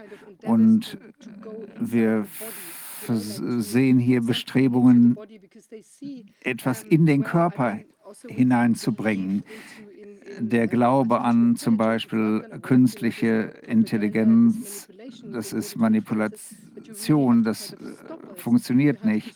Wir müssen das stoppen, wir müssen den kreativen Prozess im Gehirn stoppen. Und ähm, das äh, wird uns, das, das wird uns trennen von der Quelle. Und ich glaube nicht, dass, die, äh, dass das etwas ist, was durch den Körper geht, ein, ein, ein, ein, ein, ein Vehikel, sondern es ist mehr ein, ein etwas, das äh, herauskommt aus der Kombination von Körper und Seele. Und wenn wir uns davon trennen und uns in diese äh, seltsame Borg-ähnliche äh, Welt begeben, dann, ich glaube nicht, ich glaube, Kreativität und so weiter kann nicht kontrolliert werden. Das ist das, was ich glaube. Ich äh, möchte mich für Ihre Präsentation sehr bedanken. Ich habe genau zugehört und ich glaube, dass ich bin etwas verärgert darüber, dass wir so viel Zeit mit solchen dummen Ideen von irgendjemandem befassen. Ich nehme Mr. Harari überhaupt nicht ernst. Er ist einfach ein Typ, der seine Show abreißt und er setzt Bilder ein, wie er sie braucht. Er wird gut dafür bezahlt. Aber das hat nichts mit dem zu tun, was wir bereits in der Forschung, aus der Forschung wischen. Sie haben über Selbstorganisation des Lebens gesprochen, über Kommunikation gesprochen. Und sie hätten uns einfach auch etwas über Maturana sagen können. Und wir hätten Harari vergessen. Und es gibt so viel Wissen über Selbstorganisation des Lebens inzwischen. Ich äh, möchte Ihnen gerne mal mein Lieblingsbild zeigen. Sehen Sie das hier? Ein Dorf. Ich habe das in Afrika fotografiert, als ich da mal im Flugzeug unterwegs war. Und hier sieht man, wie die Leute sich selbst organisieren. Man sieht, wo sie sich treffen. Sie können sich natürlich irgendwo treffen, aber irgendwie haben sie gesagt, das ist der Weg, so gehen wir dahin. Und sie haben diese Strukturen gemacht. Und dann sieht man die Zellen da unten drunter, die sowas Ähnliches tun. Und ich weiß nicht, ob Sie Mr. Pizzani kennen aus Österreich. Gunther? Günther? Günther? Ja, ja, kenne ich. Wenn er über Kommunikation spricht, er interessiert sich sehr an diesem Thema. Ich wundere mich, warum er sich überhaupt nicht zu Wort gemeldet hat. Ich hatte eigentlich erwartet, dass er hier in die Diskussion einsteigt. Er könnte uns viel dazu sagen. Und er spricht über RNA und die Viren, die sich organisieren, die Struktu fa- schaffen unsere Struktur, unsere Zellen und äh, sorgen dafür, dass wir keine Eier mehr legen. Und die machen so viele so gute Dinge mit uns, die die entwickeln. Und äh, jetzt kommen hier solche idiotischen Ideen mit so groben Methoden, die trivial sind. Die Technologie äh, ist trivial, die dahinter steckt, denn es gibt kein Feedback aus der Technik. Es gibt kein Feedback aus toter Materie. Feedback kommt nur aus dem Leben. Da, es gibt äh, Feedback von neuen äh, Arten von Computern, aber das ist nicht das Feedback, systems have. das And, you know, I biologische Systeme haben. Ich weiß nicht, ich weiß nicht, ob diese Leute beim WEF oder sind, ist den, sind mention it den occasionally, they mention it in komplexe Systeme nicht äh, bekannt. Sie erwähnen das manchmal sehr of oberflächlich. Das zeigt, dass sie das nicht verstehen. Oder this vielleicht verstehen sie äh, bestimmte Technolo Technologien. Vielleicht verstehen sie, dass die Technologien, die sie versuchen zu entwickeln, nicht möglich sind und dass das. Ziel ist, die, den Leuten ihre Fähigkeiten wegzunehmen. Es kann sein, dass einige von ihnen glauben, dass dies möglich ist, wenn wir mehr Daten hätten, wenn wir hätten, könnten dieses äh, massive Experiment mit Milliarden von Menschen äh, machen und dann bessere Technologien entwickeln. Vielleicht äh, denken sie, dass das möglich ist und dass man dadurch Fortschritt äh, entwickeln könnte mit diesen Dingen. Aber vielleicht auch nicht. Ich spekuliere hier nur über ihre Motive, aber ich glaube, dass, dass sie dumm sind. Was wir erfahren, was sie wirklich gut können, ist sich äh, Werbung angucken und die Investitionen, die sie tätigen, um uns über die Medien zu ähm, beeinflussen. Und wir folgen ihnen. Die wussten, dass wir ihnen folgen würden. Sie wussten bestimmte Dinge und das haben sie erfolgreich angewendet. Ja, äh, es äh, wurde viel geforscht, wie man Leute kontrollieren und steuern kann und Propaganda und so weiter. Das äh, Wir können because, you know, people really don't have access to Die Menschen haben keinen Zugang zu guten Informationen. Alles, was man bekommt, sind falsche Informationen. Das heißt, wie können sie daraus äh, ausbrechen? Und sie sind auch traumatisiert, bei diesen Lösungen zu bleiben. Das äh, heißt, die, äh, die, die leiden an äh, äh, äh, Post Ja, Harari sagt, dass wir hackbar sein werden und es wird dadurch keine Demokratie mehr geben können. Aber man kann uns auch umbringen. Sie können uns auch umbringen und dann gibt es auch keine Demokratie mehr.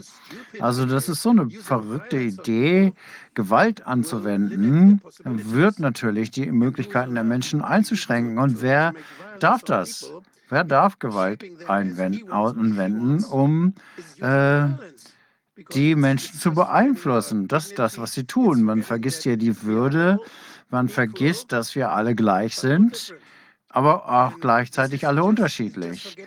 Und diese wichtigen, grundlegenden Themen unserer Koexistenz als kommunizierende Menschenwesen werden hier komplett vergessen. Wir wären schon längst von der Erde verschwunden, wenn wir nicht alle unterschiedlich, aber gleichzeitig alle gleich sein würden. Und wenn wir nicht mehr alle gleich sind, dann werden die Leute umgebracht, dann sterben die. Kultur war nicht möglich, das gab keine Entwicklung, sondern das waren die dunkelsten Zeiten der Menschheit. Und Mr. Harari äh, liebt offensichtlich diese dunklen Zeiten. Er möchte scheinbar dahin zurück. Das ist einfach dumm, was er sagt. Ja, ich, Die, die there are können some das, intelligent äh, es gibt einige intelligente Leute, die, die das glauben, diese Idee. Ja, Die verkaufen das. es geht um Macht und Geld. Äh, Man, man kann äh, einen Algorithmus äh, entwickeln, der die äh, Gesellschaft äh, verwaltet und jedem gleiche Rechte zuspricht. Und manche Leute glauben, dass das möglich ist, dass es äh, eine Bürokratie geben wird, die für alle gut sein wird. Aber wir äh, brauchen unterschiedliche Ideen, äh, unterschiedliche Gedanken, Kommunikation untereinander. Äh, unterschiedliche Dinge sollen getestet werden und, Und, und biologische Bedürfnisse, ja. ja, biologische Bedürfnisse. Wir kommunizieren, wir fangen an zu kommunizieren, wenn wir einen biologischen Bedarf erkennen. Einige der Aufgaben, die wir haben, ist, wir müssen herausfinden, wie, wie, wie wir uns enthypnosieren. Propaganda ist ja eine Form der Hypnose. Äh, Das benutzt dieselben Techniken. Äh, äh, Assoziationen, emotionale Situationen und so weiter. Und Informationen in das Gehirn zu bekommen, wenn sie gleichzeitig an etwas anderes denken, wenn sie abgelenkt sind, wenn im Hintergrund äh, das Fernsehen läuft, dann verarbeiten sie äh, trotzdem noch die Information, aber sie werden das nicht hinter, äh, kritisch hinterfragen. Und es hat immer noch eine Auswirkung. Und dieser ganze von aus Bio, die, die bewussten Vorgänge sind sehr unterschiedlich von äh, lo, logischen Prozessen, logischen Strukturen und so weiter, äh, gleich, ungleich und so weiter. Wir äh, betrachten äh, Dinge aus de, dem, der Perspektive, zum Beispiel wenn wir träumen. Ähm, eine äh, blaue Farbe lässt sie plötzlich an etwas anderes denken, was auch blau ist. Und so setzen sich die Assoziationen in ihrem Gehirn äh, fort, fort. Und die, der Zusammenhang, zum Beispiel wenn ein Tier etwas riecht in der Umwelt und dann wird das Tier die, diese, diesen, die, die, diese Wahrnehmung speichern. Ja, weil wir ja dieses Bild der schönen Natur haben, einer gesunden Welt, die wächst und Frieden. Wir haben diese Bilder und sie nutzen diese Bilder in Davos für ihre Propaganda. Sie sagen, sie werden glücklich sein und nichts besitzen. Und dann gibt es schöne Bilder, Tiere, die im Wald glücklich sind. Und sie nutzen genau das und verbinden das. Sie wollen einfach nur Macht haben über uns und sie kriegen die. Sie wissen auch, wie sie die kriegen. Und wir zahlen viele Psychologen und Psychiater, Experten dafür, um uns diese Bilder vorzusetzen und uns zu verführen, aufzuhören zu denken. Ich glaube, wir brauchen einen guten Kurs in Propaganda. Wie funktioniert das? Welche Methoden werden angewandt? Und ich habe immer dafür gestimmt, äh, Kunst zu analysieren in der Schule. Äh, Das wird nicht mehr gemacht. Wir, wir sprechen nicht mehr darüber, wie äh, Künstler und Schriftsteller ihre Kunst benutzen, Bedeutung herüberzubringen. Und wenn wir wüssten und wenn wir äh, anders äh, verstehen würden, wie Inhalte durch die Sprache vermittelt werden, dann wenn wir das lernen zu analysieren, dann würden wir nicht so schnell der Propaganda verfallen. Die, der Unterschied zwischen Propaganda und äh, es, es versucht, die Mechanismen, die verwendet werden, äh, zu verstecken. Kunst äh, tut das Gegenteil. Und ich glaube, wir müssen uns äh, wieder der Kunst zuwenden. Und Okay, machen wir das. Machen wir das. Wir brauchen mehr äh, Stories, mehr Erzählungen, mehr äh, Lyrik, um uns zu helfen. Ich, ich schreibe im Augenblick eine äh, äh, Geschichte, eine politische Satire. Okay, vergessen Sie 1984 und die schöne neue Welt. Wir sind einfach auf diese Horrorbilder fixiert die ganze Zeit. Ich schreibe es, um daraus zu entkommen. Also schreiben wir 2085 oder sowas. Das wäre das bessere, der bessere Titel. Ich glaube, es muss eine neue Kunst sein, denn wenn wir uns die Künstler ansehen, die, äh, die geschwiegen haben während der Krise, äh, in, in, in, in gewisser Weise äh, kann ich viele Leute nicht mehr ernst nehmen, die, denn sie könnten die Menschen äh, beeinflusst haben und sie berührt haben. Und die waren einfach nicht da. Ich glaube, Kunst muss neu erfunden werden und genauso muss Schriftstellerei neu erfunden werden. Wir haben hier eine Frage von den Zuhörern, aber ich glaube, Sie haben das schon beantwortet. Ähm, wie können wir diese Menschen, die eine Gefahr darstellen, wie können wir sie stoppen? Wie können wir die Propaganda stoppen und wie können wir äh, sehen, dass es sich um Propaganda handelt? Fernsehen ausschalten. Ganz kurze Antwort. Äh, Sie werden ja auch von anderen, durch andere Menschen beeinflusst. Es ist ja nicht nur das Fernsehen. Äh, Ich glaube, es, es müssen andere Methoden gefunden werden, um dem entgegenzuwirken. Haben Sie da eine Idee? Nun, die Kunst ist die beste Möglichkeit und äh, Komödie ein anderer. Der schnellste Weg, ähm, um diese Filter aufzubrechen, dass man nichts, man kann ja nichts verstehen, was außerhalb der eigenen Blase ist. Und wenn man da reingeht und parodiert, so tut, als würde man eine Frau sein, die eine Ideologie verfolgt wie sie, dann wird man zugehört werden, weil das natürlich bek äh, bekannt klingt und plötzlich kippt das um und macht keinen Sinn mehr. Und dann fangen die Leute an nachzudenken.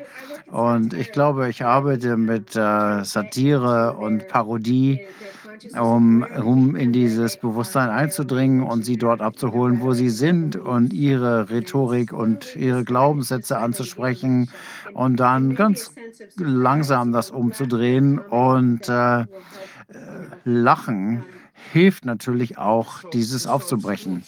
Das äh, klingt gut. Wir müssen kein zentralisiertes Bildungssystem haben. In, Europa ist überall dasselbe.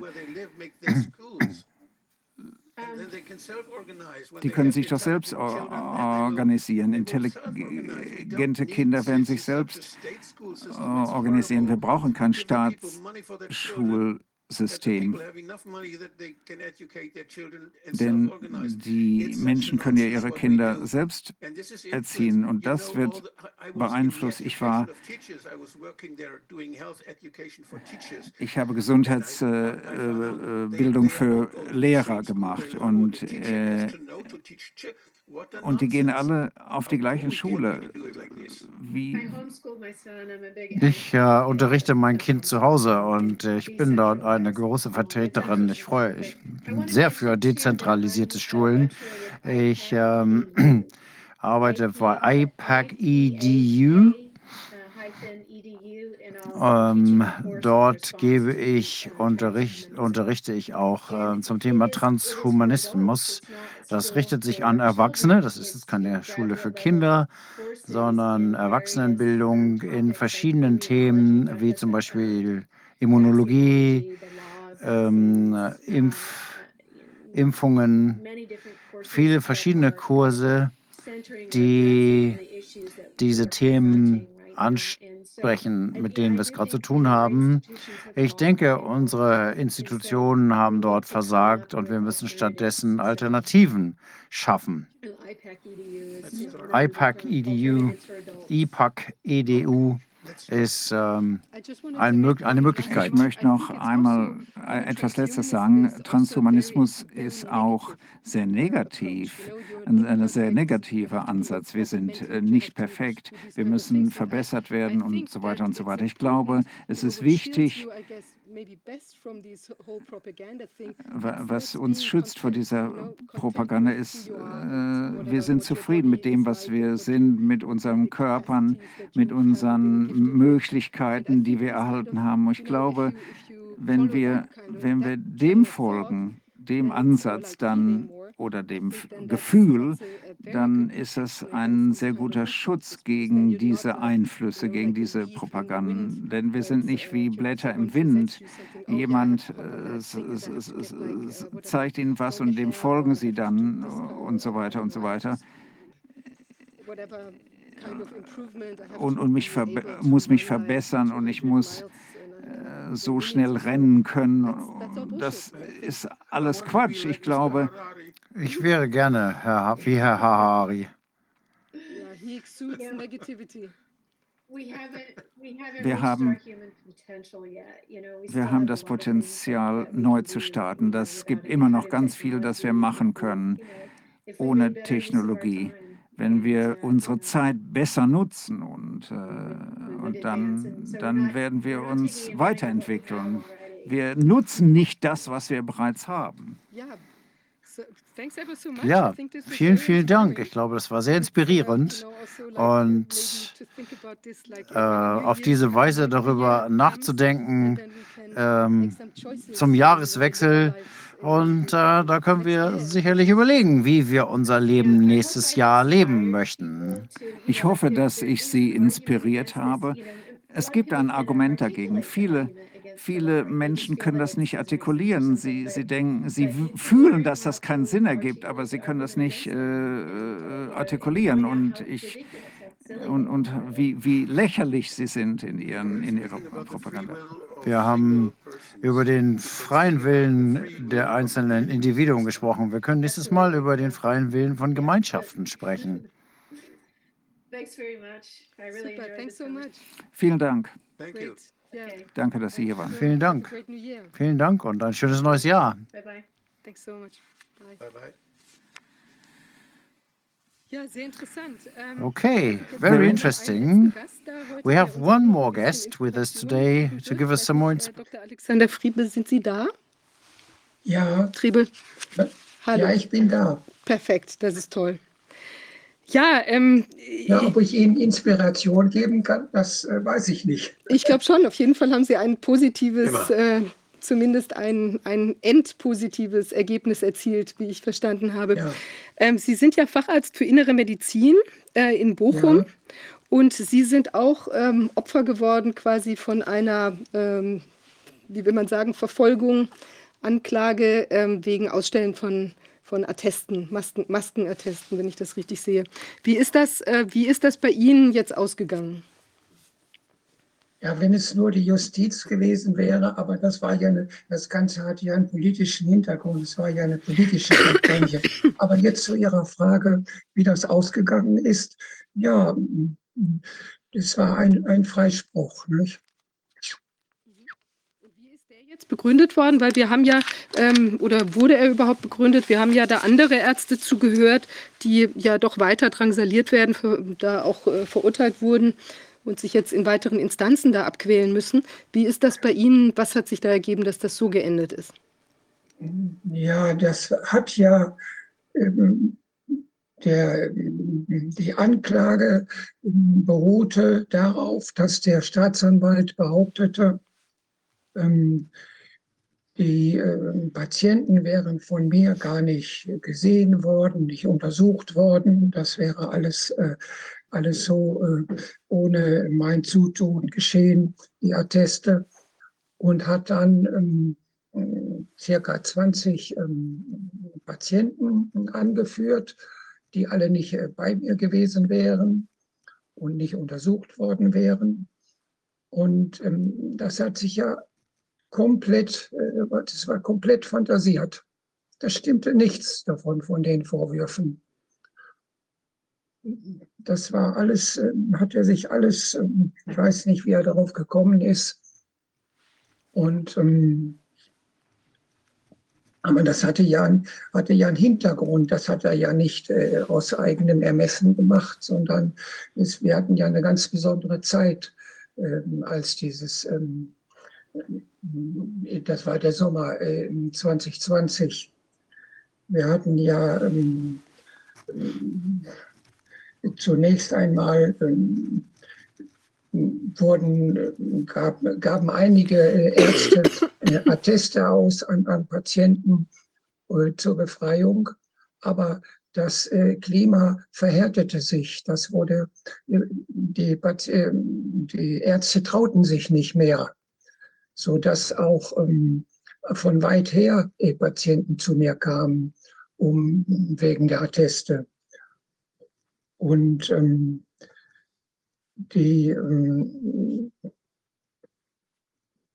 ja, so kann man erstmal sagen. Die, äh, die, sind dann, die sind dann gekommen und die haben sie untersucht oder so. Wissen Sie von Kollegen, äh, die das, die das auch gemacht haben? Und ähm, wissen Sie auch von Fällen, ob äh, ich denke zum Beispiel, wir haben ja diese Krankschreibung, wo man den Patienten gar nicht mehr untersucht, sondern wo man jetzt sogar, das hat die Politik ja entschieden, dass man sogar eine Arbeitsunfähigkeit äh, ausstellen kann, ohne dass man den Patienten untersucht, körperlich untersucht, dass der kommen muss, per Telefon. Äh, haben Sie ist das mal diskutiert worden irgendwie? Haben Sie das? Die, die, Patienten haben mir das ja erzählt. Die haben das ja versucht. Die kommen, die sind ja nicht äh, ohne Grund von äh, sehr weit hergekommen mit zwei Stunden Fahrzeit. Die kamen ja aus dem, ähm, dem Niederrhein bis, äh, bis zum Teutoburger Wald im, im Osten und äh, im Norden bis Bremen und im Süden bis, äh, bis ähm, Köln und Koblenz. Alle aus dem gleichen Grund weil die Ärzte mhm. Angst hatten. Es war ja ein Klima, daran soll man sich ja erinnern. Und das ist ja immer noch nicht, äh, das ist ja immer noch nicht äh, vorbei. Es war ja ein Klima, dass die Ärzte Angst haben. Mhm. Die hatten Angst. Auch die, die anfangs Atteste ausgestellt hatten, äh, die äh, haben sich dann nicht mehr getraut. Das haben mir die Patienten alle erzählt. Alle gleiche, das war bei allen mhm. gleich. Also ich bin ja Sozialmediziner und habe so, hab viele Gutachten gemacht in meinem Leben. Und ich weiß, wenn, wenn jetzt zum Beispiel das angezweifelt wurde vom Arbeitgeber, ich war dafür Beamte als Amtsarzt, nicht? Wenn Beamte dann irgendwie Ansprüche haben, dann werden sie, kriegen sie einen Attest von ihrem behandelnden Arzt. Mhm. Manchmal glaubt ihr denn der Dienstherr das nicht. Und dann schickt er sie zum Amtsarzt zur Nachkontrolle. Da wurde nach, ich, mir ist nicht bekannt, dass da irgendeiner der Ärzte wegen Ausstellung eines Falschattestes dann irgendwie rangekriegt wurde, wenn der Amtsarzt zum anderen Ergebnis kam. Das ist mir nicht bekannt. Nein, Also selbst wenn jetzt, wenn die, wenn, wenn dieser Arzt untersucht hat und, und offensichtlich einen Gefälligkeitsattest ausgestellt hat, ist mir nicht bekannt, dass das zu irgendeiner Straf, zu einer Strafverfolgung geführt hat. es gab ja keine Gefälligkeitsatteste. Das hat sich ja niemand getraut. Das war ja ein dermaßenes Klima, dass äh, sowas gab es gar Ja. nicht. Die, ähm, die, das wurde angezweifelt und die Patienten wurden zum, äh, zum Amtsarzt geschickt. Und der Amtsarzt hat das bestätigt, Ah ja. auch bei mir. Ja, das Das ist, ist, äh, das ist öfter Super. vorgekommen. ja. Aber man muss ja dazu das ist bei sagen, Ihnen, ah ja, das ist spannend. Aber das ist tatsächlich man sehr, muss dazu Das ist tatsächlich sehr interessant. Vielleicht sollten mal diese äh, Ärzte, die jetzt da immer noch betroffen sind von diesen Vorwürfen, vielleicht sollten da mal die Patienten zum Amtsarzt gehen, dass die das überprüfen können, diese Atteste. Weil dann würde ja dieses Argument auch in sich zusammenfalten. Vielleicht sollen wir mal der den Tipp geben. Die, äh, es ist ja so, das muss ja gar nicht. Es wird ja behauptet, dass ähm, der, der Arzt untersucht haben muss. Nein, natürlich muss er nicht untersucht haben. Es gilt ja auch, ist ja völlig übliche Praxis, dass die Untersuchungen anderer Ärzte gelten. Selbstverständlich, das ist jeden Tag, dass man, man muss, der muss auch nicht in, Ja. der, in der, physisch in der Praxis gewesen sein. Selbstverständlich reicht das, wenn man sich die Befunde ansieht. Man äh, macht ja nicht Doppeluntersuchungen. Das ist doch eine völlig übliche Praxis. Das ist Ihnen bekannt, Richtig. Herr Wodak, nicht? Allein, allein dadurch, dass die Hausärzte zum Beispiel ja überweisen zu Fachärzten und deren Befunde dann berücksichtigen. Die machen sie ja nicht nochmal. Der Sondern das ist ja durch diese, durch, nicht, das sind ja manchmal spezielle Sachen. Wenn ich zum Beispiel Hals-Nasen-Ohrenart-Befund habe, dann, dann akzeptiere ich den doch. Wenn einer eine, eine, Nasenscheidewanddeviation hat oder wenn einer, wenn einer nicht, nicht, wenn der Augenarzt sagt, er kann nicht gucken, oder dann, dann muss ich das doch, äh, nee, als mein, dann muss ich den Patienten nicht nochmal untersuchen. Völlig richtig, ja. Ja, aber das passte eben nicht in die Situation. Und ähm, dann wurde das Gerücht aufgebracht, die, die Atteste wären gefälscht. Und deswegen wurden dann äh, zu der, im Sommer äh, 2020 waren die, die Ordnungskräfte und die Polizisten angewiesen, äh, die, die, die, die wegzunehmen, den, teilweise auch mit Gewalt, den, äh, den Patienten wegzunehmen, wenn sie die Atteste vorgezeigt haben. Und, ähm, und dann, dann habe ich manchmal äh, Anrufe von äh, Polizeistationen bekommen. Und da wurde ich gefragt, war der, war der Patient bei Ihnen? Da habe ich gesagt, Moment mal, ich gucke eben in der, ich gucke eben nach im Computer. Und dann habe ich, ja, der war bei mir. Und dann war der Fall erledigt. Das Aber- geht die Polizei, das Ja. geht die Polizei überhaupt nichts an. Nein, natürlich Das würde ich das, sagen, das ist gegen die ärztliche Schweigepflicht. ja, richtig. Müssen Sie doch nicht mal Auskunft geben. Richtig, natürlich, aber äh, der, in den Fällen, da, haben Sie vollkommen recht, aber in den Fällen war das, äh, waren die Patienten froh, dass sie dann nichts mehr mit Polizei und Justiz zu tun hatten. Das Ja. hat sich aber geändert. Das äh, hat sich dann aber geändert und zwar schlagartig hat sich das geändert. Und in ganz Nordrhein-Westfalen hat sich das geändert. Und zwar hat sich in der Weise geändert, dass die, ähm, dass die ähm, alle Bußgeld bekommen haben, die Patienten.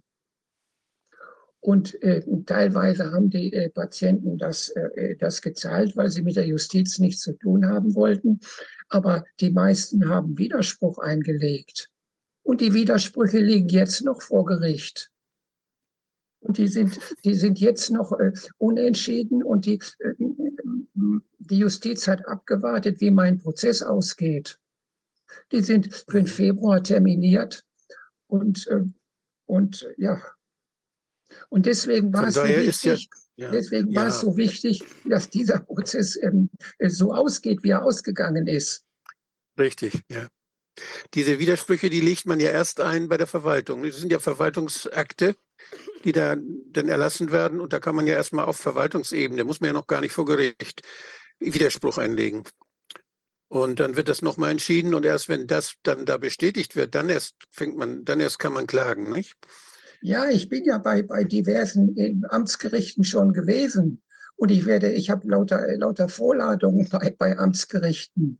Das ist ja, äh, äh, das ist dann eben so weit gegangen. Und da das so äh, plötzlich mit einem Schlag sich geändert hatte damals, kann das ja nur aus der Staatskanzlei in Düsseldorf gekommen sein. Niemand anders hat ja die Befugnis, den Staatsanwälten äh, diese äh, Vorgaben zu machen.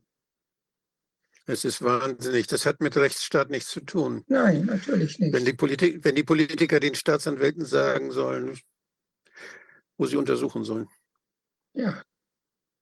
So, Dieses Urteil, denn, Ihr Urteil, ist das jetzt rechtskräftig? Nein, äh, der, äh, der, Staatsanwalt hat äh, Revision eingelegt, aber ich kann mir nicht vorstellen, dass da irgendwas, ähm, dass, der, dass der irgendein Rechtsfehler geschehen ist. Es wird ja nicht mehr überprüft, irgendwie äh, die tatsächlichen, was, was abgelaufen ist, sondern nur, ob irgendein Rechtsfehler äh, geschehen ist. Da wird es dem Staatsanwalt schon sehr schwer fallen, überhaupt einen Rechtsfehler zu konstruieren und äh, dem, äh, dem, dem, dem, dem entscheidenden Gericht vorzulegen. Also da äh, habe ich wenig, äh, habe ich wenig Befürchtung. Aber faszinierend, Aber natürlich, dass der da wenn er die Anweisung hat, wenn er die Anweisung hat, bis zum Äußersten zu Ja. gehen, und offensichtlich hatte er die Anweisung, denn die Anklage ist vollkommen zerstört worden, vollkommen, vollkommen. Hat es eine Beweisaufnahme gegeben, auch bei Ihnen Ja. im Verfahren? Und das war, das war das Zentrale in dem ganzen Verfahren, die Beweisaufnahme. Die wollten, äh, wir hatten natürlich vor, den, den Professor Bergholz als Sachverständigen zu laden und den, den Professor äh, Sönnigsen. äh, waren, die haben auch sofort zugesagt. Da bin ich Ihnen auch sehr dankbar, dass Sie sofort zugesagt haben, denn das war doch eine Beruhigung. Aber die durften auf gar keinen Fall aussagen, denn die hätten das äh, äh, Narrativ das äh, vollkommen zerstört. Das konnte sich das Gericht nicht leisten und sie haben die ganzen sechs Tage verbracht Wahnsinn. mit der Beweisaufnahme. Und zwar bis in alle Einzelheiten. Alle Patienten, die der, äh, die der Staatsanwalt äh, angeführt hatte, wurden geladen. Die wurden bis in kleinste Kleinigkeiten gefragt. Wie, äh, wie sind Sie äh, zu Dr. Trebel gekommen? Wer äh, haben Sie das gelesen? Wer hat Ihnen das gesagt? Und so der, der, der, der Verein der Mediziner für Demokratie und Aufklärung wurde dauernd genannt vom, vom Richter. Aber ähm, ob, ob der nun dahinter steckt, dass die Patienten zu mir kommen, nein, es hatte sich halt rumgesprochen. Und äh, dann, ja, wie lange, äh, dann mussten sie erst ihre Karte abgeben und dann mussten sie ins Wartezimmer gehen. Und wie lange haben sie dann gewartet? Wurde jeder Patient gefragt, damit das dauert natürlich. Und dann wurde gefragt, wie lange waren Sie bei dem Doktor? Welche Untersuchungen hat er gemacht? Wurde jeder Patient gefragt. Und dann kam, und dann kam es heraus, die, äh, die Patienten haben ganz offen, ganz frei, ganz selbstbewusst geantwortet. Und ich würde sagen, das war das Entscheidende. Die, die eigentlichen Stars in diesem Verfahren, das waren die Patienten. Schön. Wahnsinn, aber was für eine Verschwendung von Zeit und Geld und Steuermitteln. Sechs Tage Beweisaufnahme äh, für sowas ist nie zu fassen. Die, äh, die, das Gericht stand ja unter großem Druck, unter sehr großem Druck. Es war ja niemand, äh, der, der mit einem Freispruch gerechnet hatte. Niemand, niemand außer, außer mir selbst hat niemand damit gerechnet. Die, äh, die ganze Öffentlichkeit war ja schon darauf eingestellt. Jetzt wird wieder ein, wird wieder ein Arzt ver, verurteilt. Und die, die Presse hat die entsprechenden Berichte gebracht. Die, äh, die Süddeutsche Zeitung hat äh, unter der Rubrik Kriminalität äh, gebracht. Ähm, ein, der Arzt in Bochum, der ist, ist angeklagt und ähm, die, die WAZ hat natürlich entsprechende Berichte gebracht. Welche, Journal welche Journalisten waren das? Haben Sie die Namen noch? Die möchten, die sollte man nennen. In der Süddeutschen. Ja, das, äh, das kann, ich, äh, kann ich sehen. Da ist aber bei diesen kurzen, da ist nur so ein Kürzel, da müsste man Ach so. Es ist wichtig, dass man diese Journalisten, die das mitmachen, dass man, dass man die da später dann auch mal nach, dass man da mal nachfragen kann. Ja, es ist ja, äh, Frau Christina Berndt von der Süddeutschen Zeitung hat Ja. gesagt, wir müssen mit Gewalt impfen. Die müssen mit Ja, ja. Gewalt geimpft werden. Das hat Frau Christina Berndt gesagt. Ja, Frau das ist Bernd, bekannt. Frau Bernd kenne ich von früher. ja, Das ist eine von denen, die mir gesagt hat, sie würde nicht mehr mit mir sprechen. ja, Würde nichts mehr mit ja, ja. Nee, nee, Sie haben auch keinen Grund, mit ihr zu sprechen. Jetzt nicht mehr. Also die, äh, die, äh, die, das Gericht stand unter großem Druck. Äh, Die, die Presse hat entsprechende Berichte gemacht. Die, äh, das, das Fernsehen war da, RTL war da und die Gerichtssprecherin äh, hat äh, der, der versammelten Presse verkündet, es stehen zwei Jahre Gefängnis auf dem Spiel und äh, mit juristischen Konstruktionen, also wenn einer, wenn, wenn der Arzt jetzt noch viele Atteste aus, dann sind es auch mehr. Also nach dieser Logik müsste ich dann, äh, ich dann äh, lebenslänglich bekommen, weil ich ja viele, äh, viele Atteste ausgestellt hatte. Äh, Unter diesem äh, Druck äh, stand jetzt das Gericht und, äh, und vor, äh, vor dem äh, Gericht ähm, äh, direkt ähm, 50 Zuschauer. Mhm. Und zwar die, die, die Querschnitt durch die ganze Bevölkerung. Mehrere Anwälte, mehrere Ärzte, Juristen, Sekretärinnen, Straßenbahnschaffner, also das Volk, das saß da. Unter diesem Druck äh, stand das jetzt, äh, das Gericht. Und allerdings hat das Gericht ja auch ein Berufsethos. Schön. Und der, der, oberste, der oberste Grundsatz äh, des Berufsethos, unabhängig zu sein und sich keinem Druck zu beugen. Ja. Bravo. Genauso wie Das- für uns Ärzte. Ja, genau. Das Unter für unsere Patienten. Ja, für, sind, wir sind für die Gesundheit unserer Patienten da und dürfen uns da nicht irgendeinem Druck beugen. und ein, in ein, wie soll das in einem, in einem politischen Prozess, äh, wie soll das dann geschehen? Und der hat äh, ähm, der Gerichtsvorsitzende, der die Akten genau kannte, als eins Jahr anscheinend, der mehrere, mehrere hundert Seiten waren ja Akten, lagen Akten vor, der sich erst ähm, extra Urlaub genommen hatte vor dem Prozess, um die durchzuarbeiten, der äh, äh, wollte auf jeden Fall äh, verhindern, dass die, was die äh, Sachverständigen gehört werden. Gut, er deutete an, äh, dass äh, ein Freispruch erfolgen würde. Deswegen konnten wir dann nicht durchsetzen, dass, die, dass der Professor Bergholz, der auch anwesend war, der, dass der gehört wurde und dass der Professor Sonnigsen gehört wurde. Und aber was hatten Sie für Ja. den Eindruck von diesem Richter? Also ich meine, oder was war das ein jüngerer Mensch, älterer Mensch und Er war im mittleren, im mittleren, äh, im mittleren Alter, äh, sehr erfahren offensichtlich und äh, dem, dem das alles bewusst hatte große Angst, äh, große Angst vor dem Publikum. Dachte jetzt, wer weiß, was dafür hat, äh, was dafür äh, Leute kommen, die, die, die Querdenker, die hier den, den Gerichtssaal, den Ablauf noch stören, hat dann noch mal extra sehr gründliche vor dem Gerichtssaal noch mal eine Personenkontrolle durchführen lassen, die schon am Eingang des Gerichtes stattgefunden hatte. Und, ähm, und draußen, so dass auch nur ähm, 50 Plätze reichten nicht.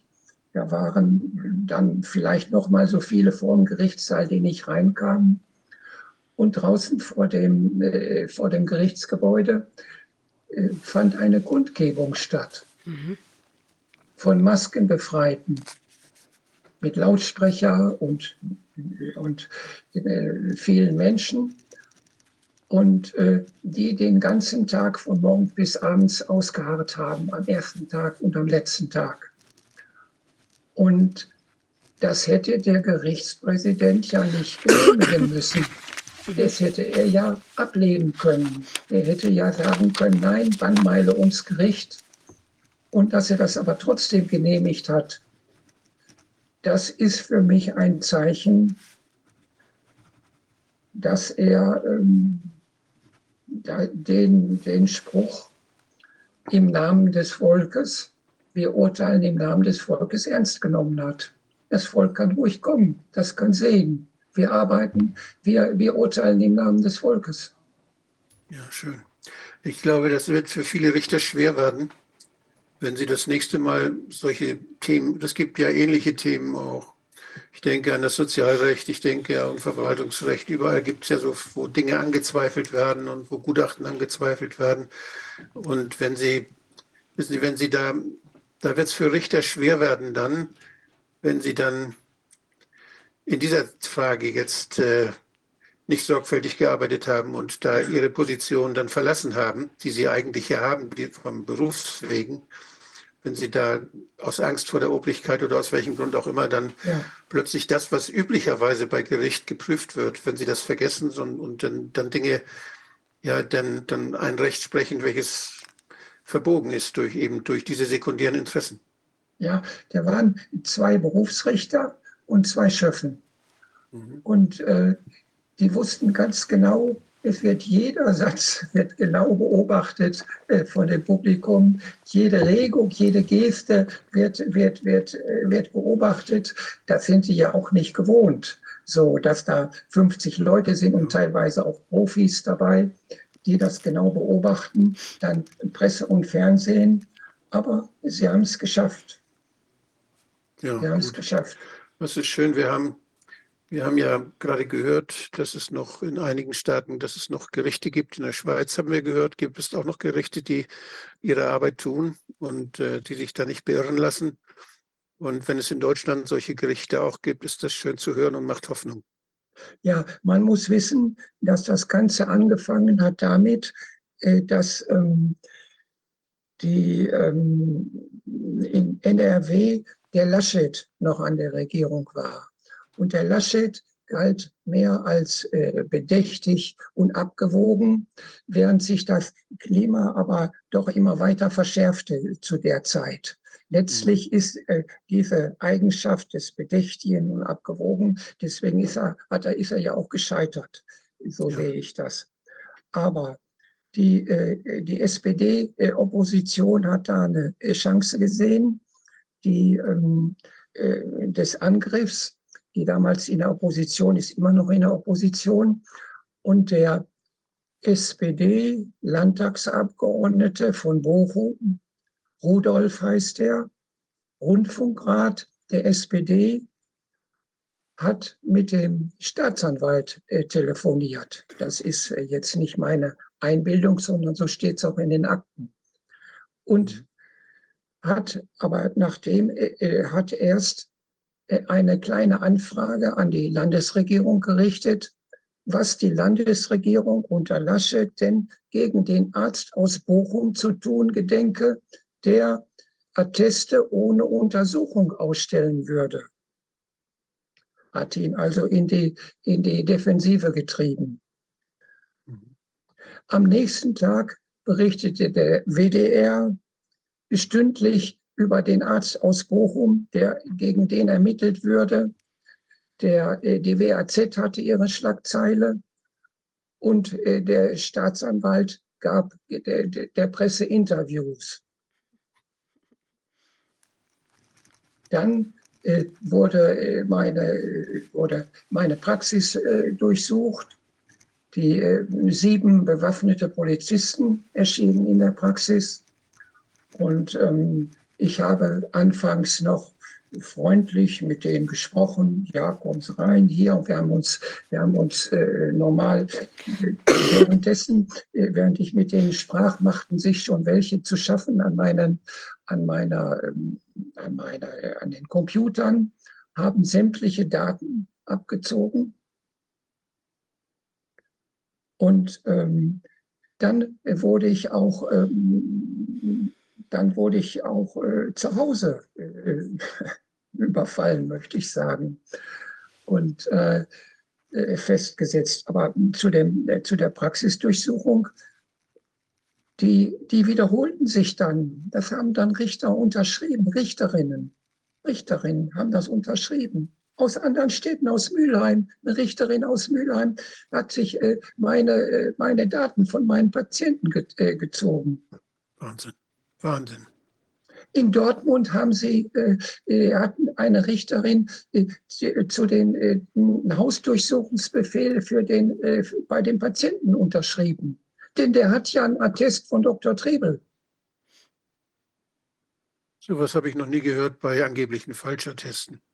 Ja, es ist bis heute nirgendwo ein, eins aufgetaucht, aber äh, die, so, so war die, äh, das war der Hintergrund. Insgesamt bin ich fünfmal von den, den Trupps, ist meine Praxis aufgesucht worden. Ja. Schließlich wurde, schließlich wurde mir äh, die, äh, die Berufstätigkeit untersagt von der Bezirksregierung. Wurde mir verboten. Berufserlaubnis wurde entzogen. Aber da haben Sie ja sicher Schadensersatzansprüche jetzt nach dem Freispruch. Ja, das, äh, wenn die, äh, wir haben dann äh, mit Hilfe von Frau Bahner äh, die ähm, versucht, die, ähm, einen Eilantrag, äh, das wieder. Ja, der Eilantrag äh, wurde dann nach zwei Monaten äh, beschieden. In zwei Monaten eine Praxis, die am Quartalsanfang zwei Monate geschlossen ist, die, die ist tot. Ja, nur das war ja auch die Absicht. Unglaublich. Wahnsinn. Das Aber so äh, meine Patienten äh, haben das durchschaut. Wir haben das durchschaut, dass das Ganze eine, äh, eine politische Aktion war, eine politische Intrige. Und ähm, ja, die haben das durchschaut.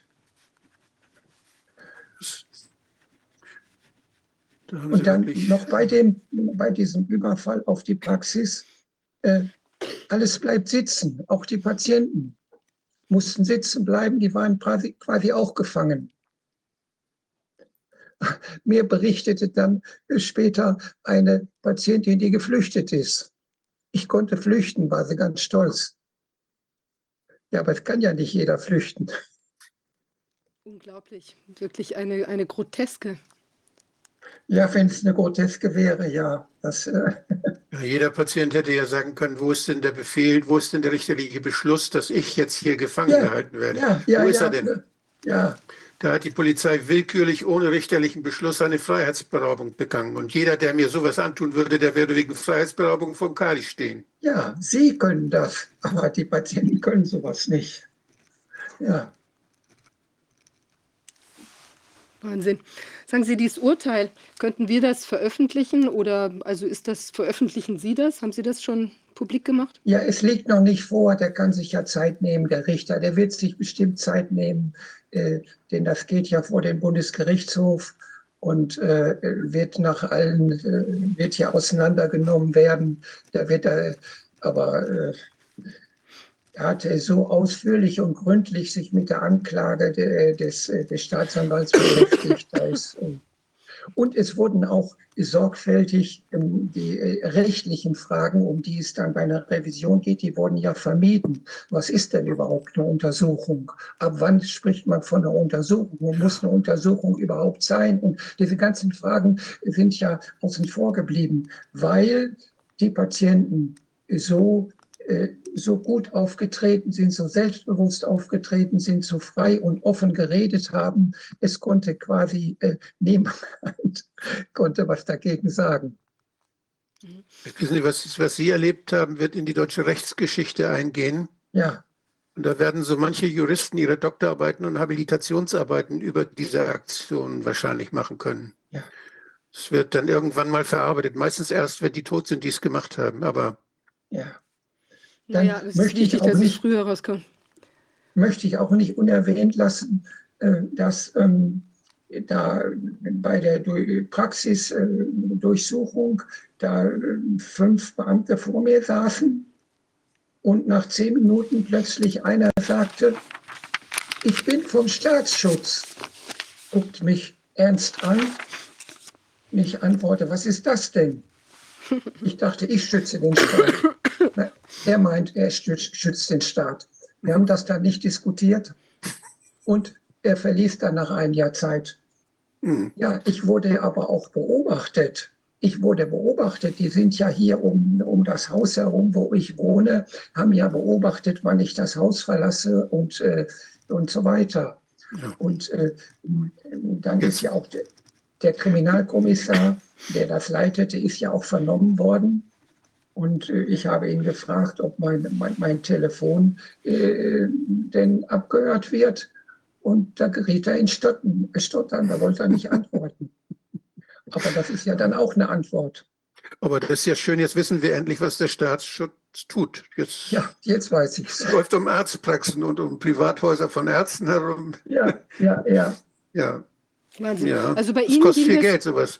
Wenn ich das richtig verstanden habe, bei Ihnen war letztlich waren das 20 Atteste, ja? Um die es ging. Nein, äh, nein, nein, das waren sehr, sehr viel mehr Atteste. Aber äh, 20 äh, hat er mit Namen genannt, Okay, äh, mhm. hat er namentlich benannt und äh, der Staatsanwalt und hat gedacht, ja, diese, äh, die sind ja auf jeden Fall, die reichen ja aus, um, um den Arzt zu überführen. Wahnsinn, wirklich. Ähm, Sie könnten ja theoretisch da jetzt auch gegen vorgehen, im Prinzip Rufschädigung, Verleumdung. Ähm, planen Sie sowas?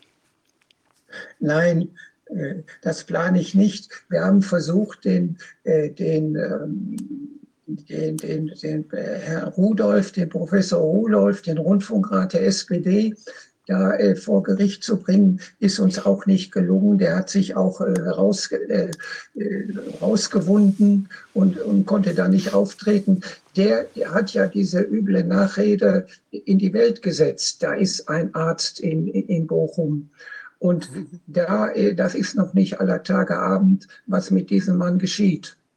Ja. Da ist ein Landtagsabgeordneter im Landtag.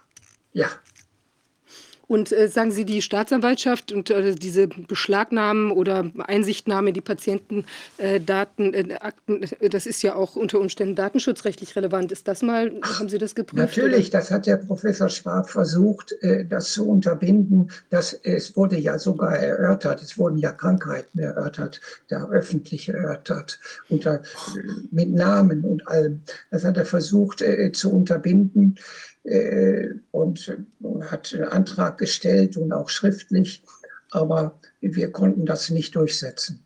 Na gut, aber da gibt es ja Schadensersatzansprüche dann auch für Leute, die Opfer von Datenschutzverstößen geworden sind. Also das könnte man für diese Patienten ja schon nochmal überlegen, ob man da in der Richtung weiterdenken kann.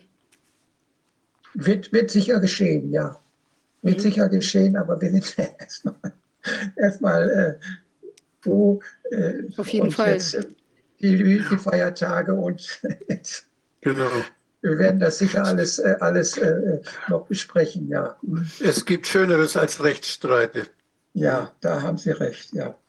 Hier gibt es noch eine Frage aus, der, äh, aus dem Publikum. Ich weiß nicht, ob man darauf was sagen kann. Also es gibt wohl einen also Krebspatient, äh, Nachsorge ohne Maske. Äh, kann man da irgendwie was erreichen? Ich weiß nicht, ist vielleicht zu speziell jetzt. Also die möchten, möchte offenbar nicht eine Maske oder kann nicht eine Maske tragen, wenn äh, eine Nachsorge passieren soll. Ist furchtbares Problem. Gut, dass Sie das ansprechen. Ein furchtbares Problem. Die Leute können nicht zu den Ärzten gehen. Die Ärzte, die, die sich das leisten können, die Spezialisten sind, die verlangen alle die Maske.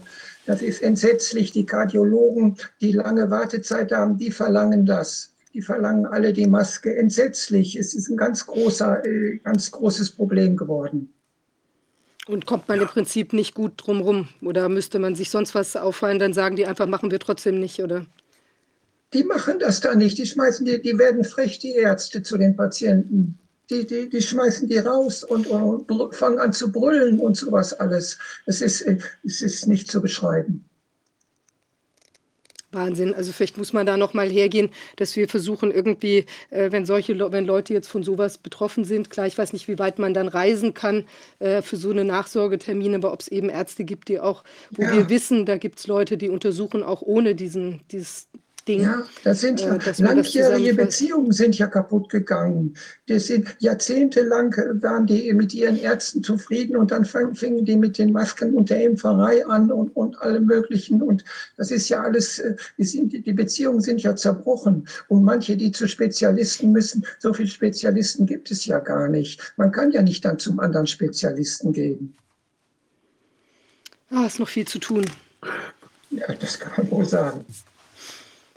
Tja, ich weiß nicht, also toll, dass Sie das bei uns vorgestellt haben. Ich finde auch, also wenn das Urteil kommt, würden wir das sehr gerne auch besprechen, veröffentlichen. Ähm, Und ich glaube, es ist total wichtig, dass die Öffentlichkeit auch bei Ihnen jetzt so zugeguckt hat, also dass da welche vor Ort waren, dass diese Gruppe da draußen war. Ich glaube, dass das auch äh, Druck gemacht hat und den Richter vielleicht auch ein Stück weit, ich weiß nicht, motiviert, erinnert, wie auch immer. Also es hat bestimmt eine Rolle gespielt. Ja, vielleicht noch ein Gesichtspunkt, äh, der nicht unerwähnt bleiben sollte. Ich äh, bin ja aufgetreten, öffentlich aufgetreten bei Kundgebungen als Redner äh, und äh, habe dann äh, gesprochen gegen die Maßnahmen. Das war ausdrücklich ein Grund in der Anklageschrift.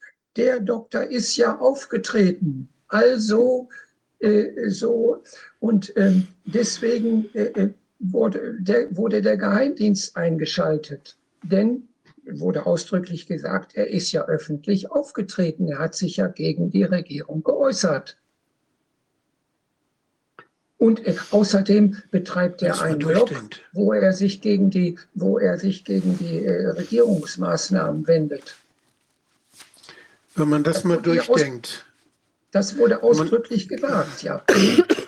wenn man das mal durchdenkt, dieses, was da passiert, dass wenn ich als Arzt in, für meine Patienten was tue und voll der Überzeugung bin und mich informiere und, und, und denke, ich, ich will denen nicht schaden, ich will denen, was, wie, wie viel Sachen kommen da, was muss man alles machen, was die ganzen, die ganze, der Einfluss, dem Ärzte ausgesetzt sind. Wir sind doch dauernd irgendwelchen Sekundäreinflüssen ausgesetzt. Die ganze Pharma, der Druck, der von der Industrie kommt, ewig Bei auf die der Praxis, Gelegenheit bei den Fortbildungen. bei das, der das, Gelegenheit, Herr Wodak, möchte ich Ihnen persönlich danken. Ich habe von Anfang an äh, das gesehen, was Sie veröffentlicht haben. Meinen persönlichen Dank an Sie. Auch Sie doch nicht sehr, für. sehr geholfen. Sie haben sehr geholfen. Sie haben uns gestärkt alle. Aber wissen Sie, ich denke nur, ich dachte vorher, diese ganze Geschichte, wenn ich das gesehen habe, was für einen Druck, Verführung einerseits durch Geld, durch Anreize, aber auch Druck auf Ärzte gemacht wird, sich konform zu behalten. Denken Sie mal an die Fortbildungsveranstaltung für Ärzte, denken Sie an die Fachgesellschaften, wie man dann, wie da die Leitlinien gemacht werden. Und wie dann, wenn man nicht leitlinienkonform handelt, die Leitlinien, die unter Einfluss der Industrie finanziert und gemacht werden.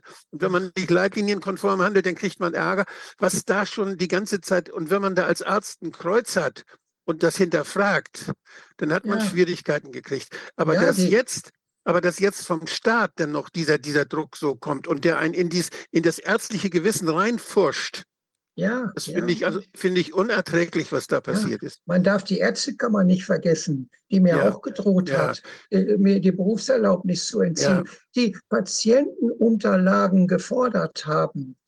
Schicken Ja, ja. Sie uns die, die Unterlagen. Ich sollte der Kammer, dem Juristen, der Ärztekammer, hat er wirklich geschrieben. Es ist beweisbar. Wahnsinn, ich Wahnsinn. sollte dem die, die unter die meine, meine Aufzeichnung über die Patienten schicken. Die Kammer, die Ärztekammer. Ja, da ist man sprachlos, aber es ist, Ja. Auch das, das sind also manchmal sogar kritische Leute, mit denen man früher zusammengearbeitet hat, die in, andere, in anderen Dingen sehr kritisch waren. Sogar bei der Kammer gab es sehr kritische Leute. Da da hört man wenig davon. Ja. Und wir haben ja deshalb auch versucht, jetzt äh, so eine, die Kammern werden ja gewählt, die Kammerversammlungen, dass man da eine, eine Sektion kriegt, eine Fraktion praktisch von kritischen Ärzten, die in die Kammerversammlung gehen, dass das wenigstens strittig in der, in der Kammer behandelt wird. Dass sie nicht Ja. alle kuschen, sondern dass es Ja. da Streit gibt unter ja, Ärzten. natürlich. Ja, Das natürlich. gehört sich so. Ja, Und ich denke, da, ich kann nur Ärzte ermuntern, geht in die Kammern, die ihr kritisch seid, geht in die Kammern, lasst euch aufstellen und, und, und seht zu, dass ihr, da, dass ihr das Thema, da, dass ihr das thematisiert. Das sicher wird man sich nicht beliebt machen, aber für die Patienten ist es unheimlich wichtig und auch Ja. für, unsere, für unser Selbstverständnis auf Ja, Dauer. ja. Was, was sind wir denn für Versager, wenn wir da kuschen?